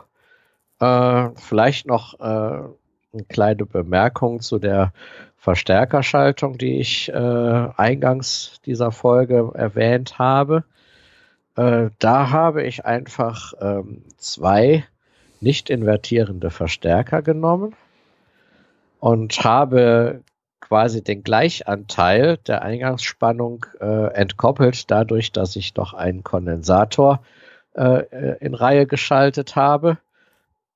Äh, das heißt, Wechselspannung kommt durch, Gleichspannung wird geblockt. Ja. Und äh, dadurch kann ich halt äh, mit einem nicht invertierenden Verstärker äh, die, äh, die niedrige Wechselspannung aus meinem MP3-Player äh, in eine höhere Wechselspannung äh, für den Eingang meines Autoradios verstärken. Das war notwendig, weil äh, das Kopfhörersignal vom Pegel her deutlich unter einem typischen Line-Signal liegt. Ja, dadurch war, selbst wenn ich den MP3-Player voll aufgedreht habe und äh, die, äh, die, die Gehörschutzsperre, die EU-weit vorgeschrieben ist, noch äh, umgangen habe, selbst dann musste ich auch mein Autoradio noch bis an den Anschlag aufdrehen äh, um bei normaler Fahrt innerorts etwas hören zu können. Bei Autobahnfahrten war das Ganze dann durch die Nebengeräusche schon wieder Essig. Und wenn der Verkehrsfunk kommt, fallen dir die Ohren ab. Weil die auf der, äh, auf der Autoradio, ja, auf der Autoradio-Lautstärke kommen. Äh, der Verkehrsfunk kommt ja nicht über den MP3-Player, sondern äh, der schaltet ja den äh, Line-Eingang äh, vorübergehend stumm ah. und sendet das, was äh, im Radio empfangen wird. Ja, ja gut, das heißt, bevor ich diesen Verstärker hatte, sind mir dann im Verkehrsfunk die Ohren abgefallen. Ja, ja Nachdem genau. ich den habe, nicht mehr. Ja, das, das meinte ich ja. Das war ja die Problematik früher immer, wenn man Kassettenradios hatte und dann äh, leise Kassettenaufnahme hatte und dann äh, in, im Bereich eines lauten ARI-Senders war, ja. äh, dann äh, sind einem beim Verkehrsfunk die Ohren abgefallen. Ja, ja, gut. Man kann mich natürlich jetzt fragen, äh, äh moderne Autoradios haben doch einen USB-Port und, und hast du nicht gesehen und äh, äh, können auch äh, CDs abspielen, auch MP3-CDs abspielen. Ja, kann mein Autoradio auch alles. Das Problem tritt vor allem dann auf, äh, wenn ein Podcast länger ist als eine Stunde weil äh, nach einer Stunde fängt der äh, Counter wieder bei Null an also der, der Zeitzähler. Das heißt, wenn ich eine Stunde und zehn Minuten Podcast gehört habe, stelle das Auto ab. Wenn ich mir dann wieder einsteige, mich auf den Rückweg mache, das Auto wieder, äh, das Autoradio wieder einschalte, dann fängt er halt nicht bei einer Stunde zehn Minuten an, sondern bei zehn Minuten. Ja, das, dann, dann spul mal während der Fahrt eine Stunde vor. Das macht keinen das Spaß. Geht nicht, ja. Aber mein MP3-Player ist da halt intelligenter. Äh, der kann das. Der macht das vernünftig. Ja, ja. Das, das sollte eigentlich ein, äh, der heutige MP3-Player, die machen da weiter, wo man auf Stopp gedrückt hat. ja. Auf Pause halt. Ja. Äh, ich, vielleicht tun das heutige Autoradios auch, aber ich hatte irgendwie jetzt keine Lust mehr wieder ein neues zu kaufen, zumal das, was ich da noch drin habe, einen gewissen nostalgischen Wert hat. Das war mein erstes äh, CD-fähiges äh, und äh, USB-fähiges Autoradio, das ich geschenkt bekommen habe.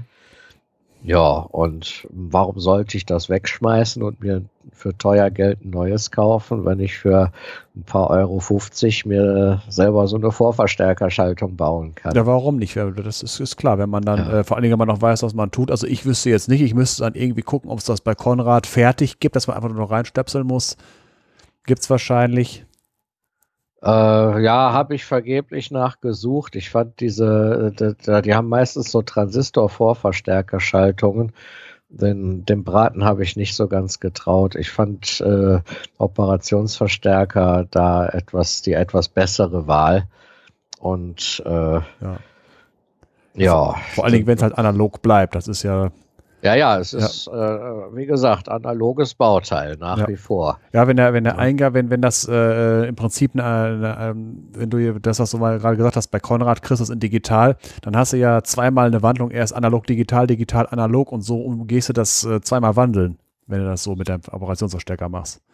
Äh, ja, digital weiß ich nicht. Ich sagte Transistorschaltung. Ja, ja. ja da ist ein Endstufentransistor, ist auch analog.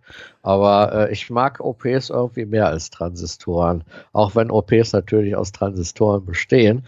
Aber es ist halt dieses bestechend Einfache, ja, ja äh, innerhalb eines gewissen Bereiches, Verstärkungsfaktor unendlich und äh, äh, Eingangswiderstand auch unendlich, ja, und dann halt durch äh, relativ einfache Beschaltung für den jeweiligen Zweck anpassbar. Da sind Transistorschaltungen einfach komplizierter, äh, wo man Arbeitspunkt einstellen muss und linearen Bereich suchen muss. Äh, ja, und äh, Operationsverstärker machen halt auch eine reine Spannungsverstärkung. Und, und das ist das Gute an der Sache. Ja. Ich habe mir ist auch eingefallen jetzt äh, gerade so, äh, wie man das von wegen Analogie von wegen. Ich habe äh, am Anfang gefragt, ob das jetzt äh, das äh, oder halt festgestellt, das ist ja eine äh, reine analoge Sache mit dem Verstärkung nach unendlich und irgendwann ist eine Grenze, kann man sich ja eigentlich auch so vorstellen, wenn man mit Integerzahlen rechnet, die ja irgendwie bei 32.768 aufhören. Und wenn man irgendwie eine Multiplikation macht, die drüber geht, im besten Fall bleibt es einfach bei der 32.768 hängen. Das ist dann die Maximalspannung und im schlimmsten Fall gibt es einen Überlauf und kommt irgendwann sinnloses Kram raus, weil er von unten wieder reinkommt oder so. Ja, so könnte man ja, das damit, vorstellen. damit müssen sich meine Schüler rumschlagen. Ja, also eine Analogkarte, eine übliche Analogkarte von der SPS äh, hat eine Auflösung äh, oder, oder hat halt äh, wandelt einen Spannungsbereich halt um in eine 16-Bit äh, kodierte Zahl und äh, da da ist man dann halt äh, auch irgendwann schnell mal drüber oder drunter oder wie auch immer. Ne?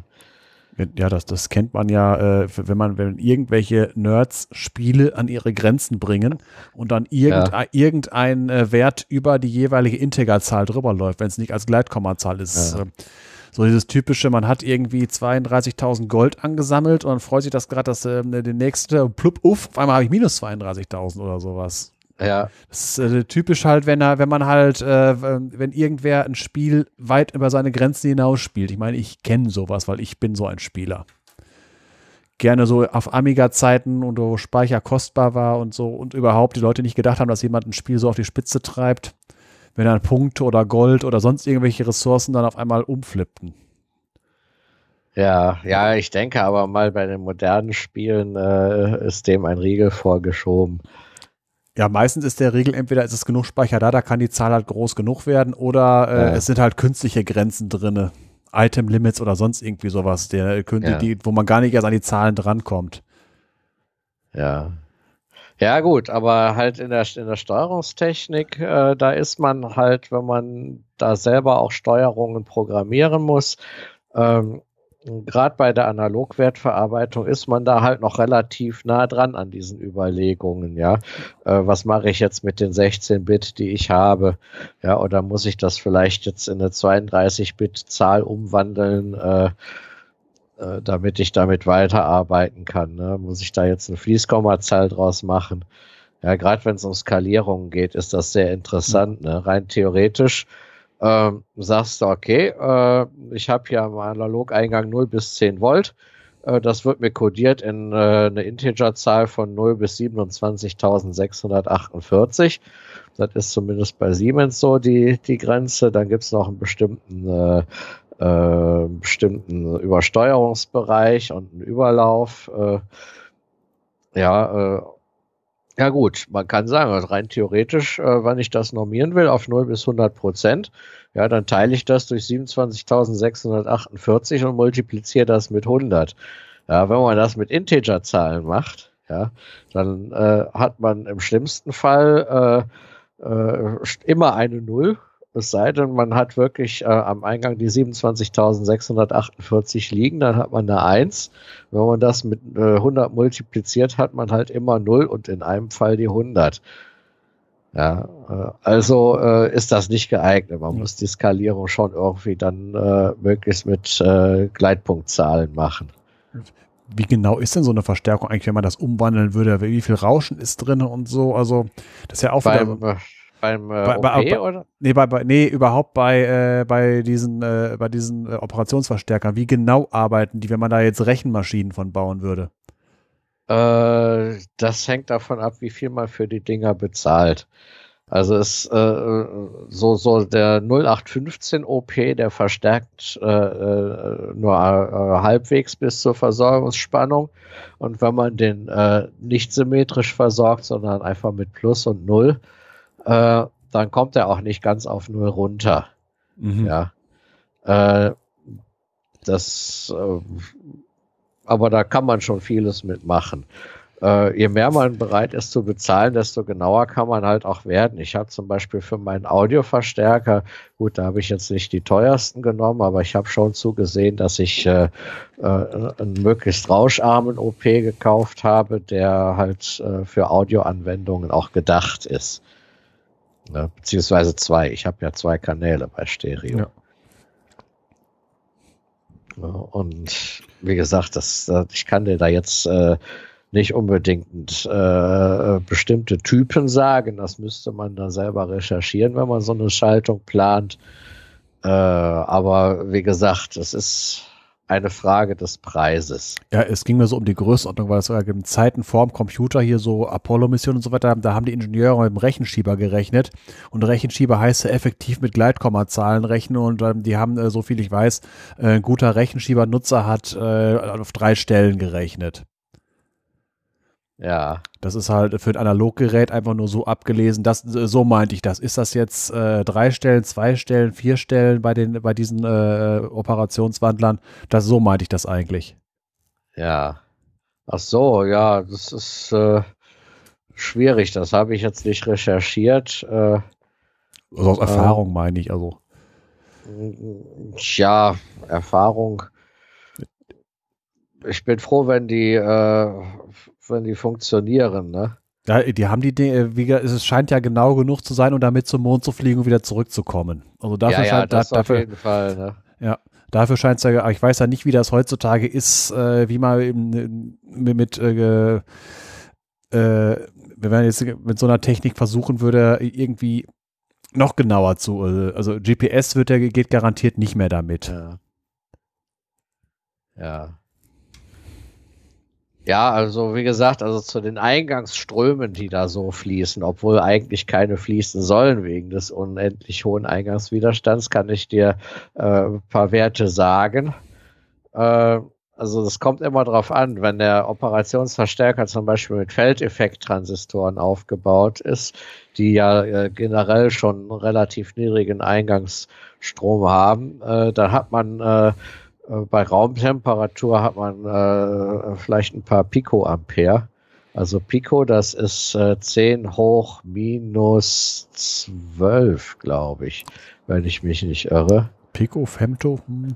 Ich frage mal. Ja, Pico ist 10 hoch minus, also Mikro ist 10 hoch minus 6, ja. Nano ist 10 hoch minus 9, dann ist Pico 10 hoch minus 12. Ja, und wenn man die jetzt ja. auf, auf, äh, auf einer bipolaren Technologie äh, äh, hat äh, basierend hat die Operationsverstärker, also schön mit NPN äh, Schichten und so, dann hat man äh, Eingangsströme je nach Qualität so im Bereich von äh, Nanoampere bis Mikroampere. Äh, Mikroampere kann, kann dann schon mal störend werden, aber eigentlich nicht. ja, gut. Ja, also kann man, ja. Ich dachte ja, jetzt wirklich, wenn man damit äh, meint, äh, Analogrechner bauen zu müssen und dann mal dann dachte, wie, mit wie viel Stellen Genauigkeit kann das Ding rechnen? Das, das, da, da hatte ich halt gedacht. Weil für Audioanwendungen, also ich habe jetzt nicht so ein Gehör, äh, dass mich das so wahnsinnig stören würde, wenn da noch irgendwie ein feines Rauschen ist. Ja, ja gut, Elektronenrauschen hat man immer, aber es gibt ja, ja auch bei den Transistoren rauschärmere und ja. Äh, die, die wirklich dann für, für Audioanwendungen auch gedacht sind oder für präzise Messungen. Äh, und äh, halt die, die einfachen äh, 0815 Transistoren, äh, die man eigentlich nur als Schalter benutzt, wo das Rauschen keine Rolle spielt dann bei der Anwendung. Ja klar, wenn die nur an und aus machen sollen. Ja. Ja, hier, ich habe jetzt auch gerade noch was zu Rauschen gefunden. Äh, gerade mal gucken, da steht hier was von äh, 8,5 bis 9 dB pro Dekade. Bis hin zu tieferen Frequenzen steigt es an. Äh, also gucke ich gerade mal, also das 1 durch F Rauschen, weißes Rauschen gibt es auch. Äh, frequenzunabhängig dann äh, so ein Nanovolt bis 100 Nanovolt, ein Femtoampere bis 5 Picoam Picoampere pro äh, Wurzel aus Herz. hm. Ja, äh, klingt auf jeden Fall nach relativ kleinen Werten. Gut. Äh, Standardoperationsverstärker, äh, das ist zum Beispiel der LM741. Den kann man benutzen für alles Mögliche. Ich habe, glaube ich, jetzt in einem Projekt mit meinen Schülern habe ich gerade ein äh, LM324. Äh, das sind so, so Standard-OPs, mit denen man aber schon viel machen kann. Ja, ja ich sehe es ja auf Wikipedia, auf Wikipedia ist ja, ein Bild von dem 741er ja. drin. Ja. Achtbeiniges ja, Tierchen. Äh, ja, das gibt es in unterschiedlichen Ausführungen. Ja, es gibt äh, äh, zum Beispiel diese Achtbeinigen, die haben dann äh, äh, meistens äh, noch äh, zusätzliche Eingänge, mit denen man noch was kalibrieren kann, zum Beispiel einen Offset oder so. Es gibt aber auch so äh, 14-Pin Dual-Inline-Gehäuse, da sind halt zwei Pins für die Spannungsverstärkung und äh, für die Spannungsversorgung und äh, die restlichen äh, zwölf Pins, das sind halt dann äh, vier Operationsverstärker mit je zwei Eingängen und einem Ausgang. Das, äh, das sind so die Sachen, mit denen ich im Moment arbeite. Ne? Ja, hier ist ja das Beispielbild mit, mit äh, wo viele verschiedene sind. Auch die hier, wie du sagst, die 14er, die, die 8er. Ja. Und, und natürlich in verschiedenen Ausführungen, je nachdem, wie man sie verbauen kann. Ja. Genau. Ja, gibt es auch als SMD, aber also Surface Mounted Device, das sind die Sachen, wo die Sach äh, Dinger quasi äh, mit ein bisschen Lötzinn auf die Platine, also äh, mit ein bisschen Lötzinn an den Kontakten auf die Platine aufgeklebt werden und dann halt äh, quasi durch den Ofen geschickt werden, sodass das Lot dann schmilzt und äh, an den Kontakten sich festsetzt.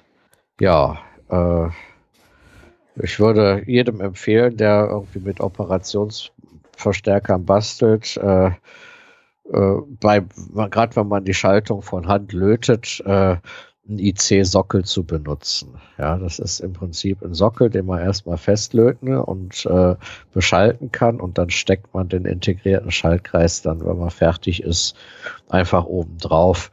Das hat den Vorteil, dass man zum Beispiel äh, die Dinger nicht zu heiß macht beim Löten.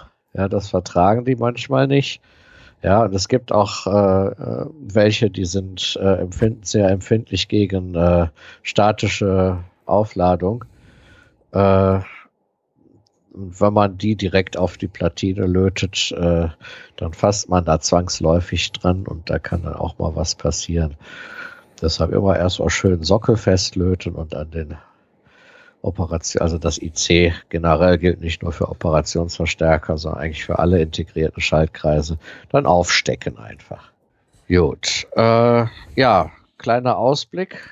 Äh, das nächste Mal, wenn ich über Operationsverstärker rede, äh, werde ich äh, in die Regelungstechnik reingehen. Äh, erstmal äh, eine einfache Zwei-Punkt-Regelung äh, erklären, wie man die mit Operationsverstärkern aufbaut und dann äh, übergehen zu kontinuierlichen Reglern äh, mit Proportional, Integral und Differentialanteil.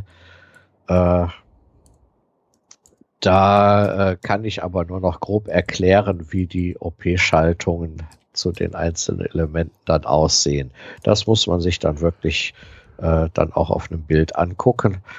Äh, gucken, ob wir dann was in die Show Notes packen. Ich wäre jetzt erstmal durch mit den Operationsverstärkern für heute. Ja, das hört sich ja gut an. Dann sind wir ja eigentlich mit dem äh, wissenschaftlichen Teil durch und könnten langsam zum musikalischen Teil übergehen. Ja, das könnten wir wohl tun.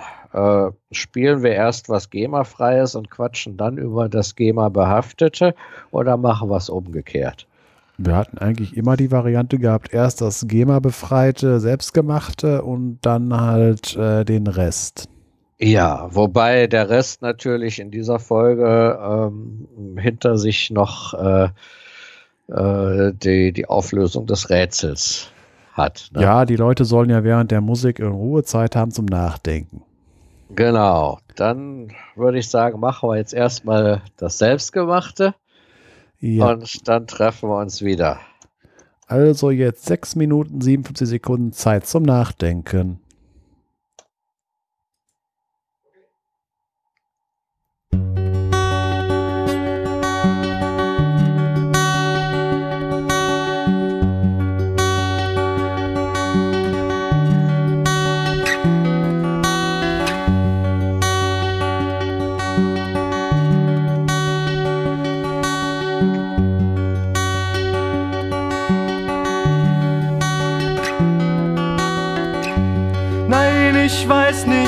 Du fühlst und ich kenne nicht dein Ziel. Dunkle Wolken vor den Sternen, ist das alles nur ein Spiel?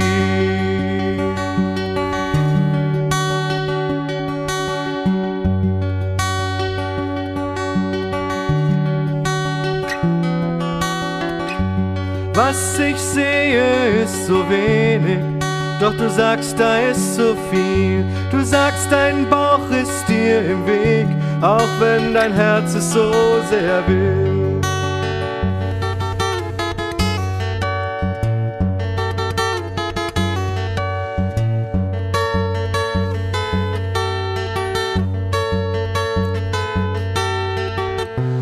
Warum zögerst du? Warum zögerst du? Kannst du nicht verstehen, wenn es weh tut, muss ich gehen. Es ist schon fast geschehen.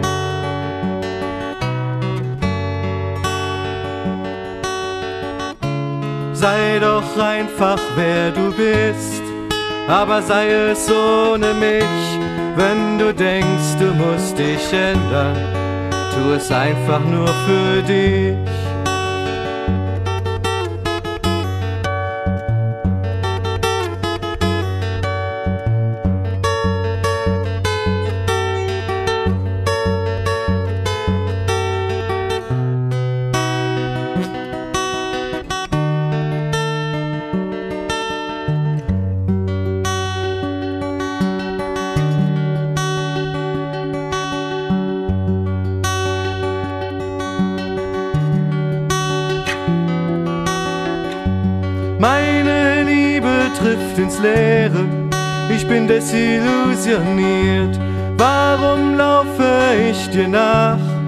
Weiß genau, wohin das führt.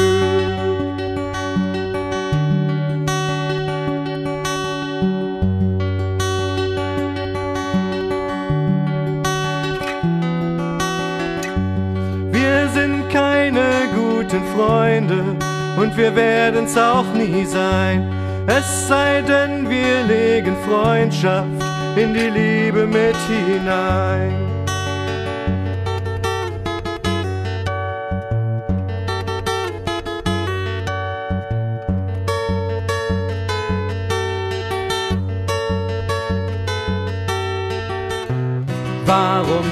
Zögerst du?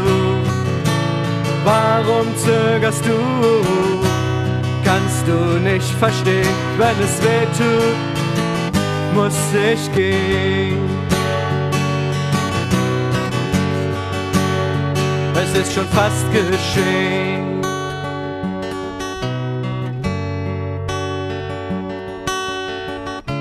Sei doch einfach wer du bist, aber sei es ohne mich, wenn du denkst, du musst dich ändern tu es einfach nur für dich.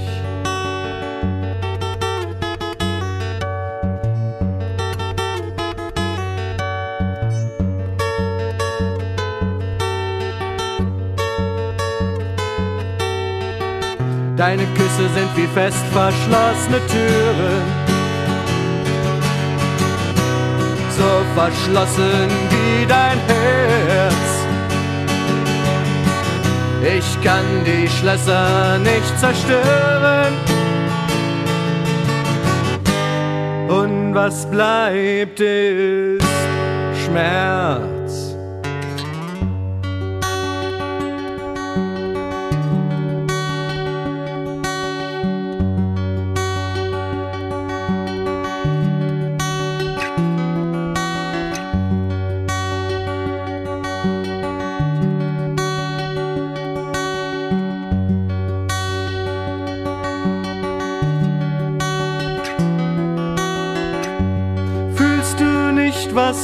Verbindet?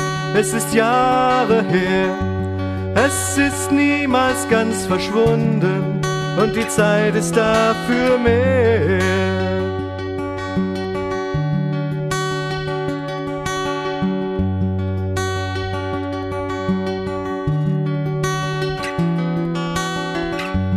Willst du lieben oder leiden? Willst du glücklich sein mit mir? Vergessen? Die Entscheidung liegt bei dir.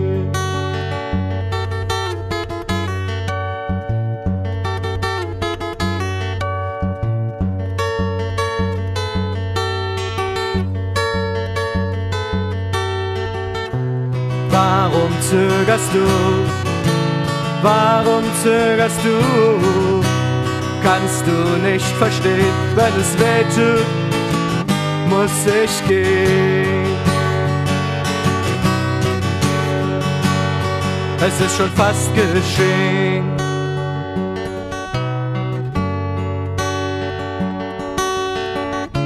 Sei doch einfach wer du bist, aber sei es ohne mich, wenn du denkst, du musst dich ändern tu es einfach nur für dich. Aber tu es ohne mich.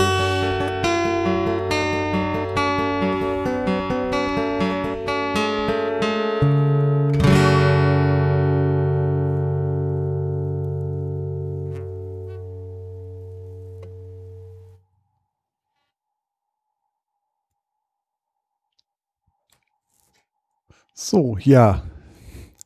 Jetzt muss ich ja mal was sagen. Der Detlef ist ja nicht da, der immer abmoderiert hat. Passend, Ja. passend zur Woche heißt das Lied Aschermittwoch und nach allem, was ich jetzt verstanden habe, geht es um das Ende einer Beziehung. Ähm, Lag da was Konkretes zugrunde oder?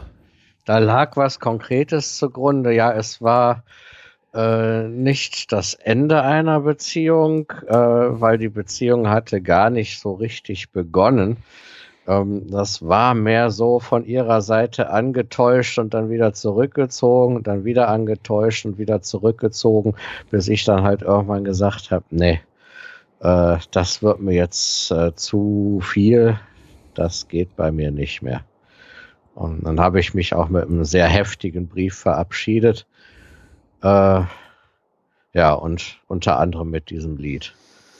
Ähm, vielleicht noch eine kleine Begebenheit. Bei der Uraufführung dieses Liedes saß sie im Publikum. Das hatte ich so mit halbem Auge noch gesehen, bevor ich mich dann halt ganz auf meine Gitarre und auf das Stück konzentriert habe. Und mir wurde dann später berichtet, sie sei heulend rausgerannt. Äh, damals fand ich das gut. Da dachte ich, okay, äh, Vergeltungsschlag geglückt. Ähm, mittlerweile sehe ich das ein bisschen anders. Äh, ja, äh, ich weiß auch mittlerweile, was so dahinter stand, äh, äh, hinter dieser ganzen Geschichte, warum sie immer wieder den Rückzieher gemacht hat. Und heute kann ich das einfach alles viel besser verstehen. Aber manchmal braucht es dafür halt auch den entsprechenden zeitlichen Abstand. Also Kontakt habe ich zu ihr jetzt nicht mehr, äh, aber ich habe sie danach noch ein paar Mal gesehen. Aber wie gesagt, äh, was jetzt aus ihr mit ihr ist, weiß ich nicht. Ich hoffe, es, ich hoffe, es geht ihr gut. Als ich sie das letzte Mal gesehen habe, hat sie wohl äh, einen Mann gefunden, mit dem das besser funktioniert. Und deshalb gehe ich einfach mal vom Besten aus. Ja, äh, mit, dass die Sache mit dem Abstand, ja klar, im ersten Moment bei solchen emotionalen Sachen, da äh, neigt man ja eher zu äh, etwas größeren äh, Sachen, die einem nachher ratze, wenn, wenn, wenn irgendwie die Hormone und der, das Adrenalin abgeflaut ist, dann halt äh, und, und mehr der Verstand drüber ist, äh, dann halt, dass man dann weniger stark reagiert. So würde ich das mal sehen, wie du sagst, von wegen aus Abstand. Ja, Abstand und natürlich auch äh, habe ich heute auch Informationen, die ich halt damals nicht hatte. Äh, und äh, von daher äh, hilft das natürlich auch, das Ganze in einem etwas anderen Licht zu sehen. Ja. Ja, gut, äh, ich, ich, ich, habe das ja mittlerweile mitgekriegt. Viele deiner äh, Lieder, die, die du halt gemacht hast, haben halt tatsächlich immer einen konkreten Hintergrund. Und meistens irgendwas mit Beziehung. Ja, natürlich. Ich meine, was treibt uns heterosexuelle Männer um, ne? ja, das weiß ich, ob das bei den Homosexuellen genauso ist. Sagen wir es mal so. Äh, ich bin mit 41 Jahren in der Beziehung noch vollkommen unbeleckt und äh, deswegen ist das für mich immer ein, äh, ein Blick in eine andere Welt. Ja, ja, das ging mir auch lange so ja, wie gesagt, nee, also nee, emotional war ja alles da. Es war halt nur, äh, das Glück ist recht spät gekommen bei mir, sagen wir mal. Ja gut, bei mir äh, hat sich's einfach nicht ergeben. Äh, bis vor 15 Jahren hat's mich nicht interessiert, wobei da die die äh, äh, etwas äh, merkwürdige Anekdote ist, dass ich 17 Jahre nach dem Vorfall erfahren habe, dass mal eine Dame sehr hinter mir her war und ich vollkommen merkbefreit durch die Welt gegangen bin. Zitat, ja, das geht mir aber auch so. Zitat von meinem Vater: Die ganze Klasse wusste es, nur Klein Sven hat nichts kapiert. Ja, nee, das ja. geht mir aber auch so. Ja. Also äh, ich, was das betrifft, bin ich auch merkbefreit. Also Wink mit dem Zaunfall reicht bei mir nicht. Man muss mir das Ding schon um die Ohren hauen.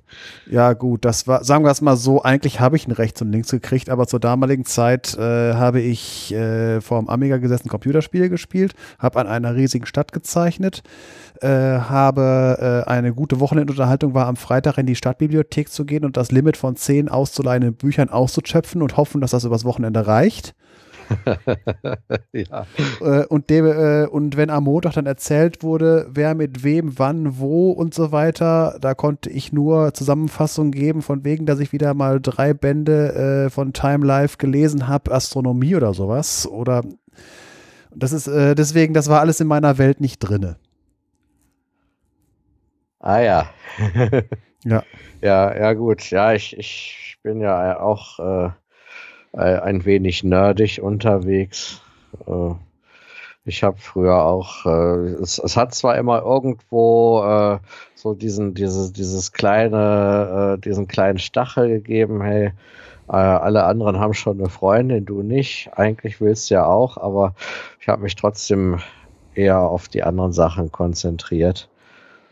Ja, und diese später kam dann halt das Songschreiben, da konnte ich so, so die Sachen, die mir begegnet sind, halt auch mal ja, zu Frequenz bringen, anstatt zu Papier. ja, hat ja auch geklappt.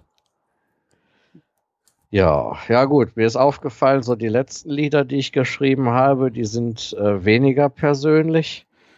Ja, äh, und erzählen mehr von anderen Sachen. Mal gucken, wie es jetzt in der nächsten Zeit wird.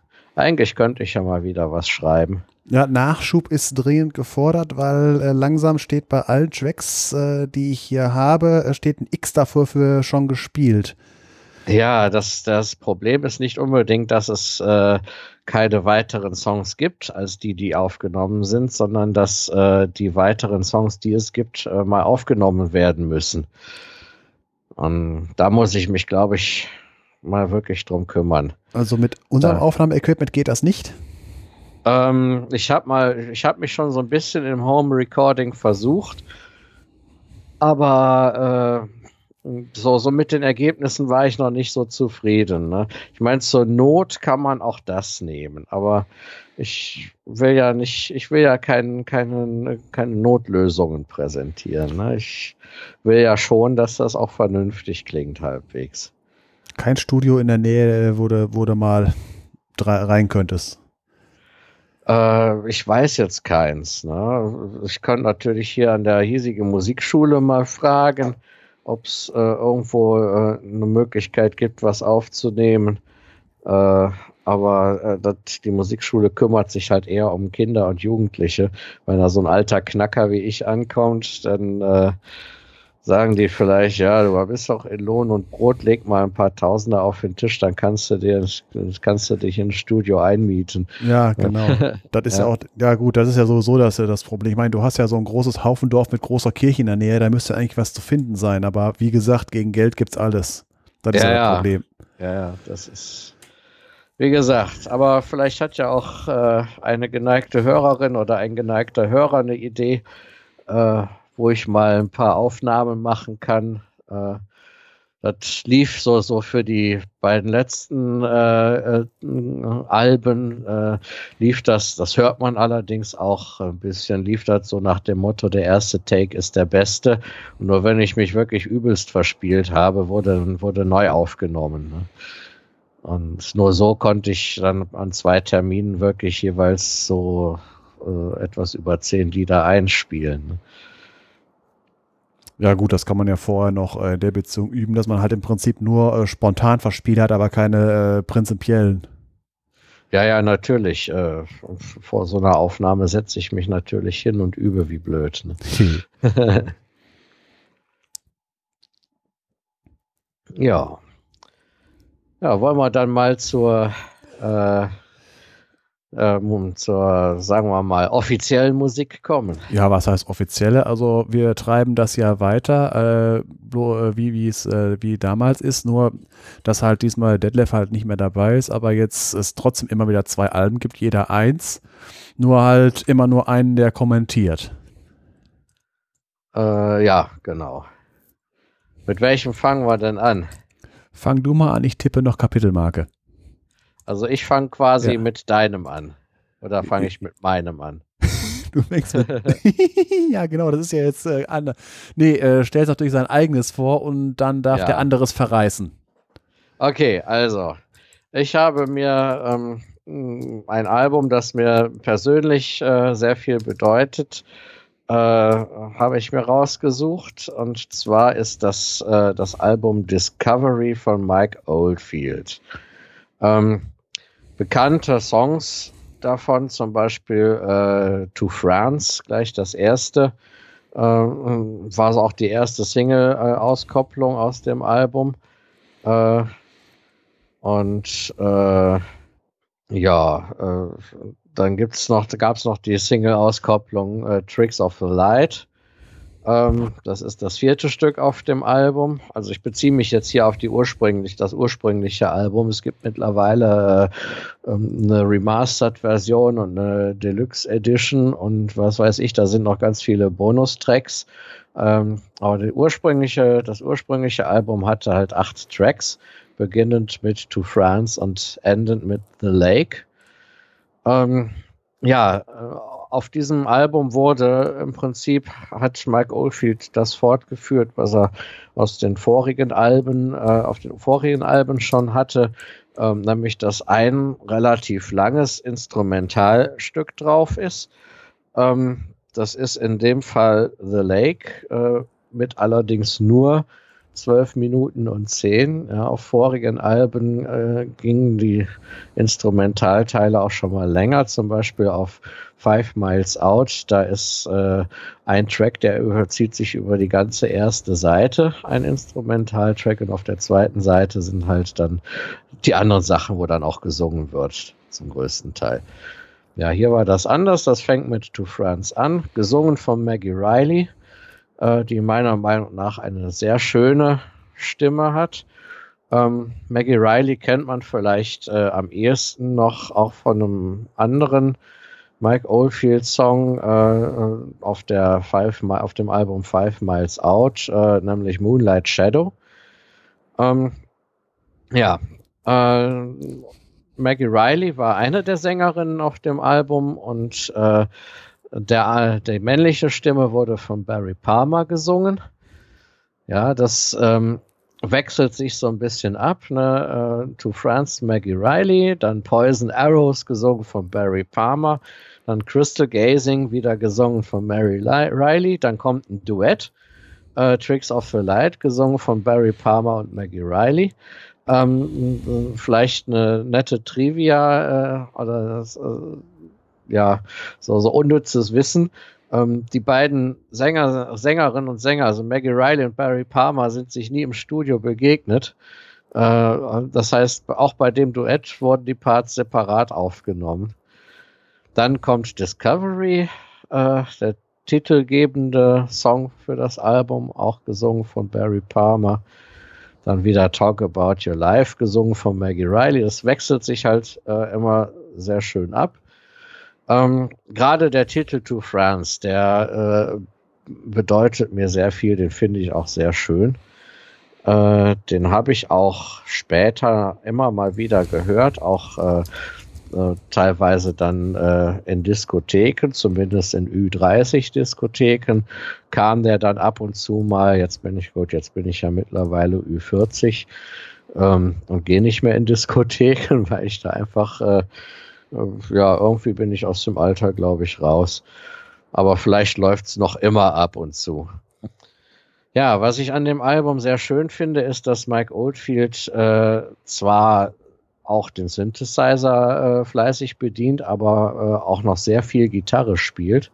Ja, der spielt im Prinzip alle Instrumente äh, auf diesem Album bis auf das Schlagzeug. Äh, das Schlagzeug, das hat Simon Phillips äh, eingespielt. Ähm, ja, und äh, ich finde, er hat so eine, so eine charakteristische Art, auch Gitarre zu spielen, hat einen charakteristischen Sound. Äh, das kriegt man auch sehr schön mit bei der bei The Lake, diesem langen Instrumental äh, Part. Ähm, als Inspiration soll der Genfer See gedient haben. Zumindest haben die das in den Schweizer Alpen aufgenommen.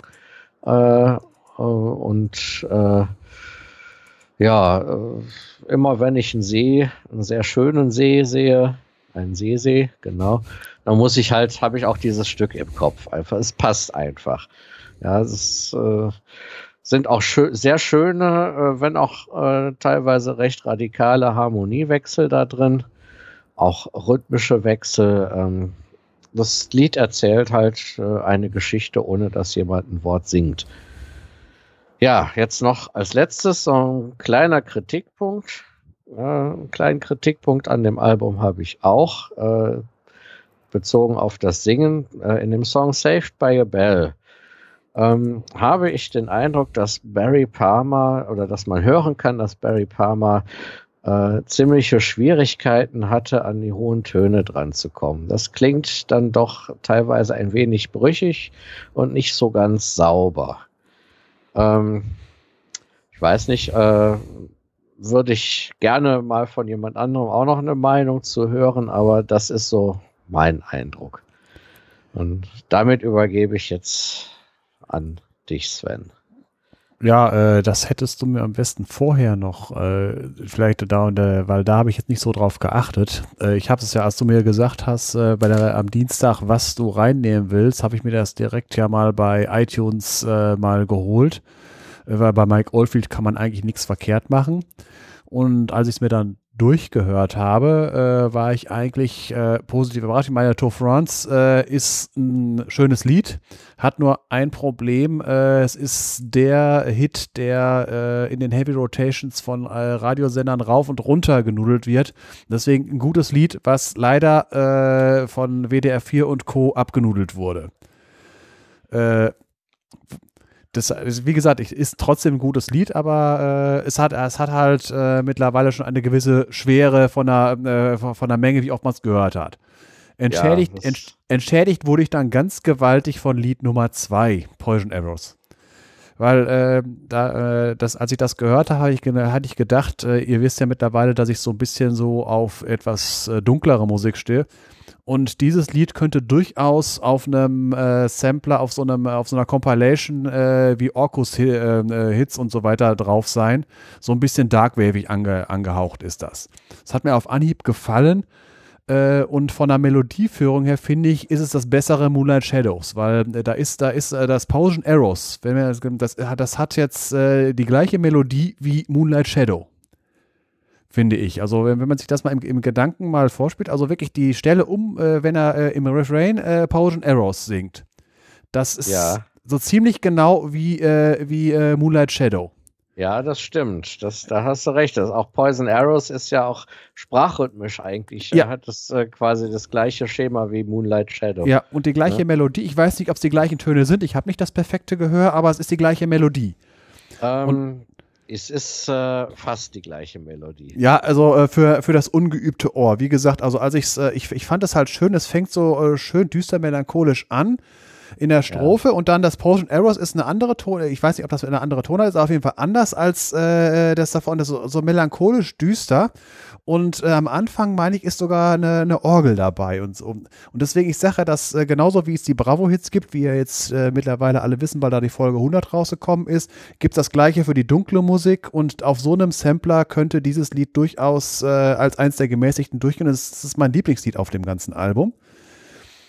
Äh, und interessant fand ich dann auch, also mit The Lake kann ich mich auf jeden Fall anschließen. Ich mag so lange elektronische Stücke äh, und da kann ich deswegen, Uli, kann ich dir nur wärmstens Klaus Schulze empfehlen, weil äh, der macht nämlich solche Dinger in der Art, äh, da ist auf einer CD von 60 Minuten sind dann zwei Tracks drauf und die dann halt wirklich auch durchkomponiert sind und äh, die sich auch äh, dann halt die Zeit nehmen. Ich mag, ich mag halt auch Stücke, die sich, äh, vor allem bei elektronischer Musik, die sich wirklich auch Zeit nehmen, sich zu entwickeln oder auch mal, äh, es darf auch mal gerne repetitiv äh, lang sein.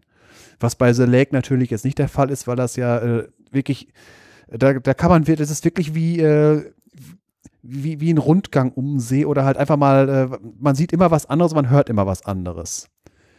Und so ein bisschen Konzeptalbumartig habe ich auch gemeint, weil ich habe, äh, ich meine, äh, in, äh, in Lied 6 kommt nochmal das Hauptthema von To France nochmal durch. Ja, das ist ja. richtig. Ja, und das, das ist, ist irgendwie so ein typ, typisches äh, Merkmal von Konzeptalben. Äh, ja, ja. Äh, ja. Ja, Konzeptalbum ist vielleicht zu viel gesagt, vielleicht eher so eine Art Reprise. Das, ja. das haben ja auch einige, dass, äh, dass äh, irgendwann später nochmal eine Reprise zum, äh, zum, zum Eingangslied kommt. Ne? Ja. Ja, äh, das war jetzt auch so von wegen, wie habe ich dieses Album gehört? Wie gesagt, ich kannte nur To France, die anderen kannte ich alle ja. gar nicht und äh, habe einfach mal blind das bei iTunes gekauft und habe gesagt, so, jetzt machst du das erstmal äh, bis zum Samstag, willst du es ja auch mal ordentlich gehört haben. Was hast du gemacht? Bin von der Arbeit gekommen, duschen, auf die Couch, Platte an. Äh, to Friends halt äh, kannte man schon, brauchte ich halt effektiv nicht rein. Und das, das heißt, äh, vom äh, Einschalten bis auf der Couch liegen. Dann kam das zweite und ich habe hingehört, boah, direkt, äh, also es gibt selten, äh, dass ich halt bei einem, äh, wenn ich eine Platte anmache und äh, das erste Lied, was ich nicht kenne, das in Gedanken schon mindestens zwei Sterne kriegt und wenn das Lied ganz durchgelaufen ist, drei Sterne durchläuft. Äh, zur Information, ich nutze diese iTunes-Sterne, um äh, intelligente Playlisten zu machen. Es gibt insgesamt fünf Sterne-Lieder, gibt es bei mir, glaube ich, acht Stück. irgendwie 40 oder 50 Vier-Sterne-Lieder und vielleicht 150 Drei-Sterne-Lieder. Dementsprechend ist das schon ein ziemlicher ziemlicher Sprung äh, in meine ähm, äh, wenn, wenn die, äh, so eine ziemlich Adelung für ein Lied, für, äh, wenn, wenn das direkt so in diese Wertung reinkommt. Und jetzt habe ich die Platte mittlerweile, glaube ich, dreimal durchgehört und es äh, ist im Ohr immer besser geworden. So, und was ist dann halt passiert? Potion Arrows habe ich dann halt äh, sehr intensiv gehört. Und dann äh, kommt halt das Mittagsschlafproblem. Äh, bei Track 3 bis 6 bin ich halt äh, weggedämmert, äh, nicht ganz eingeschlafen, aber es hat, es hat schönes Kopfkino erzeugt. Und bei Lied 6, als dann auf einmal To Friends die äh, Melodie wiederkam, war ich, war auf einmal war der, war der Kopf wieder da und das fand ich schön. Und äh, zum Schluss The Lake, äh, das hat natürlich wieder, weil ich ein Fan von solchen Sachen bin, äh, mich wieder vollends wach gemacht. Insgesamt ist es relativ kurz äh, und äh, The Lake nimmt gefühlt die Hälfte ein, obwohl es natürlich äh, nicht der Fall ist, es ist höchstens ein Drittel. Also alles ja. in allem sage ich äh, sehr schön und wird auch äh, in meiner äh, Sammlung bleiben. Hat ein, mindestens ein Lied für die Heavy Rotation, Potion Arrows und als zum ganz Durchhören ist es halt von, weil es wirklich ist es perfekt geeignet für einen kurzen Mittagsschlaf, für einen Powernap. ja. ja, man zum Two Friends zum Anmachen, kennt man. Potion Arrows als Ja. der Höhepunkt, dann kann man ruhig wegdämmern und wenn, wenn die Hauptmelodie wiederkommt, kann man langsam wieder hochfahren und äh, bei The Lake, da kann man wieder intensiv hinhören und äh, weil es halt, äh, weil es halt äh, äh, abwechslungsreich ist und dann jetzt kann man gleich äh, wieder weitermachen. Was man halt machen wollte, wenn man seinen Mittagsschlaf vorbei hat. Den Staubsauger rausholen oder was auch immer man noch machen wollte. Äh, Ich habe jetzt gerade irgendwie, als du Staubsauger rausholen gesagt hast, hatte ich irgendwie so einen so so so einen kleinen Gehirnflash, so ein, so ein Bild von äh, Freddie Mercury. äh, Wieso? äh, die, die haben ein Lied äh, äh, zu, zu, zu besten Queen-Zeiten. Da hüpft er in einem, in einem der Videos, ich weiß jetzt, ich habe jetzt vergessen, welches das Lied ist, welches Lied das ist, aber der hüpft äh, da äh, in einem Lied so als, als äh, Dienstmädchen oder Hausfrau verkleidet, unter anderem auch mit dem Staubsauger durch die Gegend. äh, Kenne ich nicht, weil MTV und so weiter ist weitestgehend Ja. an mir vorübergegangen. 93 Ja. habe ich. Ja. Eigentlich auch an mir, aber das habe ich irgendwann mal gesehen und fand's lustig. Ja, gut, äh, wie gesagt, äh, ich hatte halt, da ich nie einen eigenen Fernseher hatte und immer nur da, wo mal einer war und da muss dann auch MTV sein, gibt es nur ganz wenig, wo ich war, also 93, äh, da habe ich ein bisschen was von im Kopf. Das war so, äh, wa- was lief da? Da lief von, äh, ein Video, was ich mich erinnern kann, war von Pet Shop Boys, äh, wie hieß das Lied? Äh, äh, Can You Forgive Her oder sowas? So ein äh, kom komplett computeranimiertes Dingen, wo die beiden mit so zwei äh, äh, Spitzhüten, also so wie, wie, ähm, wie hier vom VLC-Player, so eine Absperrhütchen, in äh, ganz äh, schrillen Farben durch irgendwie eine äh, bunte animierte Welt rumlaufen. Also so, was halt damals mit in 3D-Grafik möglich war, 93.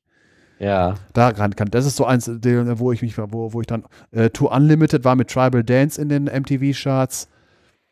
Das war so die Zeit, wo, wo ich ein bisschen was von weiß. Dann sind natürlich also hier von, äh, ab und zu kamen auf diesen Musiksendern auch mal alte Schätzchen, die ständig durchgelaufen ist. Hier, äh, Money for Nothing ist ab und zu mal gelaufen und das ist ja sowieso ein Evergreen. Ja. War das, Ja, nicht, stimmt. Mit, war das Ja. nicht sogar das erste Musikvideo, was überhaupt mal produziert wurde? Oh, das weiß ich jetzt Irgendwie nicht. sowas war da. Aber äh, ich habe gerade irgendwie, hatte ich den Gedanken gehabt, äh, ich könnte ja in der nächsten Folge mal ein Album von den Dire Straits vorstellen. Ja. da Ja. gibt's ja auch, äh, abgesehen vom Money for Nothing, gibt's da ja auch einige sehr schöne Sachen noch. Äh, ja, das äh, auf jeden Fall. Das ist so, das kann. Äh, ich erinnere mich, Detlef hat ja sowas ab und zu auch mal laufen lassen. Ja. Ja. Nee, gut. Also lange Rede, kurzer Sinn. Äh, eine sehr schöne Vorstellung. Das Ding wird auf jeden Fall äh, in, in, in meiner Hörschleife drin bleiben.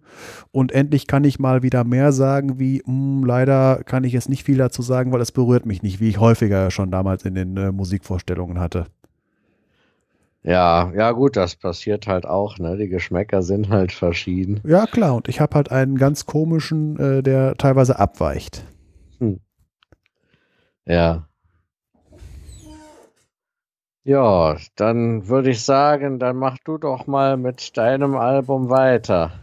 Ja, dann mache ich jetzt mal weiter und äh, jetzt wird's halt eigentlich merkwürdig, weil ich etwas vorstelle, wo wir vor drei Folgen eigentlich auch schon waren, aber die Sache hat halt einen Anlass.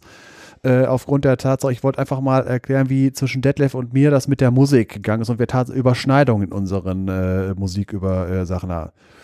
Einfach nur, äh, damit ihr wisst, was auf euch zukommt. Ich stelle jetzt wieder was von Empuse vor. Diesmal aber ein, ein älteres Album, was auch äh, relativ schwer aufzutreiben ist, weil das irgendwie noch unter einem anderen Plattenlabel gelaufen ist.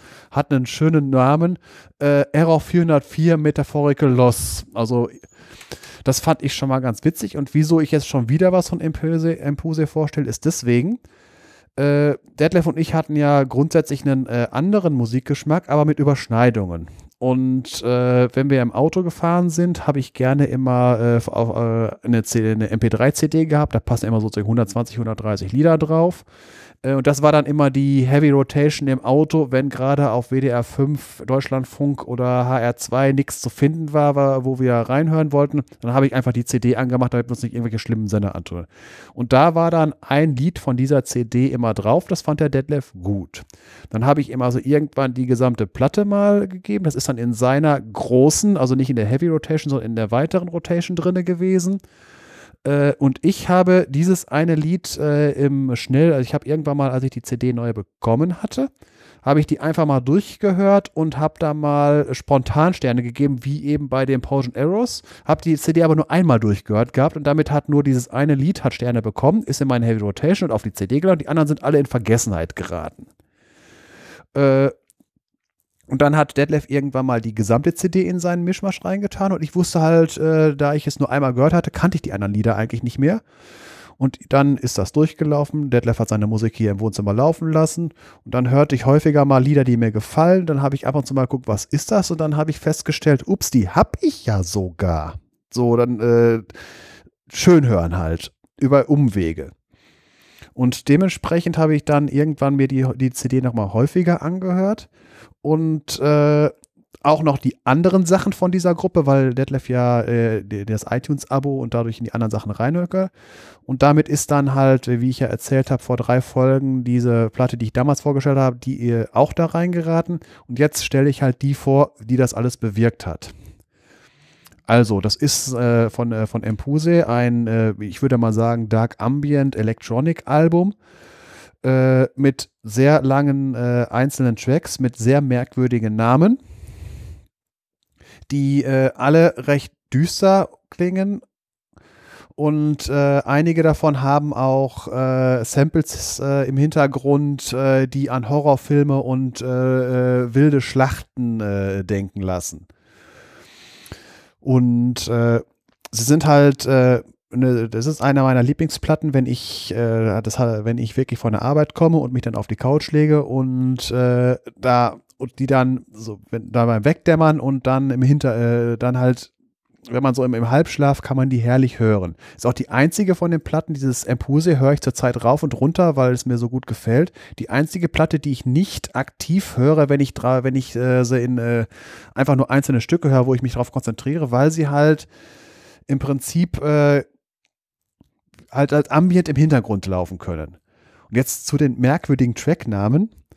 Ich habe die mal einzeln gegoogelt und äh, meistens ist nichts Sinnvolles rausgekommen, äh, außer halt, dass ich wieder diese Platte gefunden habe. Track 1 heißt Oryx, gibt eine Firma, die so heißt. Und ansonsten äh, habe ich nichts Sinnvolles gefunden, wonach es benannt sein könnte. Das zweite, Alkeva äh, ich werde immer auf irgendwas Norwegisch soll sein, aber wenn ich Google Translate Norwegisch, kommt nichts bei raus. Jetzt der Track, äh, der in der Heavy Rotation war, worüber ich es wiedergefunden habe, Ekro Alakin.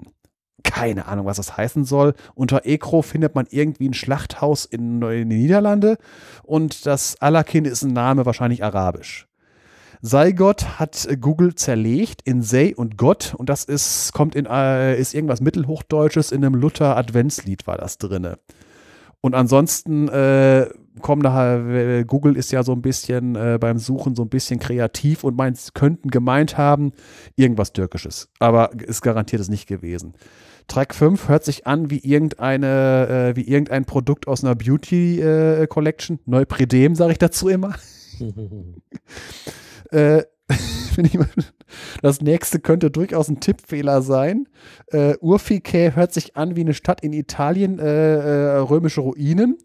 Äh, wenn ich danach gesucht habe, kam als Tippfehler äh, äh, Tetranylchus urticae ist äh, die gemeine Spinnmilbe, macht dafür, dass, äh, sorgt dafür, dass Blätter verwelken. Also ich weiß absolut nicht, was und, und so geht das immer weiter.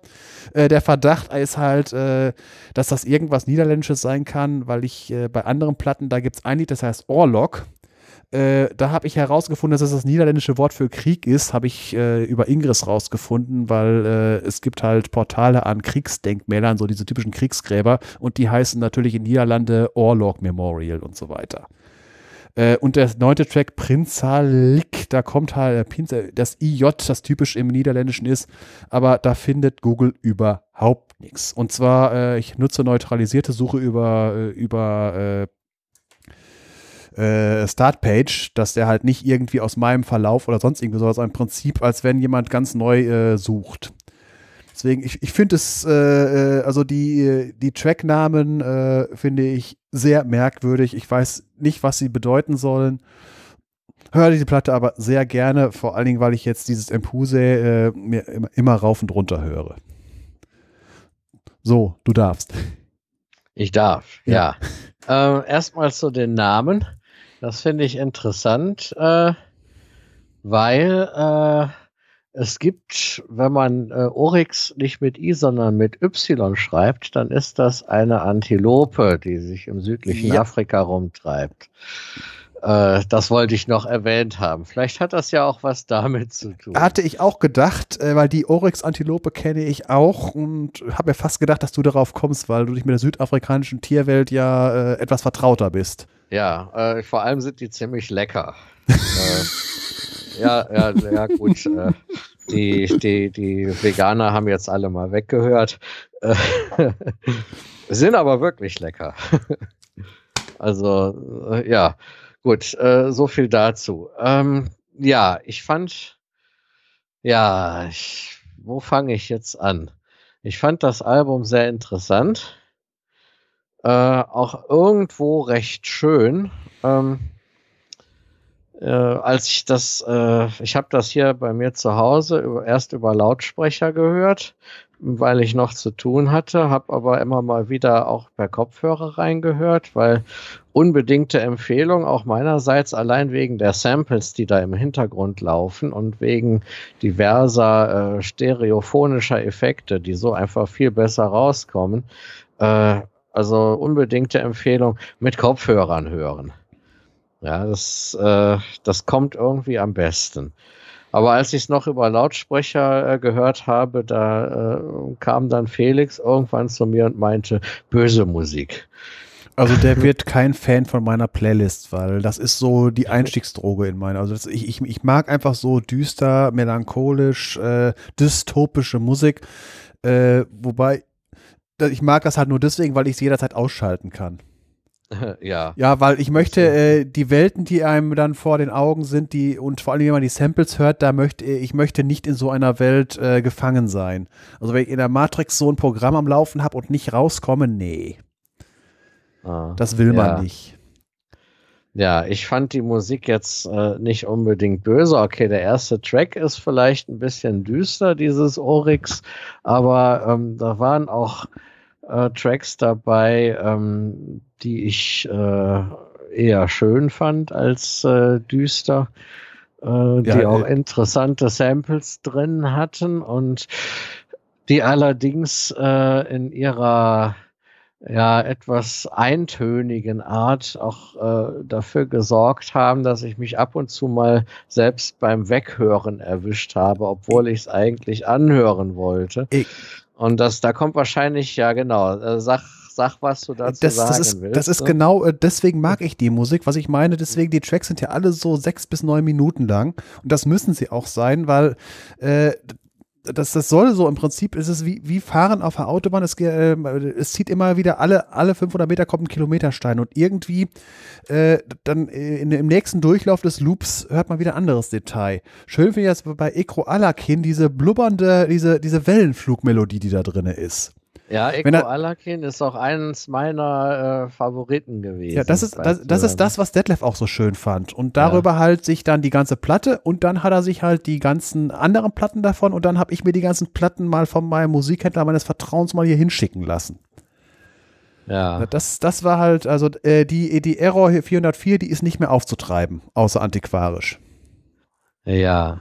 Ähm, das Pienzalik, da muss ich noch drauf eingehen. Ja. Das äh, hat ja irgendwann äh, wird da was reingesampelt, was meiner Meinung nach äh, irgendwie so so gar nicht da reinpasst. Ja, also es war so, ich hörte das über Kopfhörer und äh, da kommt irgendwann so ein so ein so ein, so ein äh, anderer Rhythmus rein äh, so im Hintergrund und äh, kommt immer weiter nach vorne. Und ich dachte erst, äh, ich hätte irgendwie äh, auf dem PC noch eine andere Anwendung laufen, die Sound macht und das äh, äh, den, den, den, den, den Hörgenuss jetzt stört. aber es gehörte tatsächlich zu diesem Stück.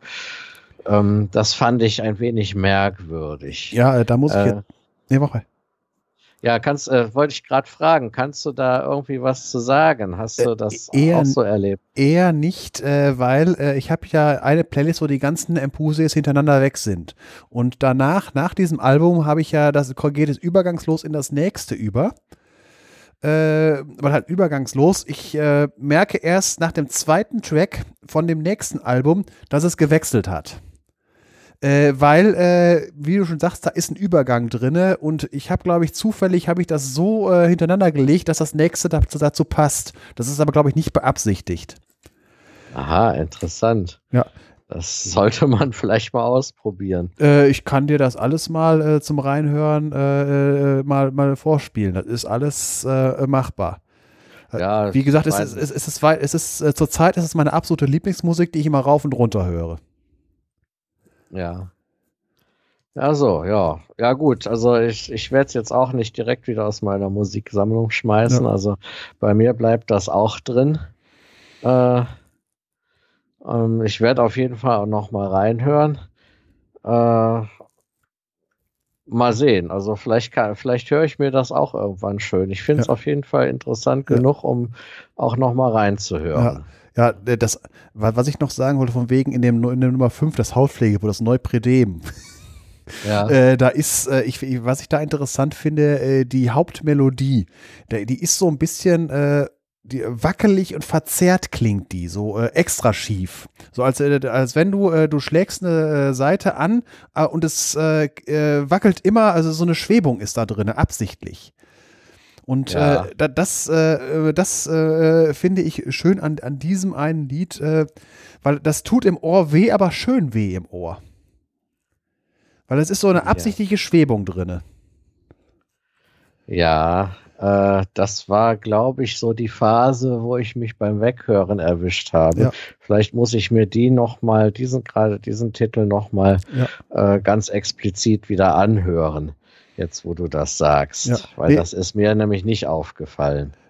Ja, das ist, es ist, hört sich wirklich wackelig an, als wenn, äh, als wenn äh, der Synthesizer Mühe hätte, den Ton zu halten, absichtlich. Es also. ist so wackelig, äh, äh, zerbrechlich.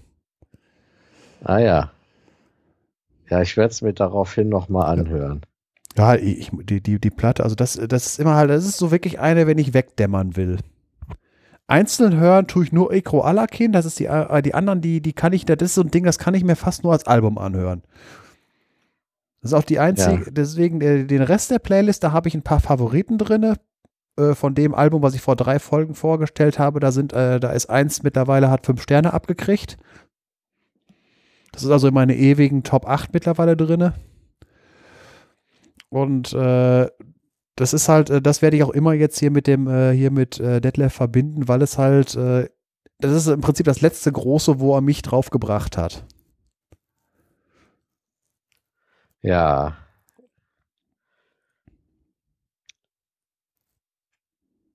Tja. Gut. Ähm, ja, sind wir dann durch auch mit deinem Album? Eindeutig. Oder hast du da noch? Eindeutig.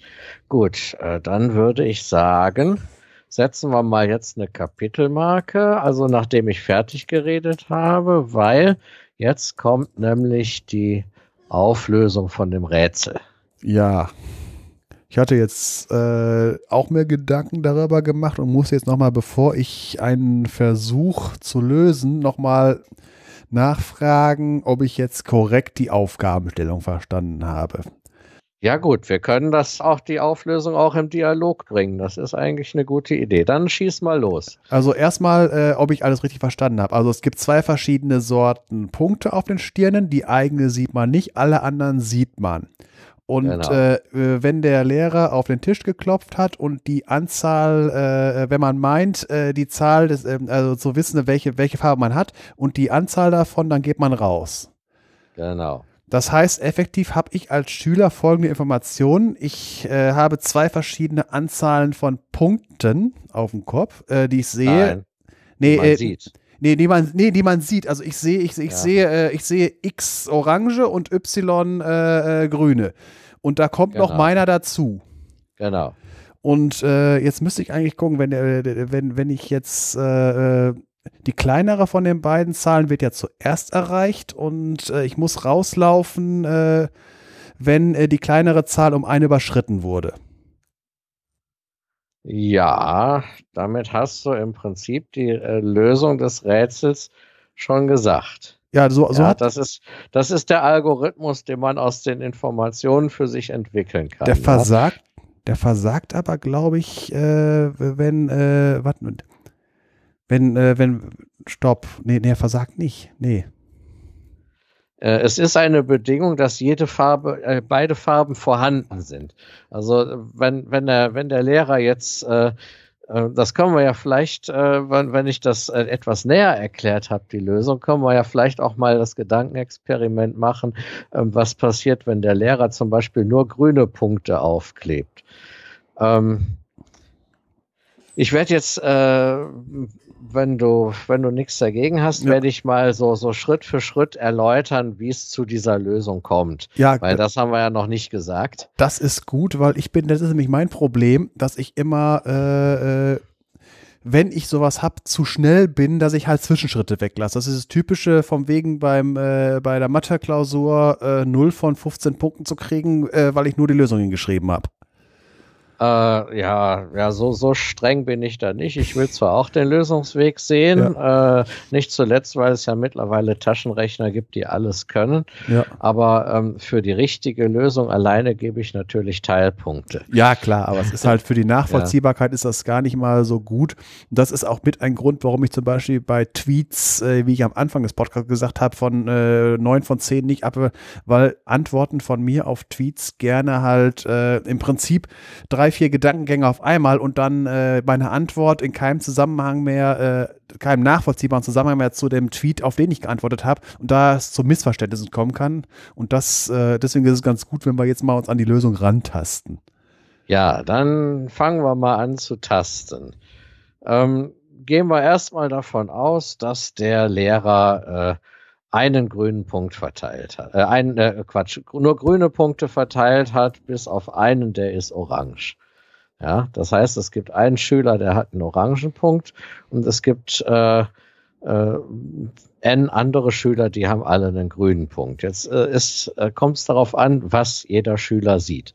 Ja, alle Schüler sehen einen Schüler mit einem orangen Punkt und äh, alle anderen Schüler haben einen grünen Punkt. Bis auf den, der den orangen Punkt hat, der sieht nur grüne Punkte. Ja. Da er aber weiß, äh, es müssen beide Farben vorkommen, weiß er, sobald er das festgestellt hat, dass er keine orangen Punkte sieht, weiß er, dass er einen orangen Punkt hat. Ja, und dann geht er natürlich beim ersten Klopfen des Lehrers auch direkt raus. Ja, ähm, dann machen wir mal die nächste Stufe. Es gibt zwei orange Punkte und der Rest ist grün. Ja, und jeder Schüler, der einen grünen Punkt hat, sieht äh, außerdem, außer den ganzen Grünen, natürlich auch noch zwei Schüler mit orangen Punkten. Ähm, aber die Schüler mit den orangen Punkten, die beiden, die sehen außer den grünen Schülern nur jeweils einen mit einem orangen Punkt. Ja, und wenn der Lehrer einmal geklopft hat und die sehen, der eine da mit dem orangen Punkt, der geht aber nicht raus, ja, dann können die daraus schließen, dass dieser eine, den sie sehen, äh, nicht der einzige Schüler ist mit einem orangen Punkt, sondern dass der auch jemanden sieht, der einen orangen Punkt hat. Und ähm, dann weiß man, wenn man außer dem einen keine weiteren orangen Punkte sieht, dass man selber einen hat. Ja, und das funktioniert so natürlich auch, äh, wenn drei Schüler einen orangen Punkt haben.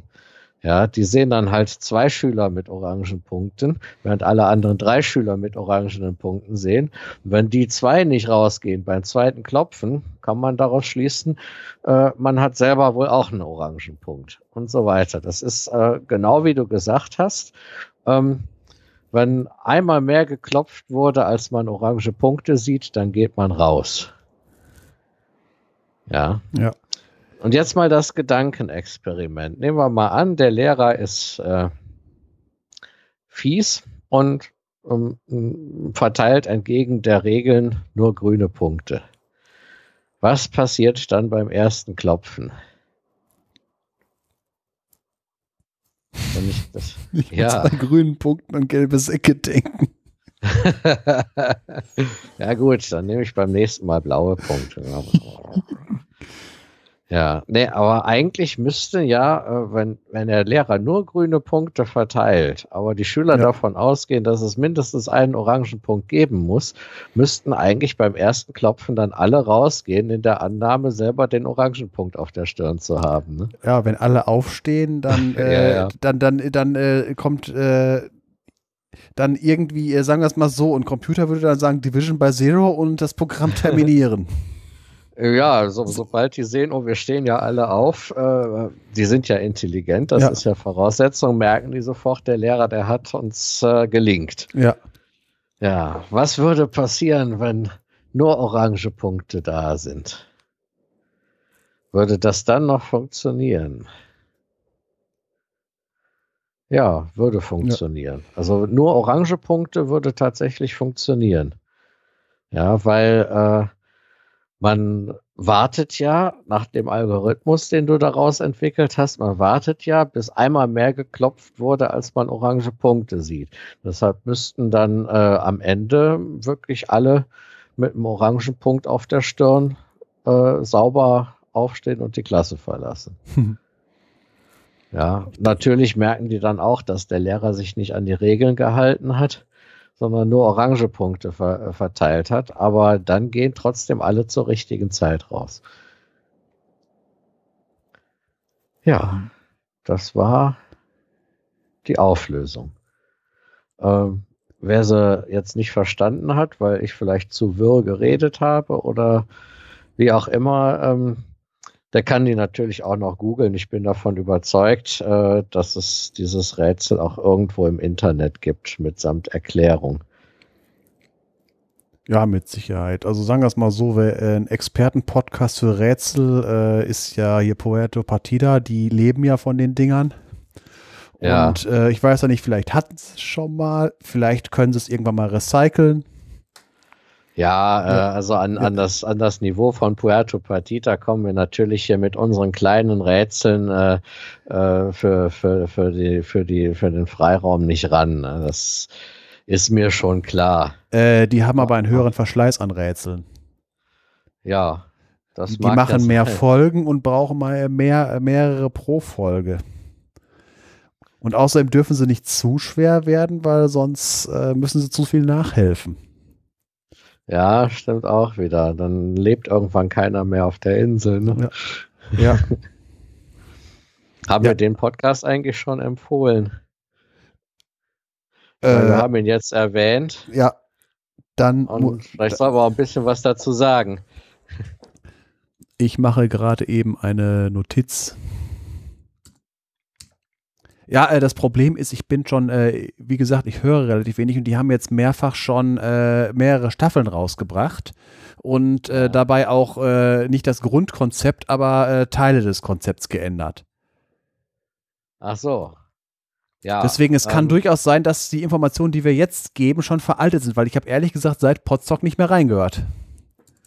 Ja gut, das kann natürlich sein. Dann äh, sagen wir einfach mal, was es grob ist. Genau. Ähm, es ist ein, ja, wie soll man es nennen? Ein, so eine Art Rollenspiel-Podcast. Ähm, man kann Bürger dieser Insel werden. Ja, Puerto Partida heißt die Insel. Ja, genau. Die Insel heißt Puerto Partida. Man kann Bürger dieser Insel werden, äh, muss bestimmte Aufgaben erfüllen. Und ich glaube, wenn man es nicht schafft, Bürger auf, also mal, so, so wie ich das auf Potsdok verstanden habe, strandet man auf dieser Insel und muss dann versuchen, Bürger zu werden. Oder man äh, es gibt drei Möglichkeiten. Man wird Bürger der Insel, man entkommt von Ja. der Insel oder man landet im Kochtopf. Also man ist tot. Genau. Das sind die drei Ja. Möglichkeiten, die es gibt. Wobei Möglichkeit drei möchte man nicht. Möglichkeit zwei entkommen ist, wenn man nicht Teil des Podcasts werden will, aber wenn man da mitmachen will und ab und zu mal eine Rolle spielen soll, das heißt ab und zu mal einen Redebeitrag, dann sollte man äh, versuchen, äh, Bürger der Insel zu werden. Das Konzept Ja. ist halt, dass man halt, wenn man äh, in, innerhalb dieses Rollenspiels auf der Insel ist, äh, dann äh, Informationen sammeln muss, um äh, am Ende, äh, das es war mal ein Leuchtturm, äh, wo, äh, wo es dann halt die Möglichkeit war, sich von der Insel runter zu teleportieren oder einen Ausweis zu erhalten für die Insel oder wenn man nicht schnell genug war, landete man halt im Kochtopf. Und dafür muss man halt, während äh, man äh, äh, seine, sein Abenteuer auf der Insel erlebt, Informationen sammeln, um das Rätsel am Ende lösen zu können, was einem da gestellt wird. Und das äh, sind halt auch Rätsel so äh, von dem Kaliber, was wir gerade eben gesagt haben. So von wegen rauskriegen, welche Farbe hat und in welcher, äh, in welcher Reihenfolge muss man welche Schlüssel verwenden und so. Äh, sowas in der Art wird da gerne gemacht.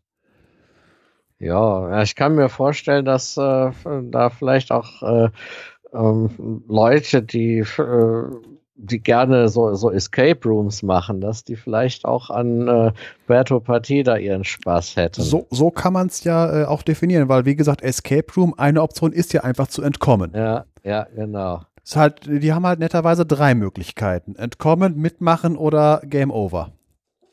Ja, Wobei äh, bei den Live-Podcasts, wo äh, auf, ähm, äh, auf den ähm, Podstock-Events, äh, da hat es, glaube ich, bisher äh, nur Entkommen oder Bürger werden. Also Kochtopf hat es da bisher, äh, habe ich live nicht miterlebt. ja gut, äh, da gibt's ja auch Leute, die vernünftig äh, auch mit anderen Zutaten kochen können. ne? ja. Nee, aber es ist immer ein Heidenspaß, vor allen Dingen, wenn die Dinger dann auch noch live aufgeführt werden. Äh, oder halt, wenn dann halt das, äh, was typisch bei Rollenspielrunden passieren kann, wenn äh, der Game Master halt hat einen Plot vorgesehen, hat verschiedene Optionen. Äh, und äh, die Spieler, die machen partout irgendwas anderes. Da steht irgendwie äh, der äh, im Prinzip der Game Master äh, beschreibt einen großen leuchtenden orangenen Pfeil, der nach links zeigt. Den kann eigentlich keiner übersehen. Aber alle Kandidaten laufen nach rechts. Und, und dann halt, wenn man dann live miterlebt, wie, wie, wie, wie dann der Game Master das noch äh, irgendwie drehen muss. Weil Ja. sonst, sonst, ist ja, der ganze ich erinnere mich. ja. ja, aber äh, teilweise, äh, wenn, wenn ich da sitzen würde oder halt live drinne wäre, das ist dann das typische, äh, man sieht den Wald vor lauter Bäumen nicht. Ich, das ist immer, wenn man bei Wer wird Millionär zu Hause sitzt, auch ohne Wikipedia oder Google oder sonst irgendwie sowas, die Lösung ist so ganz einfach. Wenn man da sitzt, dann ist man einfach vor Aufregung sowas von vernagelt. Und da kriegt man halt, äh, da kriegt man selbst die 50-Euro-Frage nicht hin. Ja, ja, ja, das, das ist tatsächlich so. Ja. Ja, ich, ich kenne das ja. Ich war ja mal bei Glücksrad äh, damals so, wann, wann war das? Ende der 90er und gesendet wurde es dann im Januar 2000 oder so. Äh, und äh, es ist tatsächlich, wenn man da steht, ist alles anders. Da kommt man teilweise auf die einfachsten Sachen nicht. Äh, das, das passiert mir ja sogar hier live im Podcast, äh, weil ich sehe ja jetzt gerade hier, wie äh, das, äh, wie die Waveform da mitläuft. Das heißt, dass hier gerade ein Mikrofon mitläuft, das aufzeichnet und das heißt, ich muss irgendwie liefern. Wobei ich hier den Vorteil habe, ich habe hier eine Pausentaste und ich habe nachher noch die magische Schere, wo ich halt meine, mir fällt nichts ein, Minute einfach rausschneiden kann. Wenn er das aber wirklich live wie bei Glücksrad äh, oder wie in dem Podcast hier Puerto Partida, dann äh, wird das halt irgendwann die Stille nach zehn Sekunden wird die Stille mörderisch. Ja, wobei ähm, das Glücksrad, das war auch nicht live. Das wurde aufgezeichnet, wie gesagt, und wurde dann später gesendet. Also wenn da einer absoluten Mist baut, dann können die das immer noch äh, schneiden. Ja, gut, aber man möchte das ja vermeiden. Ich meine, hier beim Podcast sind die, ähm, ich, ich würde mal sagen, beim Glücksrad hätte ich einen höheren Anspruch als äh, hier, einfach nur, weil hier sind wir alle unter uns. Äh, hier können wir uns mit der Schneiderei noch absprechen, aber da, wenn ich, wenn du dabei Sat 1 gestanden hast und da, äh, das war irgendwie eine ganz andere Sache. Oder wenn ich jetzt bei Puerto Partida wäre, das wäre mir peinlicher als hier bei uns. Vor allen Dingen, wenn das Puerto. Puerto Partida auf Podstock wäre. Ja, äh, ja gut, ich habe mich ja mal auf die Bühne mit drauf getraut, äh, äh, wie hieß der Podcast noch, wo ich dann so als Vertreter von, von Ah. Proton noch dazugekommen bin. Ach, das war. Ah, ja, äh, ja, gut. Also ich weiß, der Buddler saß mit da, mit da oben. Also der äh, vom, wie war das, angegraben oder Ja, ausgegraben? angegraben, Podcast? Angegraben Podcast. Archäologe, ja. Der, wie hieß der noch? Äh, Ich und Namen. ich ich, ich habe immer nur den Buddler im Kopf, aber der hat auch einen richtigen Namen. so geht mir das auch immer. Ich frage mal Ja. eben. Ja, frag mal die allwissende Müllhalde. Gut, ja, jetzt weiß ich es wieder, Genau. genau. Äh, ja, und der ist ja auch witzig, der Mensch. Äh, der, das hat auf jeden Fall Spaß gemacht da oben. Muss ich, muss ich sagen. So, damit stelle ich gerade fest, dass äh, äh, in den Shownotes sich etwas ändern wird. Die Podcast-Empfehlungen kommen im, zum Schluss und nicht am Anfang. das finde ich auch Ach, schön. Ja. ja. Ja, gut, da sind wir ja jetzt so reingeschlittert, ne? aber Ja. so ist das nun mal. Das ist ja das Schöne, wenn man, ja. äh, dass, wenn das Format nicht gebunden ist und man nicht nach äh, 55 Minuten für die Tagesschau Platz machen muss. Ja, das stimmt. Es sei denn, man ist Thomas Gottschalk, dann kann man auch mal die Tagesthemen überblenden, also äh, verschieben. ja. Gut, das müssen wir zum Glück nicht Nee. machen hier, da hast du recht. Jo. Aber ich glaube, wir sind jetzt auch soweit fertig, ne? Würde ich auch mal sagen. Und ich muss sagen, äh, es hat gut geklappt, obwohl äh, es ist, es, es fehlt natürlich gewaltig was. Ja, natürlich. Also, äh, das merke ich auch. Äh, Detlef fehlt. Äh, wir zwei müssen uns noch aufeinander eingrooven. Ja, Aber ich denke mal, wir haben da heute einen ganz guten Grundstein gelegt. Und wer weiß, ich meine, vielleicht äh, finden wir ja auch Leute, die mal so als äh, Gastredner äh, oder als Interviewpartner mitmachen wollen. Äh, man weiß ja nie, was noch kommt. Ne? ja. Ein, einen Anfang haben wir ja schon. Äh, der Arvid, den wir nachher noch, den wir jetzt, jetzt müsste es wie, wie bei dem Berliner Flughafen, jetzt müssen wir Futur 3 haben. Äh, jetzt ist es ja noch nicht so, den wir mit seinen Wissenschaftsmeldungen reingeschnitten haben werden, werden. ja, ich sag ja. Ja. Jetzt zur Zeit der Aufnahme ist er noch nicht da. Wenn diese, wenn ihr diese Folge hört, wird er drinne sein. Und äh, das ist jetzt, äh, die deutsche Sprache äh, hat da ein Logikleck. Oder ich krieg's nicht hin.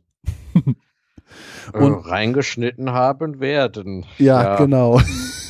Ja, es ist alles eine Frage des Bezugssystems. Ne? Also genau. Wenn wir jetzt äh, unsere äh, derzeitige Gegenwart als Bezug äh, nehmen, dann ist Futur, äh, dieses, diese Futurform richtig, ne? Reingeschnitten haben werden.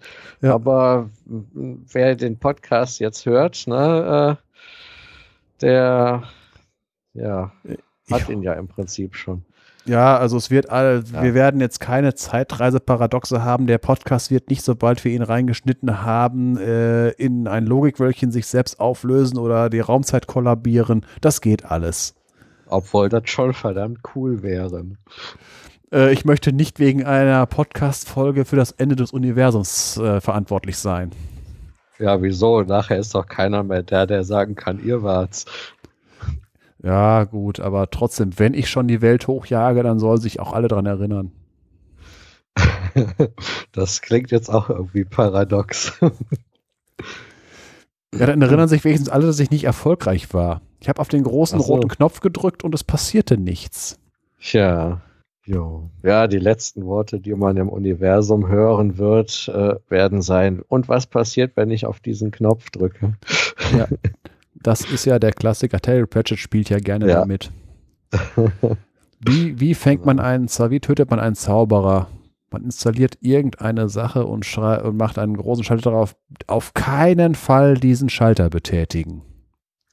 Ja, genau.